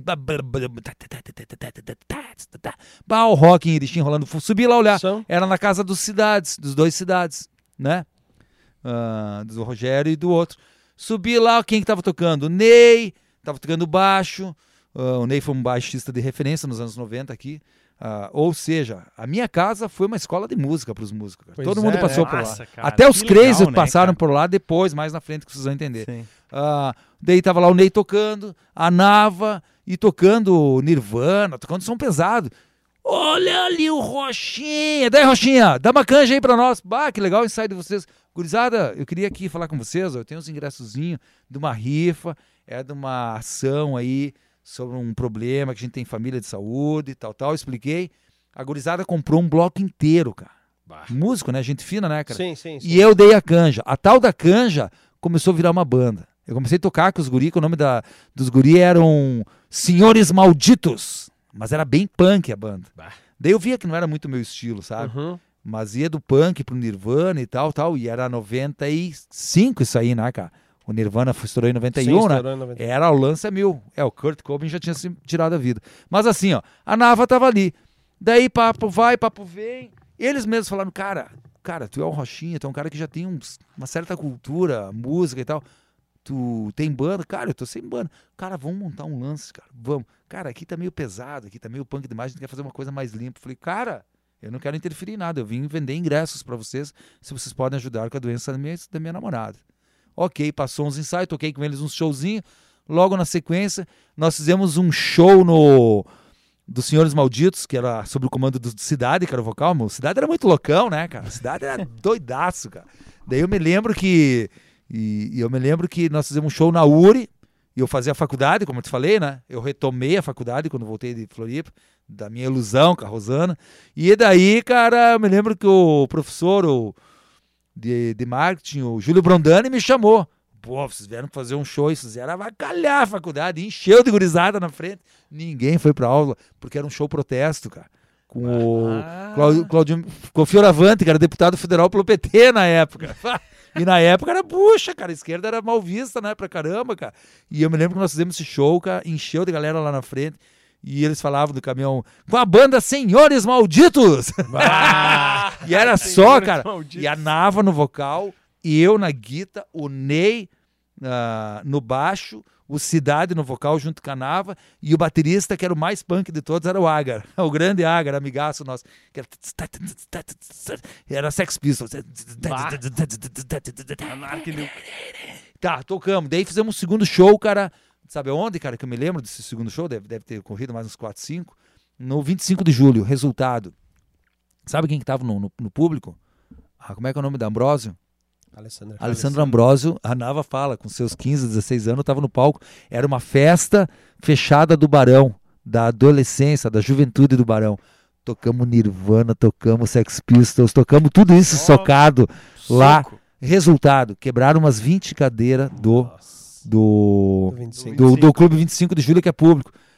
Quem patrocinou o show tudo foi o As Balas Piscin. Teve uma reunião, cara, com a banda nas Balas Piscin. Como é que vão resolver isso aí, gurizada? Era só pra vocês tocar, né, cara? Daí, eu- daí nós... Você ia quebrar. Cara, mas é rock and roll, nós ia saber que a galera ia ficar tão louca, Nós cara. tocamos, na Nós realidade. tocamos, quem quebrou, Nós não quebramos nada, quem né? quebrou as cadeiras foi o público. Tu cobra do público. Cara, veio abaixo, fizeram, foi um festeirê. Daí eu acho que eles pa- pa- rep- repos- reposicionaram esse valor aí. Bom, daí isso aí, cara, assim, cara, ó. ah, 95 a gente montou a banda. Daí a gente saiu dessa banda que tava dando problema, era muito punk o lance, né? E montamos a Blonde Improved, que era eu, a Nava, o Ney e o Batera Agar. Ninguém mais queria fazer muito som ali com cidade e coisa. Daí eles vieram pro nosso lado e a gente montou a banda. Mas logo em seguida a gente viu que o Agar era muito limitado. Ele mesmo falou: Bah, eu sou limitado para tocar o som que o Rochinha quer tocar. O Rochinha quer tocar Led Zeppelin, quer tocar Guns N' Roses, Canave, coisa. E a gente viu que não há. Ia, mas ficava aquela coisa Sim, totalmente travava. garagem. Sim, sim. Fomos atrás de um batera bom. Esse batera banda, esse batera bom surgiu.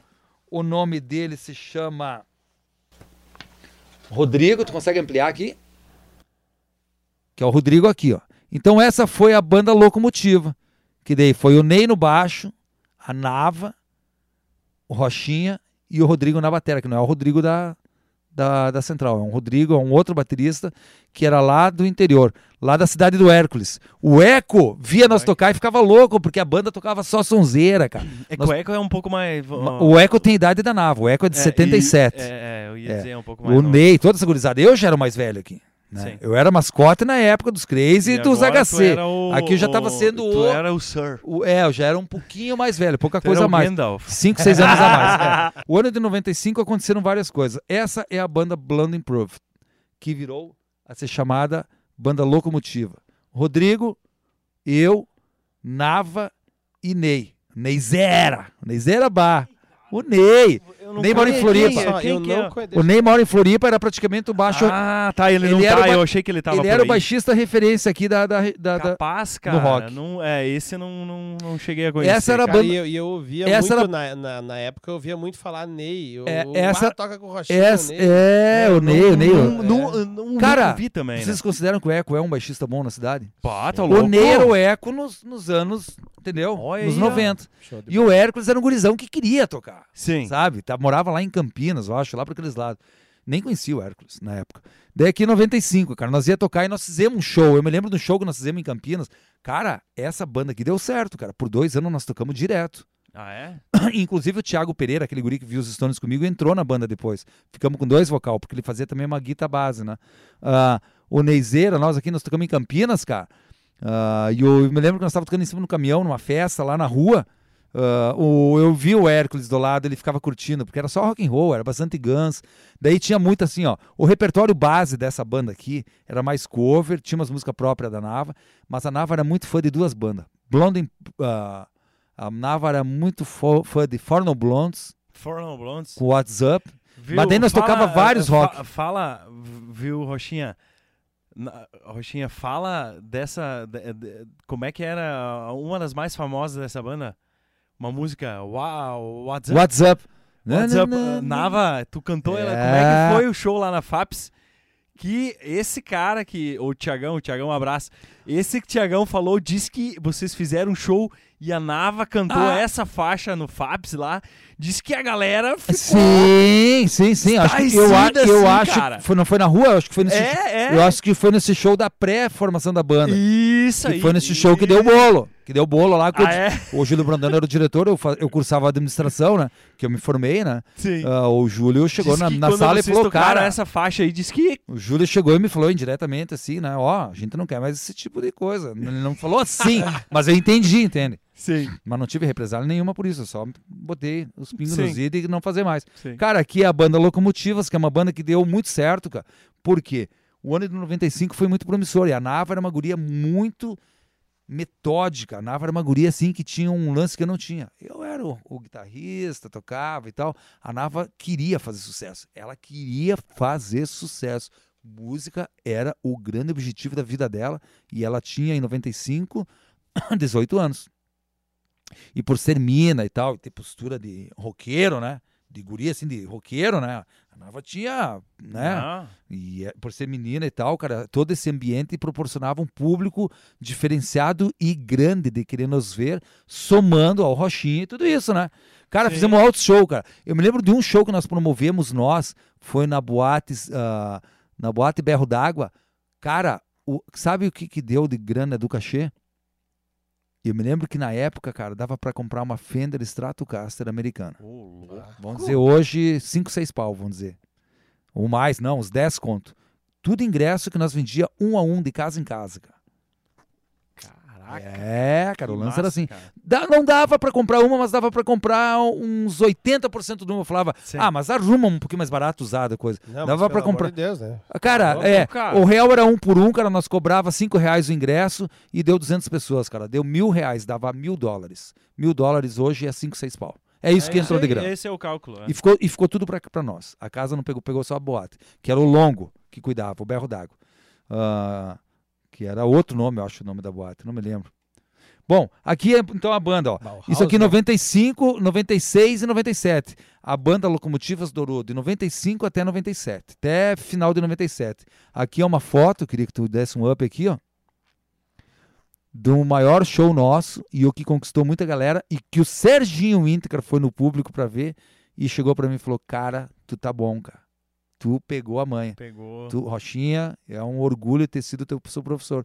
Tu tirou o timbrão. Foi a primeira vez que eu toquei no Marshall, grande, Bah. nesse palco aqui. Mas não era os valvulados, mas era os Valve State. né? É, no som da Cotempo. A Cotempo era o cara que botava show pra Deep Purple, tudo aqui no sul, que o show que eu vi. Cotempo era a melhor empresa de sonorização profissional no Triângulo Curitiba, Santa Catarina, Rio Grande do Sul. Ninguém Massa, tinha. Cara. Tanto que nós fomos para passar o som. Tem um vídeo, isso aqui tem um vídeo, veio, a, a gente tem um vídeo cassete disso aqui, de toda a gravação. O Abraão fez a produção.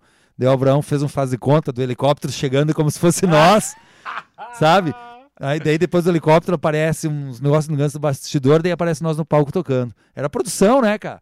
E a gente fez um show grande na Flinápica, cara, reuniu lá umas, sei lá, umas mil, duas mil pessoas, assim, uma galera legal na frente, cara, no palcão principal, ou em qual o show principal de rock desse Frinap 1995, aqui, ó, 11 a 19 de novembro de 95. O qual. Tu viu? Eu toquei na Frinap de 93, teve outro 95, eu toquei de Viu novo. aí? Eu já estava sendo reconhecido legal. Ah, a banda Locomotivas fez um grande show, tá aqui o Thiago Pereira, já estava no vocal, entende? Junto com a Nava. E essa que era a formação. Eu, a a, o Thiago, a Nava, eu, o Ney e o Rodrigo na bateria Não tinha tecladista. Fizemos um grande show, cara. E nesse, o show referência desse evento aqui foi os Engenheiros do Havaí com o Casarim na, oh, nos teclados e gaita, com o grande álbum Simples de Coração, que tem a música. A música mais famosa que tem nesse álbum é a. É a, é a que ele é compôs, né? Uh, o céu é só uma promessa. Ah, é montanha? montanha? É a promessa, Vamos, promessa, festa promessa, a promessa. A promessa. a Composição, composição do Do Casarim, não sei se é do, do Alemão Ronaldo, do, do dele também. Mas Humberto. enfim, eles tocaram no outro dia. E nós tocamos. O dia que era pra nós tocar era no dia anterior. Tocou nós e mais uma outra banda de destaque aqui na região que eu não me lembro qual que era. Ah, não me Que lembro massa, agora. cara. Tá? Isso aqui é 95. E como eu vi esses Marshall aqui, ó, outros acontecimentos aconteceram com a Nava nesse ano, foi que a Nava falou assim pra mim, Rochinha, a Nava tinha metodologia. Rochinha, você é a primeira mulher erichinense a colocar um piercing. Bah, botar um piercing no nariz ou na orelha, coisa ninguém tinha, cara. Eu vou ser a primeira mulher. De repente, alguns guris já tinham, não sei. E nós fomos a Porto Alegre fazer esse feito escondido do pai dela. Gente finíssima que até hoje, cara, eu ando por aí com a jaqueta. Eu ando, eu não, eu ando até hoje por aí, cara, com uma jaqueta que eu ganhei dele e ainda uso, cara. Tu vê essa É. camisa que eu ganhei do Maquinho. É, o seu Nava, o seu Gentil Nava. O Gentil Nava, eu tinha meio é fama. Eu já, eu já tinha fama de ruim, ele foi muito gentil, porque ele me, Ele é ele me abraçou, né, cara. O nome dele? Ele me abraçou na casa dele, assim, eu era. O cara, meu do céu, quando o seu gentil era vivo aquela casa lá, eu. Eu era. Tinha cadeira cativa, cara. Eu Me, me receberam muito bem, cara. Sabe? Sentava ele apoiava a. Nava, ele apoiava a Nava, apoiava nós. O meu pai ia lá comprar remédio na farmácia Vida, que é ali na Pedro Pinto Souza, ali, no São Misura ali.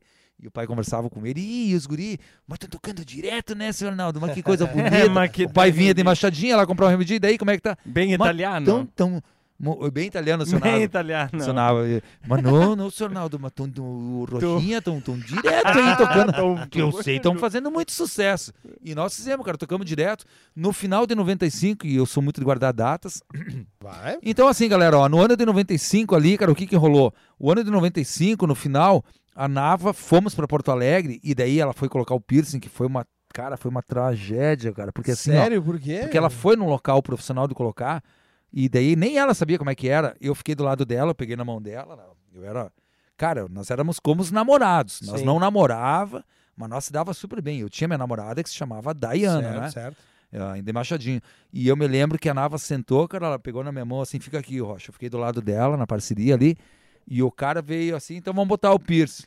Uma guri- pra que, o pro cara, que era profi, eu acho que era, o cara era um Sim, sim. Cara que fazia piercing em todo mundo. Sim, ali sim. Na, na Independência, cara, ali, ah, na- da comunidade portuguesa do hospital, ali perto ali. Certo. A gente foi, daí era um consultório, né, cara, e tal. De repente, meio, não tinha todas as exigências. Eu trabalho na vigilância hoje, na época nem sei se tinha toda essa exigência. Ah, eu me lembro que o cara puxou um agulhão, cara. Um agulhão desse tamanho. Deita lá, então. Daí a Nava deitou assim, ó. E o cara pegou aquilo, o cara, o cara pegou aquilo e. Cá, cravou, cara. Saiu uma sangueira. E Meu, aí, cara? eu me apavorei. E era assim que. Era assim que se fazia piercing. O cara era da área, né, meu? Aquilo inflamou um pouco depois, né? Pouca coisa, que é o normal. Ele falou. Daí voltamos de Porto Alegre. Daí pegamos. o- Quando eu levei ela até a casa do pai dela, né? Não me lembro se fomos de ônibus, com o meu Fusquinha, tinha um Fusquinha Prado, né?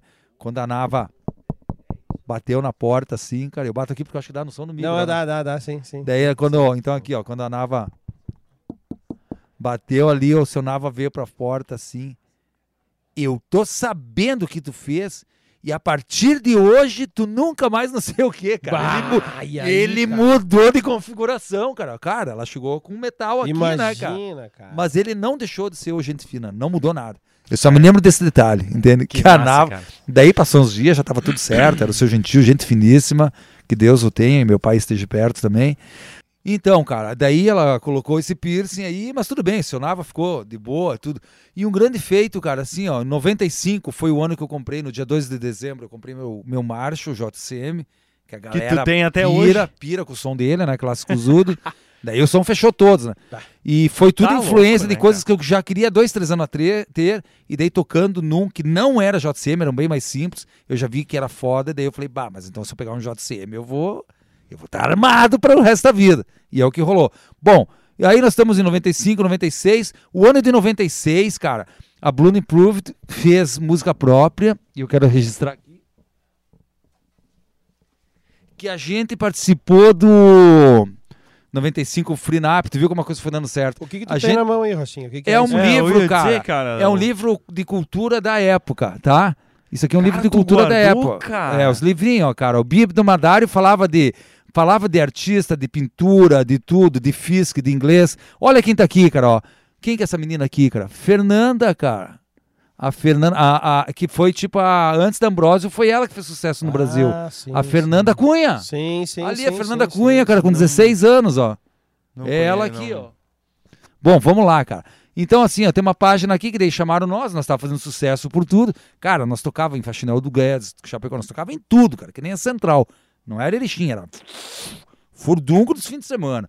Ah, a banda, então aqui tá escrito aqui, ó, se puder aumentar ali, ó. Banda Erechim, aquela mesma foto, né? Banda Locomotiva. A banda erechinense Locomotiva ganhou dia 9 de novembro de 1996 o primeiro lugar no circuito de rock promovido pela RBS, que reuniu bandas da região toda num lugar fantástico chamado Lagoa da Fantasia, onde tem a Trial HT, tá? A sonzeira foi legal, levando a galera a agitar junto à natureza. A nova, a nova. Fora disso, Erechim já conta com várias bandas de garagens que estão mostrando o seu trabalho lá fora e aqui, e a cada ano que se aperfeiçoando mais na qualidade e no estilo de som. Erechim irá eh, ser conhecido e já é conhecido pelo rock e também pelas músicas tradicionalistas da região. Bom, aqui era um portfólio, uma coisa que, né, mostrou que nós ganhamos o circuito de rock ali na Lagoa da Fantasia, que no público tinha senhores como o Lombriga, Bah. o Denis e o Hércules.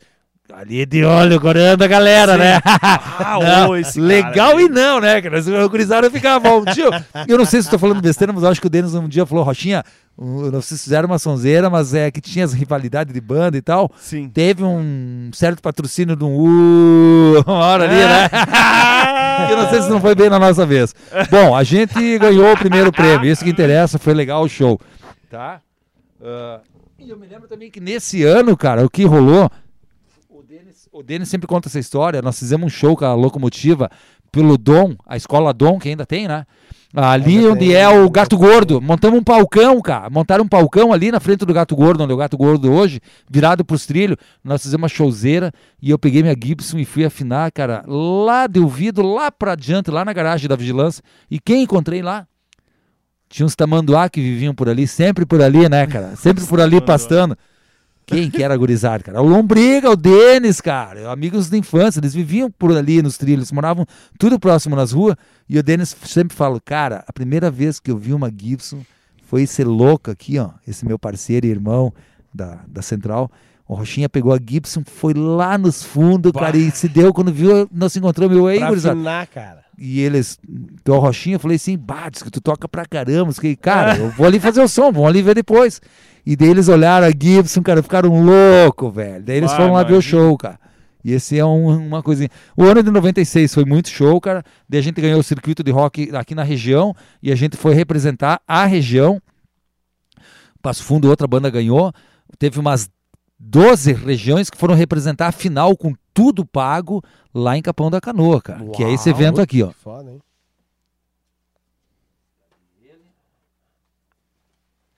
Ah, que é esse evento aqui, ó. Tudo frutos da Nava, cara. A Nava aqui atrás inscrevia e A tal. Nava é foda, a né? Nava tinha objetivo, cara. Ela tinha objetivo.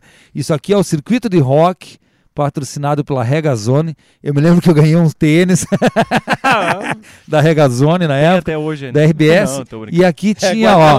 É, porque. Ficha, ó. Guardou cara. né? Olha aí, galera, ó. Ainda. Olha aí o a pouco regulamento. Ele tira o tênis aqui, esse tênis. Tá filmando ali? Aqui o regulamento, a ficha de inscrição, tal, tal, tal. Tu guardou esse Circuito trem, de rock, cara. O tênis você foi. velho?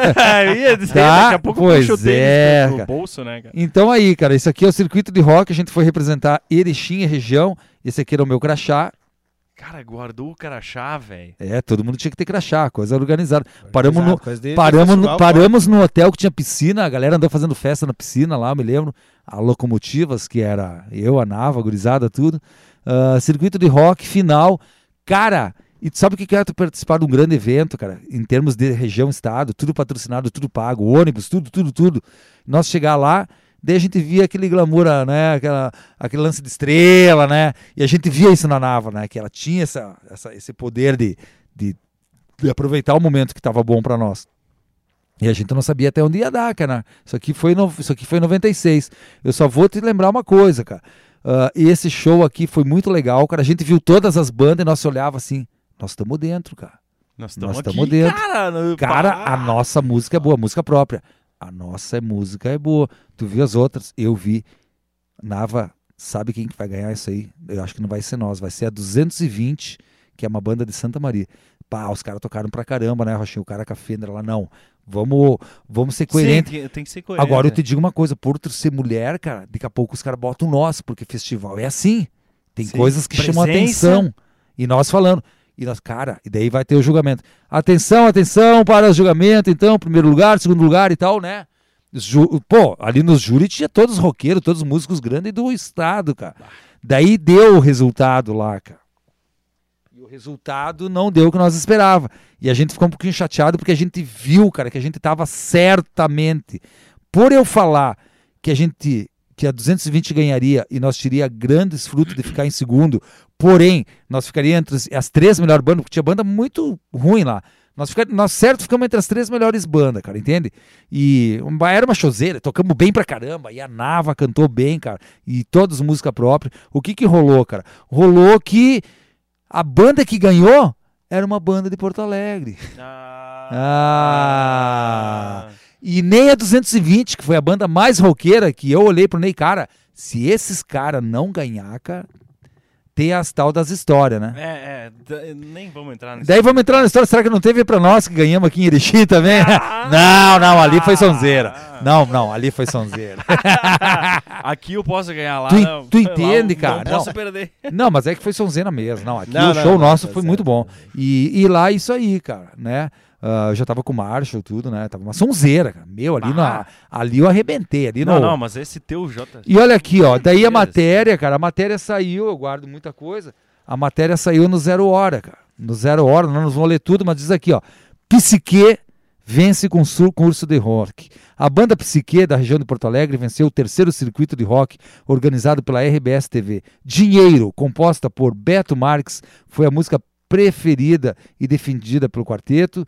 E a banda heavy metal Anjos do Rock de Caxias ficou em segundo lugar a 220 volts, olha só, cara, a 220 foi a melhor banda, cara. A 220 volts de Santa Maria foi a terceira colocada, fortalecendo a qualidade do rock que aquela cidade de onde saiu a banda vencedora de 1995, a Doce Veneno, que fez show especial essa noite. Bem, daí lá por baixo eles estão falando aqui, ó. Às 21h15, o Sextetos 220 volts de Santa Maria apresentou hard rock com generosos solos de guitarra, Lugar para Viver, Rafael, teclados, Pila, vocal, Cláudio Batera, Michael, harmônica e Lindomar baixo e Tite Moreno na guitarra formaram a banda que conquistou o segundo lugar. Ah, eles ficaram em segundo, é, nós tinha razão. E nós tinha razão também em falar que nós ficaríamos entre esses três primeiros. Daí teve aqui, sim, um parênteses falando de nós aqui. Erechim representou a única banda com uma representante feminina. Olha. Locomotiva, pop rock, pesado, agradável, com vocais de Nava. Olha. É, então olha, teve um, teve um Teve costeto um- deles escreverem, né, cara? Sim. E eles- foi um show eles- muito legal. é, E essa vou- música pô- que vocês tocaram lá, Bah, ondas sonoras. quem que escreveu ela? A Nava escreveu e eu fiz a música. E tu tem, tu tem ainda? Vocês têm ela? Hum, captada Ah, a Nava não? deve ter, cara. A Nava deve ter. A Nava deve ter. A Navas. Eu, pessoalmente, não tenho. Eu me lembro da música. Poderia tocar aqui, mas não vou, né? Galera, isso aí já é 97, né? Deu ano de 98, cara. O ano de 98 eu fiz um som mais voltado ao jazz instrumental junto com o meu amigo Portugal, nas flautas, porque a gente encerrou a- o assunto da, da banda da Nava. Acho que a Nava foi morar em Porto Alegre, coisa assim. Daí eu fiquei mais de boa, tocando em barzinho, tal, tal, tal. Paralelo à banda Locomotivas, eu tinha uma outra banda que era uma banda que tocava mais barzinho, que se chamava Quarteto 11 e meio, que era eu, o Greg, que era o cantor do, do HC, o Ney tocava na. Locomotivas e tocava nessa banda também, e o Joey Sella, que era o batera do Bife Cebolado. Então foi um momento 95, metade de 95 até até final de 97 foi um momento que eu tinha locomotivas que fazia shows maiores, esses aí, e cidades e tal, e tinha a, com mais objetivo, e tinha uma banda que era mais tranquila, mais MPB, rock e tal, mas agitava a galera e tocava como referência no bar Paddle Café, que era o antigo cachaçaria, e que depois, ali é onde te- desmancharam ele, ali do lado do hotel Erechim. Sim. Foi um ponto de rock ali, tá, gurizada? Santo, Ali- né? Ah, é, legal. o Santo, depois O virou Santo, Santo. Só que ele, o Santo, ele foi virar no ano de 99, que daí entra um novo, novo né? capítulo nosso, que entra a banda mais promissora e que mais deu certo, que foi a Central Brasil. Essa, galera, essa vai ficar pro nosso próximo episódio, porque, cara, nós temos aqui um, um, um puta guitarrista, um cara que tem história, uma enciclopédia do sul do mundo, como eu falei antes, cara, eu até me, me emociono de Acho nós estar uma- aqui Uma há umas três né? horas, cara, e pouco falando, Rochinha falando muito, eu e o Fabrício só ouvindo e vocês vão ver essa história na íntegra, caras. Olhem tudo, sintam e, e isso é rock and roll, isso é é uma o Rochinha hoje deu uma aula de música sim, ele falou muito da trajetória dele, mas cara, cada um tem uma trajetória na vida, cada um tem as suas coisas, né, Fabrício? Tem tem o seu lado e a sua história pra contar e o Rochinha hoje eu acho que é, cara, É. eu tô ultra mega empolgado, feliz Pô, obrigado, cara. pra vir Eu- o próximo episódio. Fabrício, o que, É. que tu tem a complementar aí, cara? Cara, a gente vai, vai fazer então essa, essa pausa aqui nesse episódio, né? Para que a gente consiga fazer um conteúdo é, mais completo para vocês, né? Para que também, às vezes, eh, daqui a pouco não fique muito cansativo aí pra galera que tá assistindo. Eu já tô sem voz. É, isso e aí daqui a pouco, né? Então o que acontece, pessoal? Fica ligadinho aí que vem o próximo episódio que ele falou é, que tá É. empolgado assim como eu tô empolgado aqui pra saber, porque a- aí a Central Brasil chega na parte Aí, onde aí, nós, aí é, o bicho vai pegar, O bicho cara. pega feia, aí o bicho né? pega- É. É, eu sei. Mas é eu que posso- daí, daí eu sei um pouco já da história, porque já, já chega um pouco do perto do que eu vim pra cá e, e, e da, da história que nós convivia mais aqui no estúdio. Aí enfim, a, mo- das- a da modernidade, né? A Exato, civilização. da né? parceria que Isso. nós já temos fora dos palcos, enfim, e junto nos palcos. às vezes. Mas temos mais cinco minutinhos Tem, para fazer tem. a emenda. Galera, foi assim, ó, nós estamos falando de determinada a, ba- a banda com a Nava, né? A Nava saiu de Lixim, o Thiago também já não estava mais em Lixim. Eu fiz esse 98, esse som ah, jazz aí com o coisa. Fiquei fazendo os barzinhos com esse quarteto 11 e meia que nós tínhamos, entende? Que foi o embrião da Central. Por quê? O quarteto 11 e meia, encerrando esse capítulo, era eu, o Joey Sella, o Ney e o eu, Joey Sella na batera, o Ney no baixo, o Greg no vocal, que era do HC. O que que aconteceu? Aconteceu um fato aí. O ano de 98, ah, eu fui tocar na banda Jack Jones, que é do Luciano Dornelles. Ah, já- sim. por um período, mas por meses, tá? E tinha esse quarteto. também e- fez e- muito sucesso. também fez muito né? sucesso. E teve, e, e- toquei com eles, tocamos em Passo Fundo, tocamos no, no Santa Catarina, Paraná, numas festas aí, muito louca que teve aí. A gente rodou aí, cara. Mas foi um período curto pra mim e eu me sentia mais como um participante, né, cara? Sim. Eu era um Luciano- convidado, Luciano, porque Lu- bom, bom guitarrista. Luciano já era um baita Boa, guita e guita. ele me chamou baita camarada, temos um respeito enorme. Foi o ano de 98. E por que, que o quarteto 11 e meia foi embrião da Central? Porque o quarteto 11 e meia já tinha o Greg e o Joey Sella, que era o batera. E a Central Brasil veio surgir em fevereiro. de- eu lembro tudo, cara. não fiz tanta besteira não, tô bem, cara, tá? Fevereiro, fevereiro, por que tocar, cara? Galera, não é fazer besteira assim, ó. Tocar é muito agito, é muita noite, Sim, sim. é muita festa, é, é- não, não pensa que tu vai tocar lá, tu vai terminar de tocar e tu vai guardar a tua a droga corporal que se chama adrenalina numa pastinha e tu vai pra casa e tá tudo bem. Não, cara. É verdade. Todos vocês são músicos, tu sabe que tu É terminou o show, tu tem que ali curtir um pouco, tu não, não consegue ficar parado. Não. Então aí que tá o embrião da Central Brasil, porque o lance Central Brasil tem a ver com dois fatos, cara, tá? E eu vou revelar aqui, daí nós vamos fazer o segundo episódio, Vamos. Central, vamos. Rockstock, Bigodjators, Isso é uma banda isso de grunge, Papo. Tá? Tem isso aí, papo, isso aí. eu sei que Tudo tem bem, papo, a ideia inicial era nós fazer tudo num, mas não deu, né? Sim, mas vocês pediram pra eu contar tudo, eu acho que eu contei metade, pelo menos. aqui, Sim, né? não, com certeza. não, não. A foi- metade da metade, porque a Claro, metade, claro, tudo, tudo nunca sai, não lembra Não, tudo. né? não, não, não. Galera, assim, ó, só pra, só pra terminar, o que, que eu queria falar com vocês, ó. A, a questão da banda Quarteto 11 e meia, ela se torna o embrião da, da, da Central Brasil, porque o Joey Sella, o nosso batera, ele era um cara muito técnico, ele estudava muito batera, entende? Jazz e coisa, ele era muito... Cara, ele tinha uma qualidade muito boa, cara. Umas pessoas criticavam que ele errava tempo, às vezes coisas assim. Não, o Joey era um cara muito, sabe? E, e o Greg no vocal, e daí tinha o eu e o Ney. Mas também, né, cara? Mas também Porque a formação- e cara. A formação da Central Brasil oco- ocorreu em fevereiro de 99, tá? E fevereiro de 99, eu voltei de férias de Machadinho e tava solteiro na época, andei pegando uma mina lá Mais que uma. ela Meu Deus, da. Rocha. era uma Depois, morena. quem tá Eu queria, aí, eu queria ser bonito igual a Roxinha, na verdade. Cara, ela não era de Machadinho, mas o que que acontece? Vamos revelar aqui os assuntos. E tem a ver com o nome Central Brasil. Acho que nem Denis, né, gurizada? Sabe por quê? Por, por causa do filme? Não, não é por causa do filme, cara. A banda Central Brasil, cara, e às vezes é um pouco de loucura e pode ter a ver ou nem a ver, veio porque quando eu voltei das férias de fevereiro de 99, cara, eu conheci uma mina morena muito bonita do Mato Grosso do Sul, cara. E Mato Grosso do Sul, pra mim, estaria na região central do Brasil, né? Aham. O norte pega um pouquinho mais para cima, a região central pega. Vamos pegar ali ah, Goiás, Mato Grosso do Sul, São Paulo já é sudeste. Eu misturei como se fosse um central Brasil. entende? Então no próximo episódio vocês vão conhecer a Morena. Não vão, não. Nem- não sei nem o nome, porque foi só umas férias, né, cara? Foi só pro nome, foi só pro nome Yes. da, da banda, na verdade. Mas Conhecer a Morena da, do, do, Cara, cen- do centro do, do É, Brasil. do- é isso, pra mim vinha, cara, ela mora ali na região.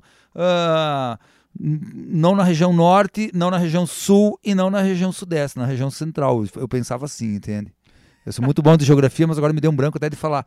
Mas é Mato Grosso do Sul, então o lance.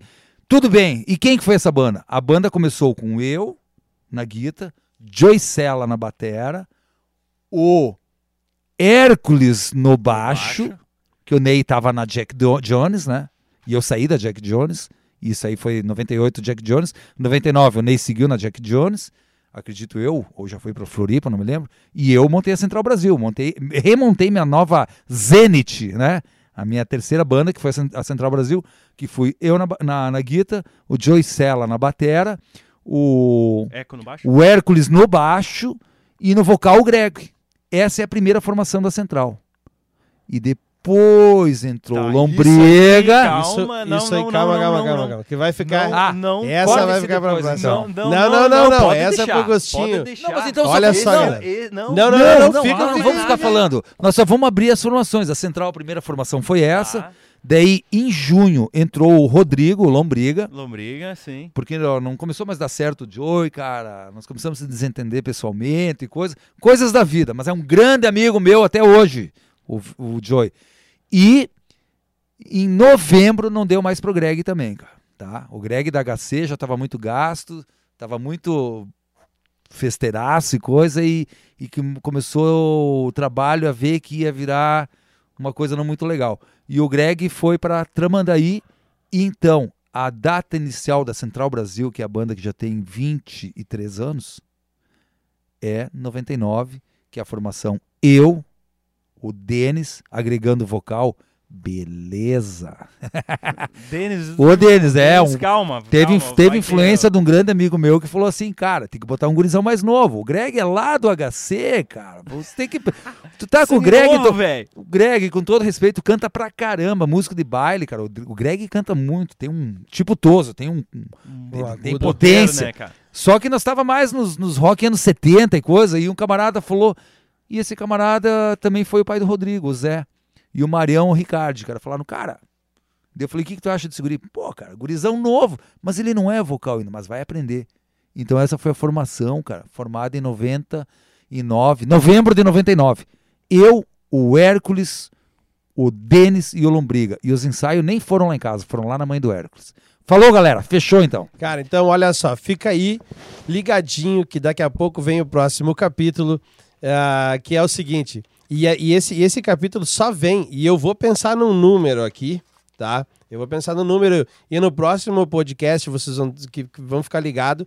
Se a gente chegar num número de, de, de- de, eh, visualização desse vídeo aqui, vocês querem mesmo ver essa, É, essa segunda aí. parte aí. E eu quero também comentários aqui, tá? Eu quero comentários. Deixe seu comentário. Eu quero ver a segunda parte para saber sobre a Central Brasil. Sobre, esse fera, né? É, cara? sobre esse fera e tudo mais. O resto da história do Rochinha, que o, o, o Fábio falou. Agora eu quero, eu quero falar um pouquinho. É, eu, eu conheço pessoalmente o Rochinha faz, faz pouco tempo, mas ouço falar muito, né, cara? Fizemos show Então, junto, né? Exato, é aí que eu vou falar, cara. Eu tenho o prazer, cara, de receber esse cara aqui. Num, lugar, É- num local mágico, né, meu? Exato, cara. E eu tenho, eu tenho o prazer de receber ele aqui, cara, porque essa história toda que ele contou aqui, cara, esse, além de tudo isso, acima de tudo isso, e falavam muito dele, e eu nunca tinha, tipo, ah, vamos tocar junto e tal, né? Quando, e, e aí, quando a gente foi, que era um festival no de bike, né? Lá no negócio de bike, foi, né? É, e aí. Foi um evento de bike Evento- promovido pelo Juliano lá da, da, da- da bicicletaria. Exato. Gente de exato. todo estado lá na comunidade Rio Verde. Isso Eu achei muito legal por causa do local. Eu e o Denis É. fomos lá à tarde, montar a equipe, ficamos por lá. Sim. Natureza, Show final de bola. tarde. Nem final, era, era verão, cara. É, é verão. E, a- e naquela, naquele dia que eu recebi uma triste notícia que o Serginho tava mal, cara. Ah, é. Foi lá. É, enfim, cara. E, e eu chego lá, o Rochinha, Rochinha, Rochinha, puta, vou dividir o palco com o cara, né? Então, e, e eu chego lá, e esse cara muito humilde, sempre humildaço, gente boa demais, de verdade. Legal. Não é puxa-saquismo, cara, é. Tô te falando na real, porque eu ouvi muito falar do Rochinha. Entendeu? Eu ouvi muito. Cresceu toda- com a música cresci. e falando. Exato, cara. Chego lá, Como falei, eu- puta, meus. Como eu cresci falando do Serginho, né? Exato, É, né, cara? O tempo passa e nós entendeu? vamos deixando. Nós... não- Isso, mas o bom é saber, cara, que tudo isso que se fala é você. Tu entende, cara? Então, cara, chegou, pô, precisar aqui, ah, tá ficando gurizada aqui, ó, equipamento, cara, tamo junto. O velho ainda, o Gleison era nosso guita abraço, Gleison.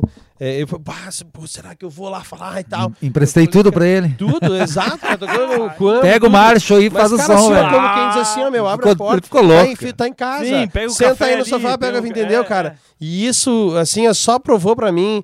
E, e, e é o orgulho que eu tenho de estar falando hoje contigo aqui, cara, trazendo muito obrigado pela tua presença de verdade. Esse podcast que foi muito foda, cara. entendeu? E, e, eu- e, ó, vai ter o segundo, mas eu quero comentários aqui embaixo. Eu quero ver a segunda parte da história do Rochinha pra ver o que vai acontecer. Muito obrigado, Rochinha, de Não era pra ter duas cara. partes, né? É, não Mas- era, mas, vai Mas- ter. não Mas, é, mas cara, né, a gente nunca Tudo sabe bem, o que vai bem, ser na vida. bem. Eu acho é- legal. É. Contar, Entendeu? contar tudo aí, botar tudo É isso fora. aí, aí. isso aí. Rochinha, quero te dar um mimo aqui da, Opa! da, da nossa banda, da banda Cruers. Tem umas coisinhas aqui dentro, abre aí, vê se tu curte aí.